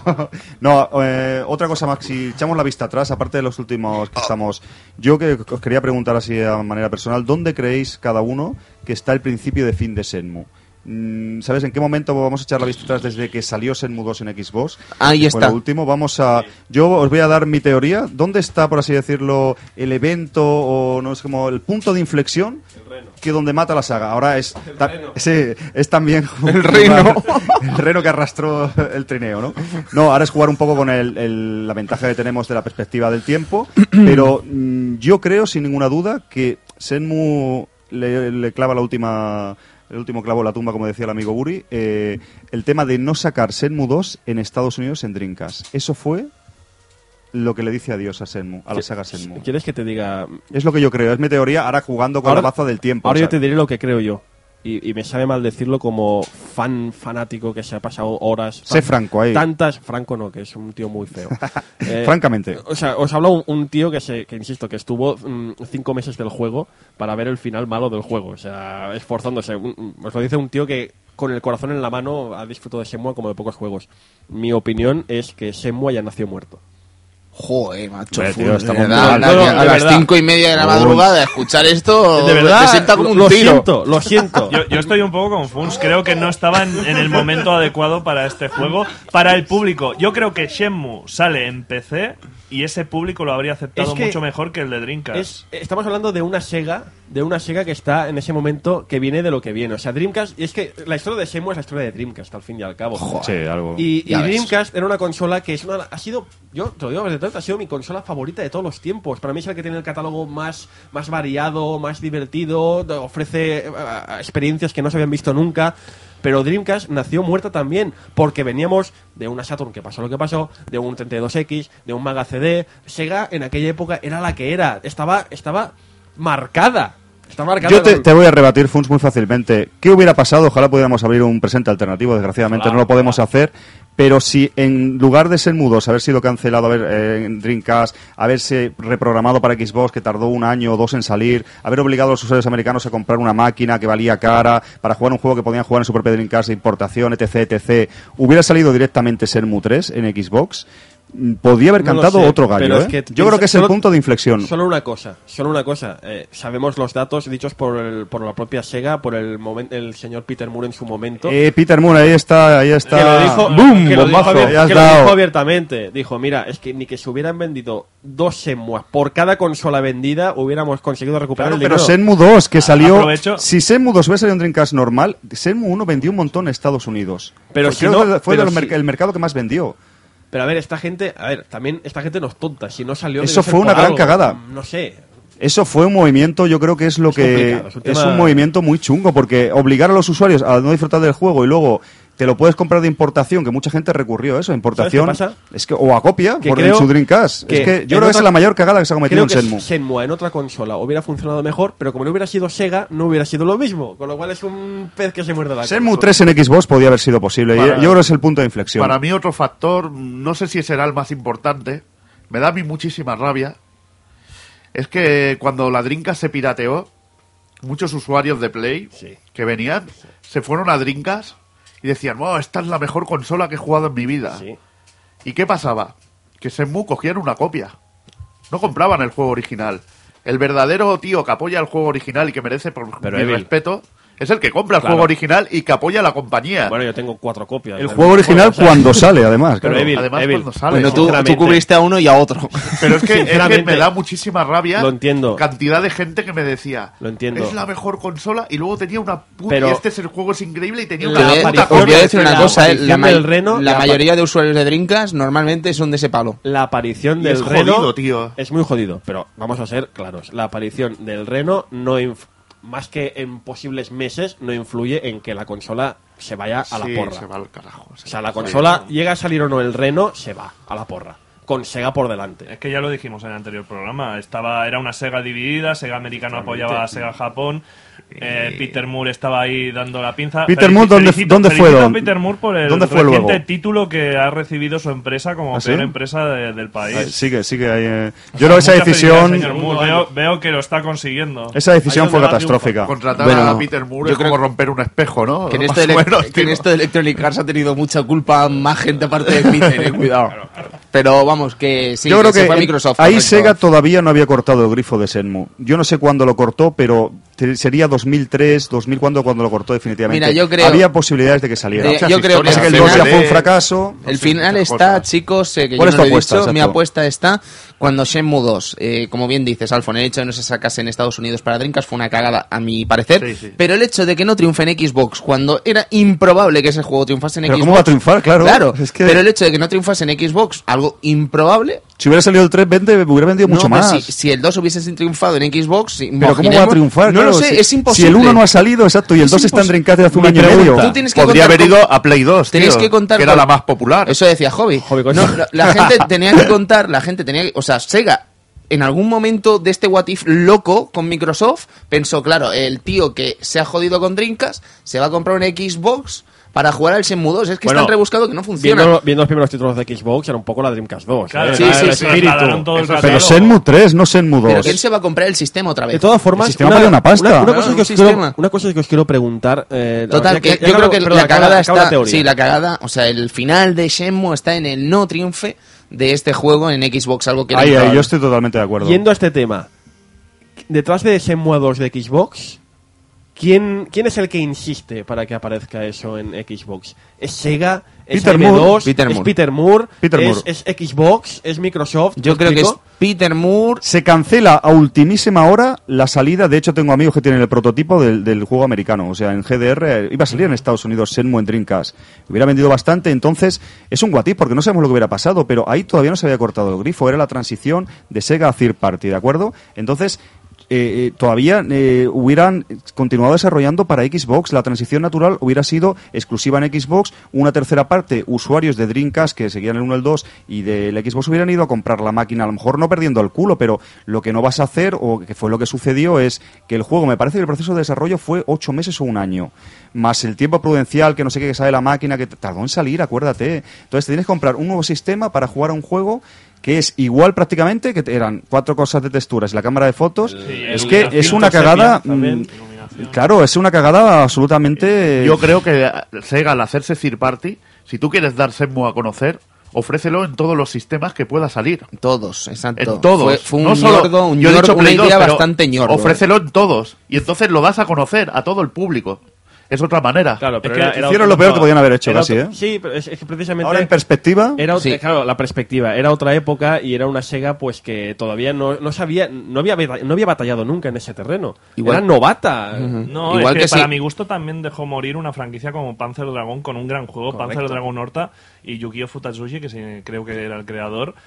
Lleva desde entonces desaparecido, que solo sacó la versión de móvil del juego este que tenía que salir en 360 hace tres años. Claro, Se- Sega de repente se ve metida en un, en un fregado en el que no se han tenido que ver nunca, ¿no? Y yo imagino que sí, realmente ahí no supieron, no supieron a llevarlo. ¿cuándo porque- fue lo de Sammy? Porque ahí todavía no era Pues Sammy. en el- fue en el año 2005, puede Con ser, Sammy ¿no? fue la cortada de grifo total de Senmu. Sí, sí, fue un Pero puñetazo, lógica, vamos. lógica, porque Sen- Sammy iba a lo que- exactamente. iba a lo que iba. Ahí todavía, ya te digo que Senmu 3 hubiera, si hubiera salido en Xbox, otro gallo hubiera cantado. Tampoco te digo que hubiera sido la franquicia, pero a lo mejor hubiéramos visto Senmu 4. Yo creo que es el punto clave, es el ¿No punto de creéis, inflexión. además, que se hacen, ahora que lo comentas, esa nueva faceta de Sega, ¿no? Como Third Party y tal, ¿no creéis que incluso es una jugada un tanto extraña sacar Sonic Adventure 2 Battle solo en GameCube, cuando quizás en PlayStation 2 habría sido una idea magnífica, y en los tres sistemas, ya de paso? Quiero decir que, que son, son, me parecen dos errores bastante graves por Bueno, partes. Pero es lo que te digo, que primera... O sea, Shenmue 2 es y Sonic Adventure 2. Es un terreno nuevo, entre comillas, para esa Sega. Y también que estamos hablando de niveles empresariales que no queramos imaginar los tejemanejes que habría por detrás, que no conocemos ni sabremos nunca, de yo, te- yo te doy tal, tú me haces tal, yo te doy cual. No, aparte, Vete a saber, en ¿eh? esa época Sega da la sensación por la gente que habla de ella y cómo lleva sus negociaciones de que se vuelve más agresiva.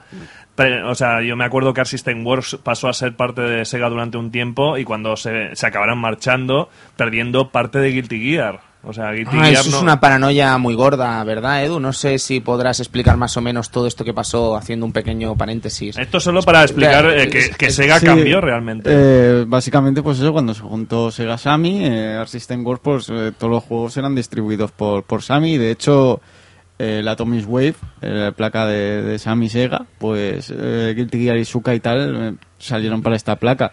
Pues bien, gran parte de la de, de lo que serán los Guilty Gear, la- toda la parte de, de personajes y tal, mucha parte la, la, la tiene Sega. Eh, de hecho, desde aquel entonces, desde ese último Guilty Gear Isuka, no salió Guilty Gear Azencore, que fue el último juego que encima corría en Naomi. Eh, O sea, volvió a Naomi, pasó a System Works a volver a Naomi. Y no se ha vuelto a saber. mm, De Guilty Gear nuevos, nada. Reversiones de juegos que ya existen. Y el último fue Dos Overture, que es el único que, que continúa saga. Y la mitad va la de- hostia. Y faltan tiene- personajes y a punta pala. Y la mitad- que es, eh, que Sol es la Badguy- propiedad del- Sol del Bad Guy. Key y, y Raven y, y Datman. Los demás todos eran nuevos. Y eso es Perdone, porque es propiedad señor del Guilty Gear. ¿Eh? Perdón, señor Guilty Gear, por no. hablar de Raven No, y echa- No, echando y- la vista y- atrás. Y también, eh, para rematar un poco esto, eh, Atsushi Naba y Platinum siempre han dicho que no se encontraban a gusto con un tema con Sega, que era que Sega le- se quedaba la licencia. Bayonetta es propiedad de Sega, Mad World es propiedad de Sega. Todo lo que ha hecho Platinum bajo Sega se han quedado ellos la, la, la IP de- de- del producto. o sea, Hombre, si propiedad tú, si tú lo pagas, es normal que te quedes, tío. Es que serías En idiota. América pasa lo mismo. Mira, claro, Monkey Island, sin ir más lejos, hablábamos antes. Claro, está Ron Gilbert, no puede tocar lo que es suyo. Ya, No. pero una cosa es cuando trabajas bajo una empresa y otra cuando una empresa te encarga ser una desarrolladora. Claro, pero lo entiendo. Tú puedes eh, mantener tu propiedad intelectual si quieres, pero en este caso Sega les decía, no, Mira, la propiedad intelectual no, la Total. War con pero ellos no tenían Studios, dinero. por ejemplo. La no tenían Total dinero War. y quien pone la pasta al final es el que manda. El que el productor del juego, que muchas veces no se le da el rol importante, es quizá el, uno de los más importantes de o el más, porque es el que pone el dinero para que el juego se haga realidad. Pero Sí, bueno, sí. Echando- solo- echando la solo vista quería atrás. decir que es eso, Sega cambió realmente Sí. y mucha gente del mundo del videojuego lo ha dicho. Otros han hablado maravillosamente. Ya No. he dicho antes, a Verone de Alpha Protocol dice maravillas de la gente de Sega y que estuvieron muy respetuosos con el proyecto y demás.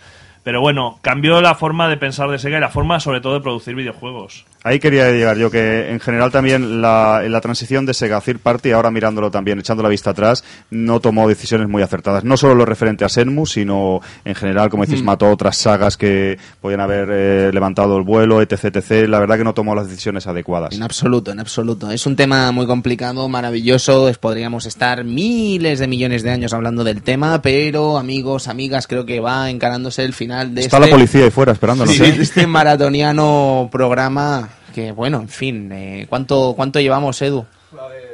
Llevamos, llevamos hora, eh, 4 horas 40 entre des- cuando nos Silencios y tal, sí. y tal, pues llegan a las 4 horas 45 minutos. Son las 6 menos cuarto de la mañana. Y hay que ir a por los churros. Eh, hay que. No, churros no, tío.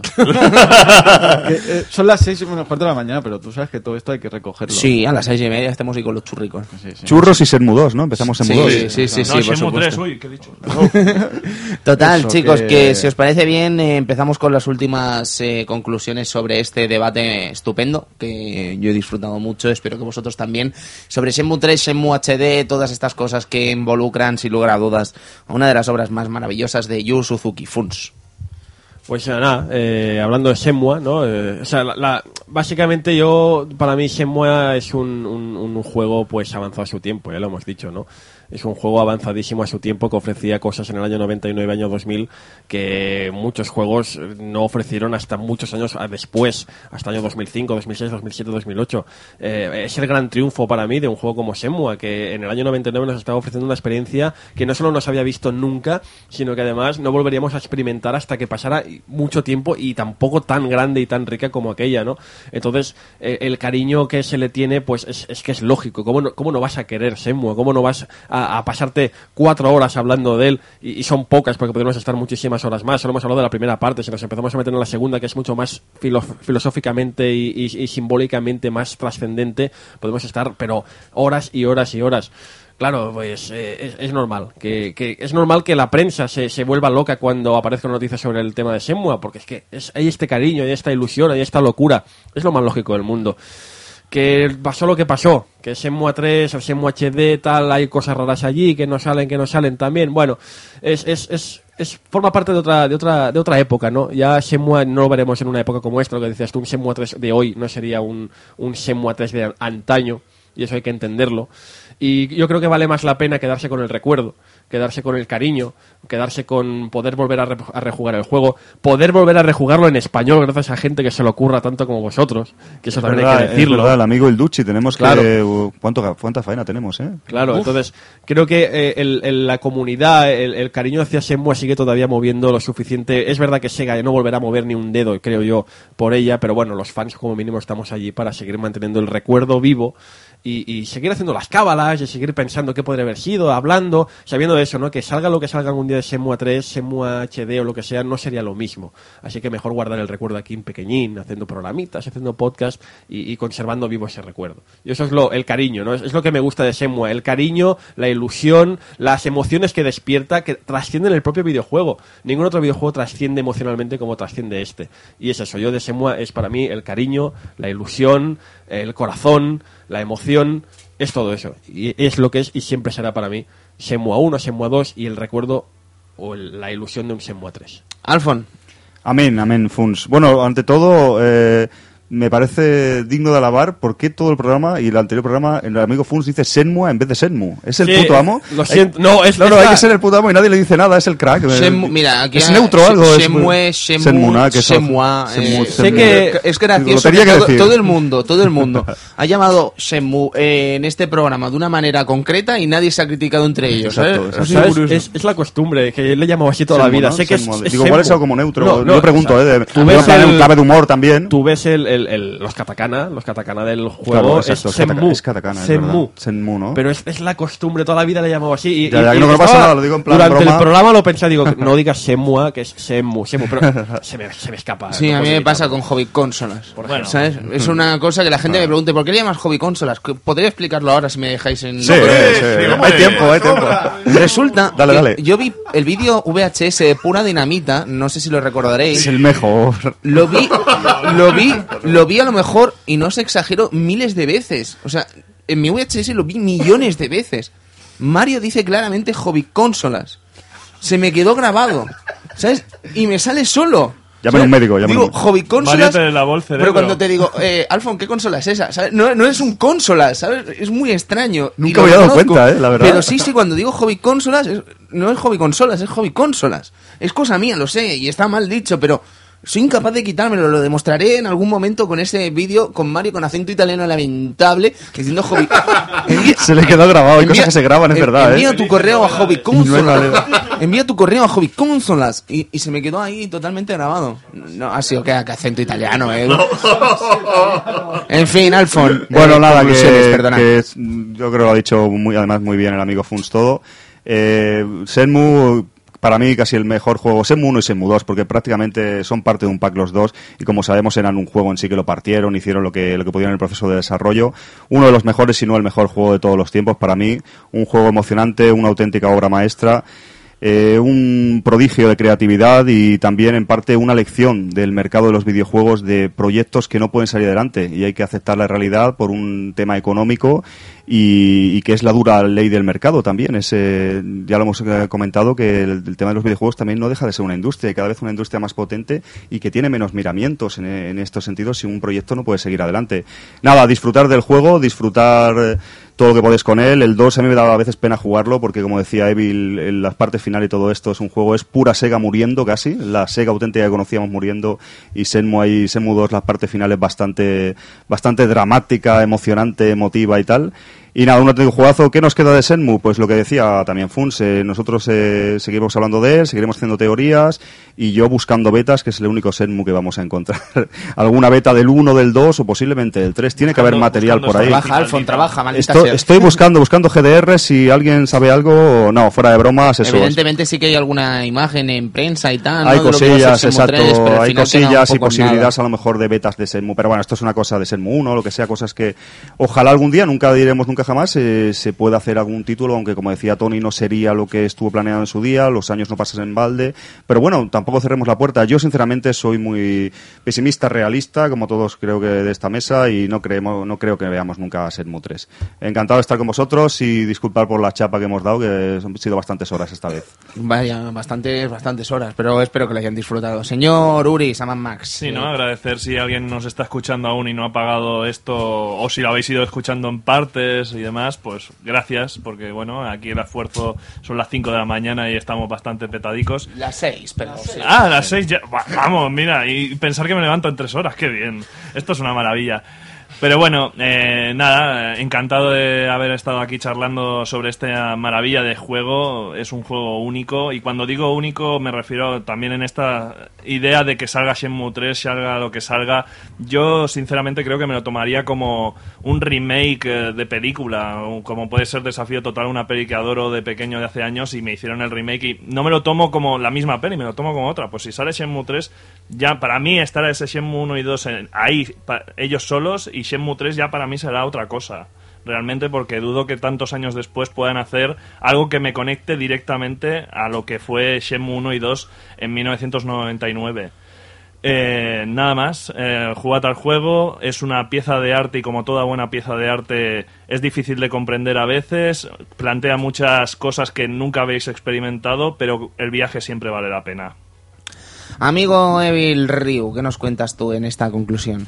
Eh, bueno, yo solo decir que Shenmue es una experiencia maravillosa, un juego que todo el mundo de- debería jugar y una, sobre todo lo que ha dicho Funs, que lo hemos repetido muchas veces, una gran injusticia, porque es un juego que, que no merece como acabó, no merece el, el destino que sufrió, porque ya pasa mucho en el, en el mundo del videojuego, que salen grande, grandes juegos y no tiene luego en las ventas, que es lo que manda, que es la fría realidad con la, de- con la que te das de bruces.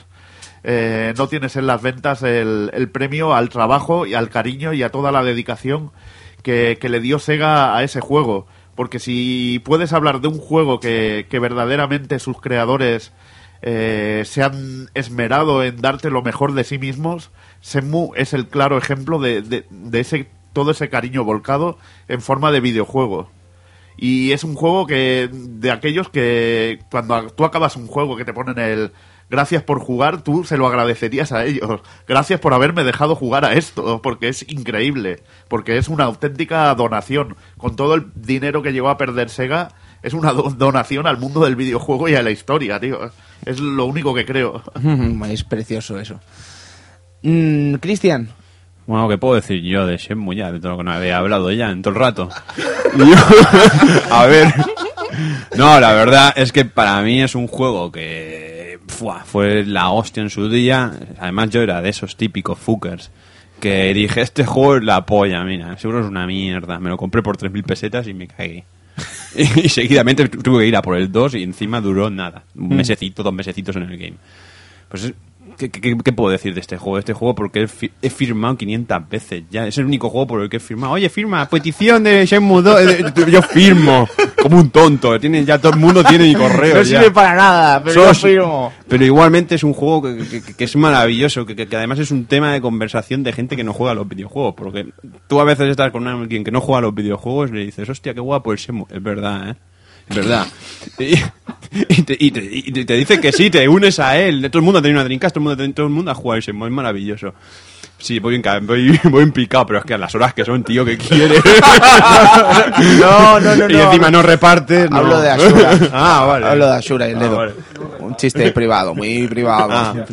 En fin, pues yo por creo eso que- no- solo puedo decir que el juego es maravilloso, siempre lo será. Eh, no creo que haya una tercera parte porque es que a estas alturas, por mucho debate que hayamos hecho, no, no lo veo venir. Nunca pero, pierdas la esperanza. Pero ahí está el tema, que nunca vamos a perder esa esperanza. Y si no, siempre te puedes ir de cumpleaños o a comprar una tele o una silla. Lo de la tele era verdad. ¿eh? Duar, ¿qué? Eh, Oye, y además tú... Yo soy la nota discordante en todo esto porque soy el que Ha jugado ha ahora. jugado ahora. Por culpa de, de- Pues ya lo expliqué en el otro programa, ¿no? Sega era, era como era en la época y yo era. Pues eso, de que solo podía comprar una consola por generación. Y cuando decía de comprarme una Dreamcast me dijo mi hermano, ¿estás tarado? ¿No viste lo que pasó con Saturn?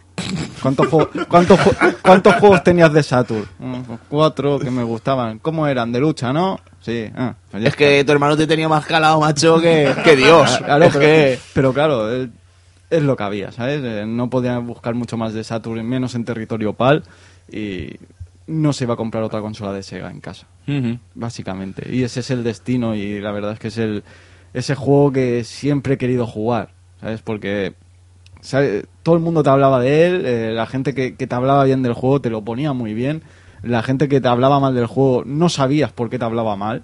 Porque Normalmente iba- porque no lo había jugado. porque iba chapurreando, no me gusta por esto. Dices, no me bueno, gusta va. porque no lo he jugado.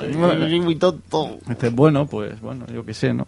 Y la verdad es que jugarlo ahora es lo que digo, ¿no? Si, si, si- es que se puede, eh, es que es un juego tan adelantado a la época que la verdad es que pocas cosas se le pueden achacar ahora mismo a este, a este juego. Es que lo puede jugar perfectamente, es que tiene cosas mecánicas que ahora mismo son, son normales. Quiero decir, no es algo que dices, se ha desfasado porque esto ya los juegos pues ya no se ve tanto. No, no, es que todas las mecánicas son aplicables a día de hoy. Los quick time events, eh, la historia factor tiempo, a que si no llegas a tal lugar te pierdes ta- tal cosa, o que tienes que llegar a, ta- a tal hora a tal sitio. Todo esto ahora es, apli- es aplicable. Y la verdad es que es eso, es que es un juego que se puede jugar ahora totalmente y no pierde ni en tanto épicamente en historia, tal, no pierde, no pierde. Musicalmente el tratado es genial, las cámaras en, en, función de la escena, con, con ese tratado cinematográfico, es que es, es un juego actual con, con pues hecho en la- eh, pues hace 13 años, ¿qué queréis? Y la verdad es que es un juego que, eh, que es una pena sa- pasarte el 2 ahora mismo y saber que eso no va a tener un final. Eso es lo jodido. Sí, sí, sí. Y a mí es que me toca decir la mía. Es que es muy difícil decirlo después de todo esto, francamente. Y además es que, ¿sabes lo que pasa? Que me sabe tope de mal. Eh, acabar con el tono triste que llevamos durante todo el programa lamentando mm, desgraciadamente el que es el destino y el que ha sido la vida de Shenmue, ¿vale? La vida útil de Shenmue dentro del mercado, dentro de la venta del propio juego, dentro del trato incluso mediático del propio videojuego en los últimos años que sigue siendo tristísimo y lamentable, como estábamos comentando hace unos minutos. Y no sé, me engaño a mí mismo intentando deciros algo alegre, algo feliz sobre esto, pero es que es mentira. Es que es una injusticia, es que es lamentable, es que es penoso que nos haya pasado esto. Es una de las cosas, probablemente pasarán los años y en el momento en el que estemos estudiando la historia del videojuego y tal en aulas de universidades, espero, porque esto ocurrirá, no lo duden, porque si pasa con el cine ahora, pasará con el videojuego dentro de unos años y yo parezco un loco, pero esto ocurrirá. Creo que este capítulo se repasará con risas por parte de la gente que está estudiando esta, ese momento, ¿no? Mm, No entenderán cómo pudo ocurrir algo así. No entenderán cómo fuimos tan ignorantes. No entenderán cómo no pudimos caer en la cuenta de no comprar este videojuego en su momento. No caerán en la cuenta de imaginar cómo pudimos algo que es responsabilidad del usuario del momento eh, hacer que cayese ¿no? esta franquicia y que nos perdiésemos el final. Y al final lo que te duele, sobre todo, es eso, ¿no? Eh, esa realidad o ese pensamiento que tengo yo, no sé si será realidad o no, pero mm, creo a pies juntillas que es así, que lo que sea Shenmue 3, si sale en algún momento, jamás será Shenmue 3, será otra cosa. Se llamará Shenmue 3, tendrá ese nombre, pero bajo ningún concepto ni bajo ninguna posibilidad puede darse el hecho de que Shenmue 3 realmente mm, en esta década sea Shenmue 3 que esperamos. Es imposible. Y el hecho de que Shenmue saliese en otro medio, fuese anime, fuese película, fuese libro, fuese lo que sea, no sería suficiente bajo ningún concepto, al menos desde mi prisma, desde mi punto de vista, para lo que es un derecho que tenemos el jugador de videojuegos y que se nos arrebata para dárselo a otro medio como puede ser eso, ¿no? La viñeta, como puede ser la película, el cine, o puede ser eh, cualquier cosa que no sea algo lúdico. Y a mí me parecería, pues, ¿qué queréis que os diga? Que se nos ha arrebatado algo, aunque después se nos cuente una historia que nos pertenece a nosotros y que probablemente se lo entenderíamos nosotros. Es por eso que no os puedo engañar, a pesar de que Shenmue a día de hoy siga dando de qué hablar, siga dando buenas cosas, siga generando esa circunstancia, ¿no? De que gente todavía disfrute de un título así y que espero, amigos eh, oyentes del Club Vintage, que hayáis disfrutado de este rato, hayáis disfrutado de esta charla y que a pesar de lo triste que es esta historia, porque es tristísima, es penosa, mm, saquemos algo positivo de ello, ¿no? Y que sepamos que, aunque no finalice la historia, nadie la historia de Shenmue 3, que de Shenmue quiero decir, nadie nos va a quitar lo que son dos juegos realmente maravillosos como son Shenmue 1, Shenmue 2 y un artista que hemos repasado ya en el Club Vintage ya no una ni dos veces, sino muchas más, con Outrun, con Virtua Fighter 1, Virtua Fighter 2 y este Shenmue, como es Yu Suzuki, que nos deja un legado que será estudiado, será conocido y será disfrutado durante generaciones y generaciones de jugadores de videojuegos. Y eso eh, creo que es lo más positivo que nos llevamos, lo más positivo que nos quedamos y lo único bueno que podemos sacar de todo esto. Que Shenmue, a pesar de todo, nunca desaparecerá porque siempre habrá gente como nosotros que seguro recordará con cariño esto y seguirá recomendándolo. Y es lo único que os puedo decir bueno. Así que Shenmue, Yu, eh, Suzuki-san o Suzuki-sensei, mejor dicho, muchas gracias. Y esto es el homenaje que podemos hacer de Shenmue. Espero que lo hayan disfrutado, amigos, y que realmente entre todos consigamos ¿no? que la gente lo conozca y que la gente disfrute del que es de uno de los videojuegos más grandes que ha dado la historia y sin lugar a dudas uno de los más grandes que ha dado la Sega Dreamcast. Así que con esto casi que nos vamos y vemos que tendremos durante las próximas semanas.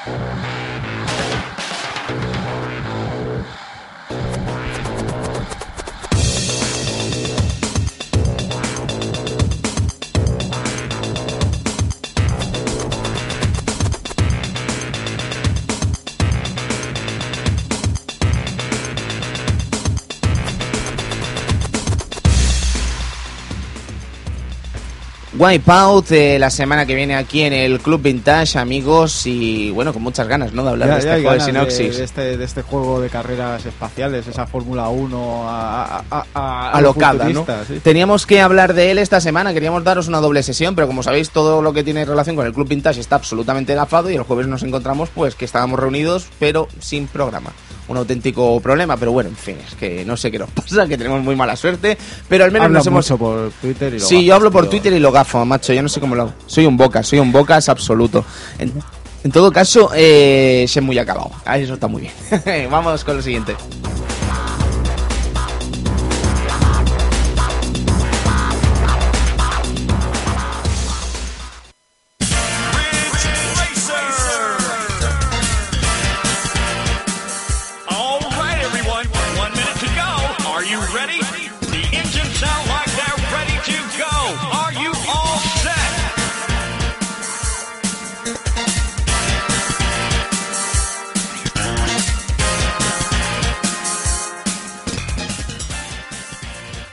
Ridge Racer, una de las máquinas recreativas más espectaculares que nos brindó Namco en su momento, un grandísimo porte en PSX, una de las franquicias de conducción más estupendas que hemos visto en la máquina de Sony, evidentemente en un momento en el que Namco y Sony eran muy íntimas, así que a ver, repasaremos toda esa historia de la máquina de 32 bits de, de de la empresa japonesa. Y casi que seguimos con otro título japonés también de PSX, hablemos de Final 9.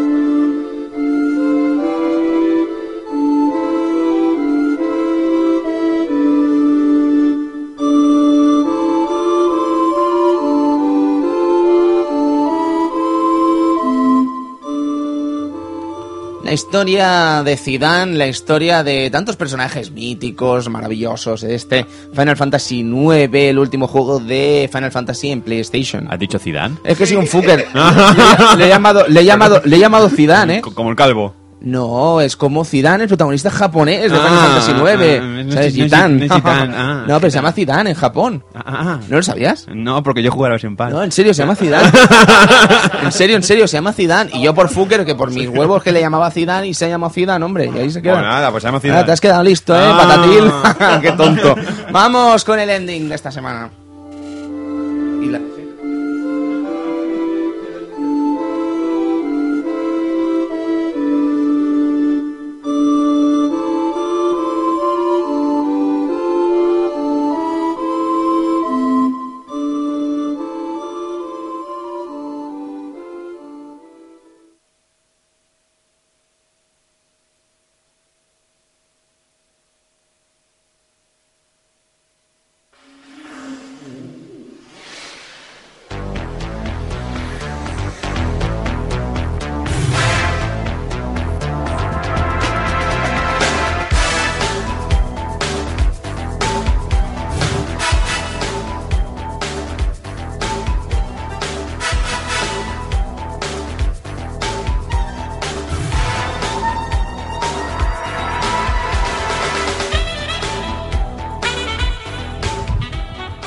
Y bueno, eh, yo debo reconocer que como que se me han ido todas las fuerzas cuando hemos acabado el programa, ¿eh? Después del, de esto, del, de la extraña charla que me he pegado yo solo hablando de lo triste que era esta historia, se me, ha- se me han ido un poco las fuerzas, ¿eh? Ya, así que casi que vamos a ir cerrando el chiringuito, no sin antes agradecer al esfuerzo de aquí los amigos eh, Bill Ryu, Fun, Seguri, Saman Max y nuestro amigo Alfonso, que también encima nos ha cedido la- el local para grabar, o sea que te imaginas, ¿no?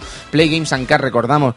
Eh, Lo dicho, que muchas gracias a todos por estar, chicos. Muchas gracias, estimado amigo Funs. Nos vemos mañana con Tú no has tenido infancia. Sí, nos vemos en un par de horas. Bueno, par no, pero tampoco muchas. O sea, para hablar Diez otras, horas, otras o menos. cinco horas de. Venga, ya verás tú, ya ya verás tú, tú, mandanga, ríete, sí, dos horitas de Power Ranger, ríete. Eh, un placer, como siempre, estar por aquí. Más es para hablar de una obra de arte. Gracias. Funs. Eh, amigo Alfon, muchas gracias por todo, muchas gracias por tenernos el local además y que, bueno, que se repita esto. Nos Mucha- vemos en el Rit Racer, espero, ¿no? Es verdad, es verdad. Muchas gracias a vosotros y nada, espero que no se, se os haya hecho muy largo el programa y que no haya quedado muy caótico. Hemos intentado llevarlo así como hemos podido dentro de cabe y, y nada, encantado de estar con vosotros y nos vemos en un futuro. Eh, estupendo. Recordar además que Alfonso está con segasaturno.com, ¿verdad, Alfon? Con toda la información de Sega ahí. Pues, Sí, soy Río Suzuki, que como me llamáis siempre Alfon, Alfonso, hay gente que dirá, ¿este quién es? ¿Quién es este Alfon? Río, ¿este Río quién es?". Suzuki. Río Exactamente. Suzuki. Eh, Funs, es que, bueno, podemos hablar de Misión Tokio, podemos hablar de Game Over, podemos hablar de Tú no has tenido infancia.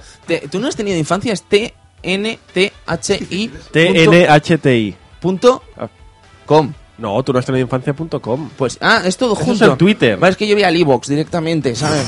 Perdón, es que no es que, que lo sepáis, que es un programa, eh, no sé si... Tú le estás haciendo publicidad porque vas a salir en el próximo. ¿Te crees que soy tonto? o Anda qué que no hemos hablado de tú no has tenido infancia. Anda que no hemos hablado de tú no has tenido infancia. Chan faltaba en el de Capitán Subasa, ahí hubo, ¿no? O sea, una segunda Bueno, parte. Hubo una segunda parte en el salón del manga. Y yo pero- faltaba en el Nate Plisken. ¿Qué pasó con.? Baja el volumen, baja el volumen, baja el volumen. ¿Qué pasó con los programas del salón del manga? Está en mi PC esperando que los edite. ¡Ay, súbelos! Eh, tengo que editarlos, tío. eh. Ya los La gente editaré. quiere saber. Ya los editaré. no Amigo preocupes. Uri Max. Bueno, un placer estar aquí, siempre para, ya lo dije la primera vez, para hablar de un juego como Shenmue sobran las palabras y creo que está más que demostrado en todas estas horas.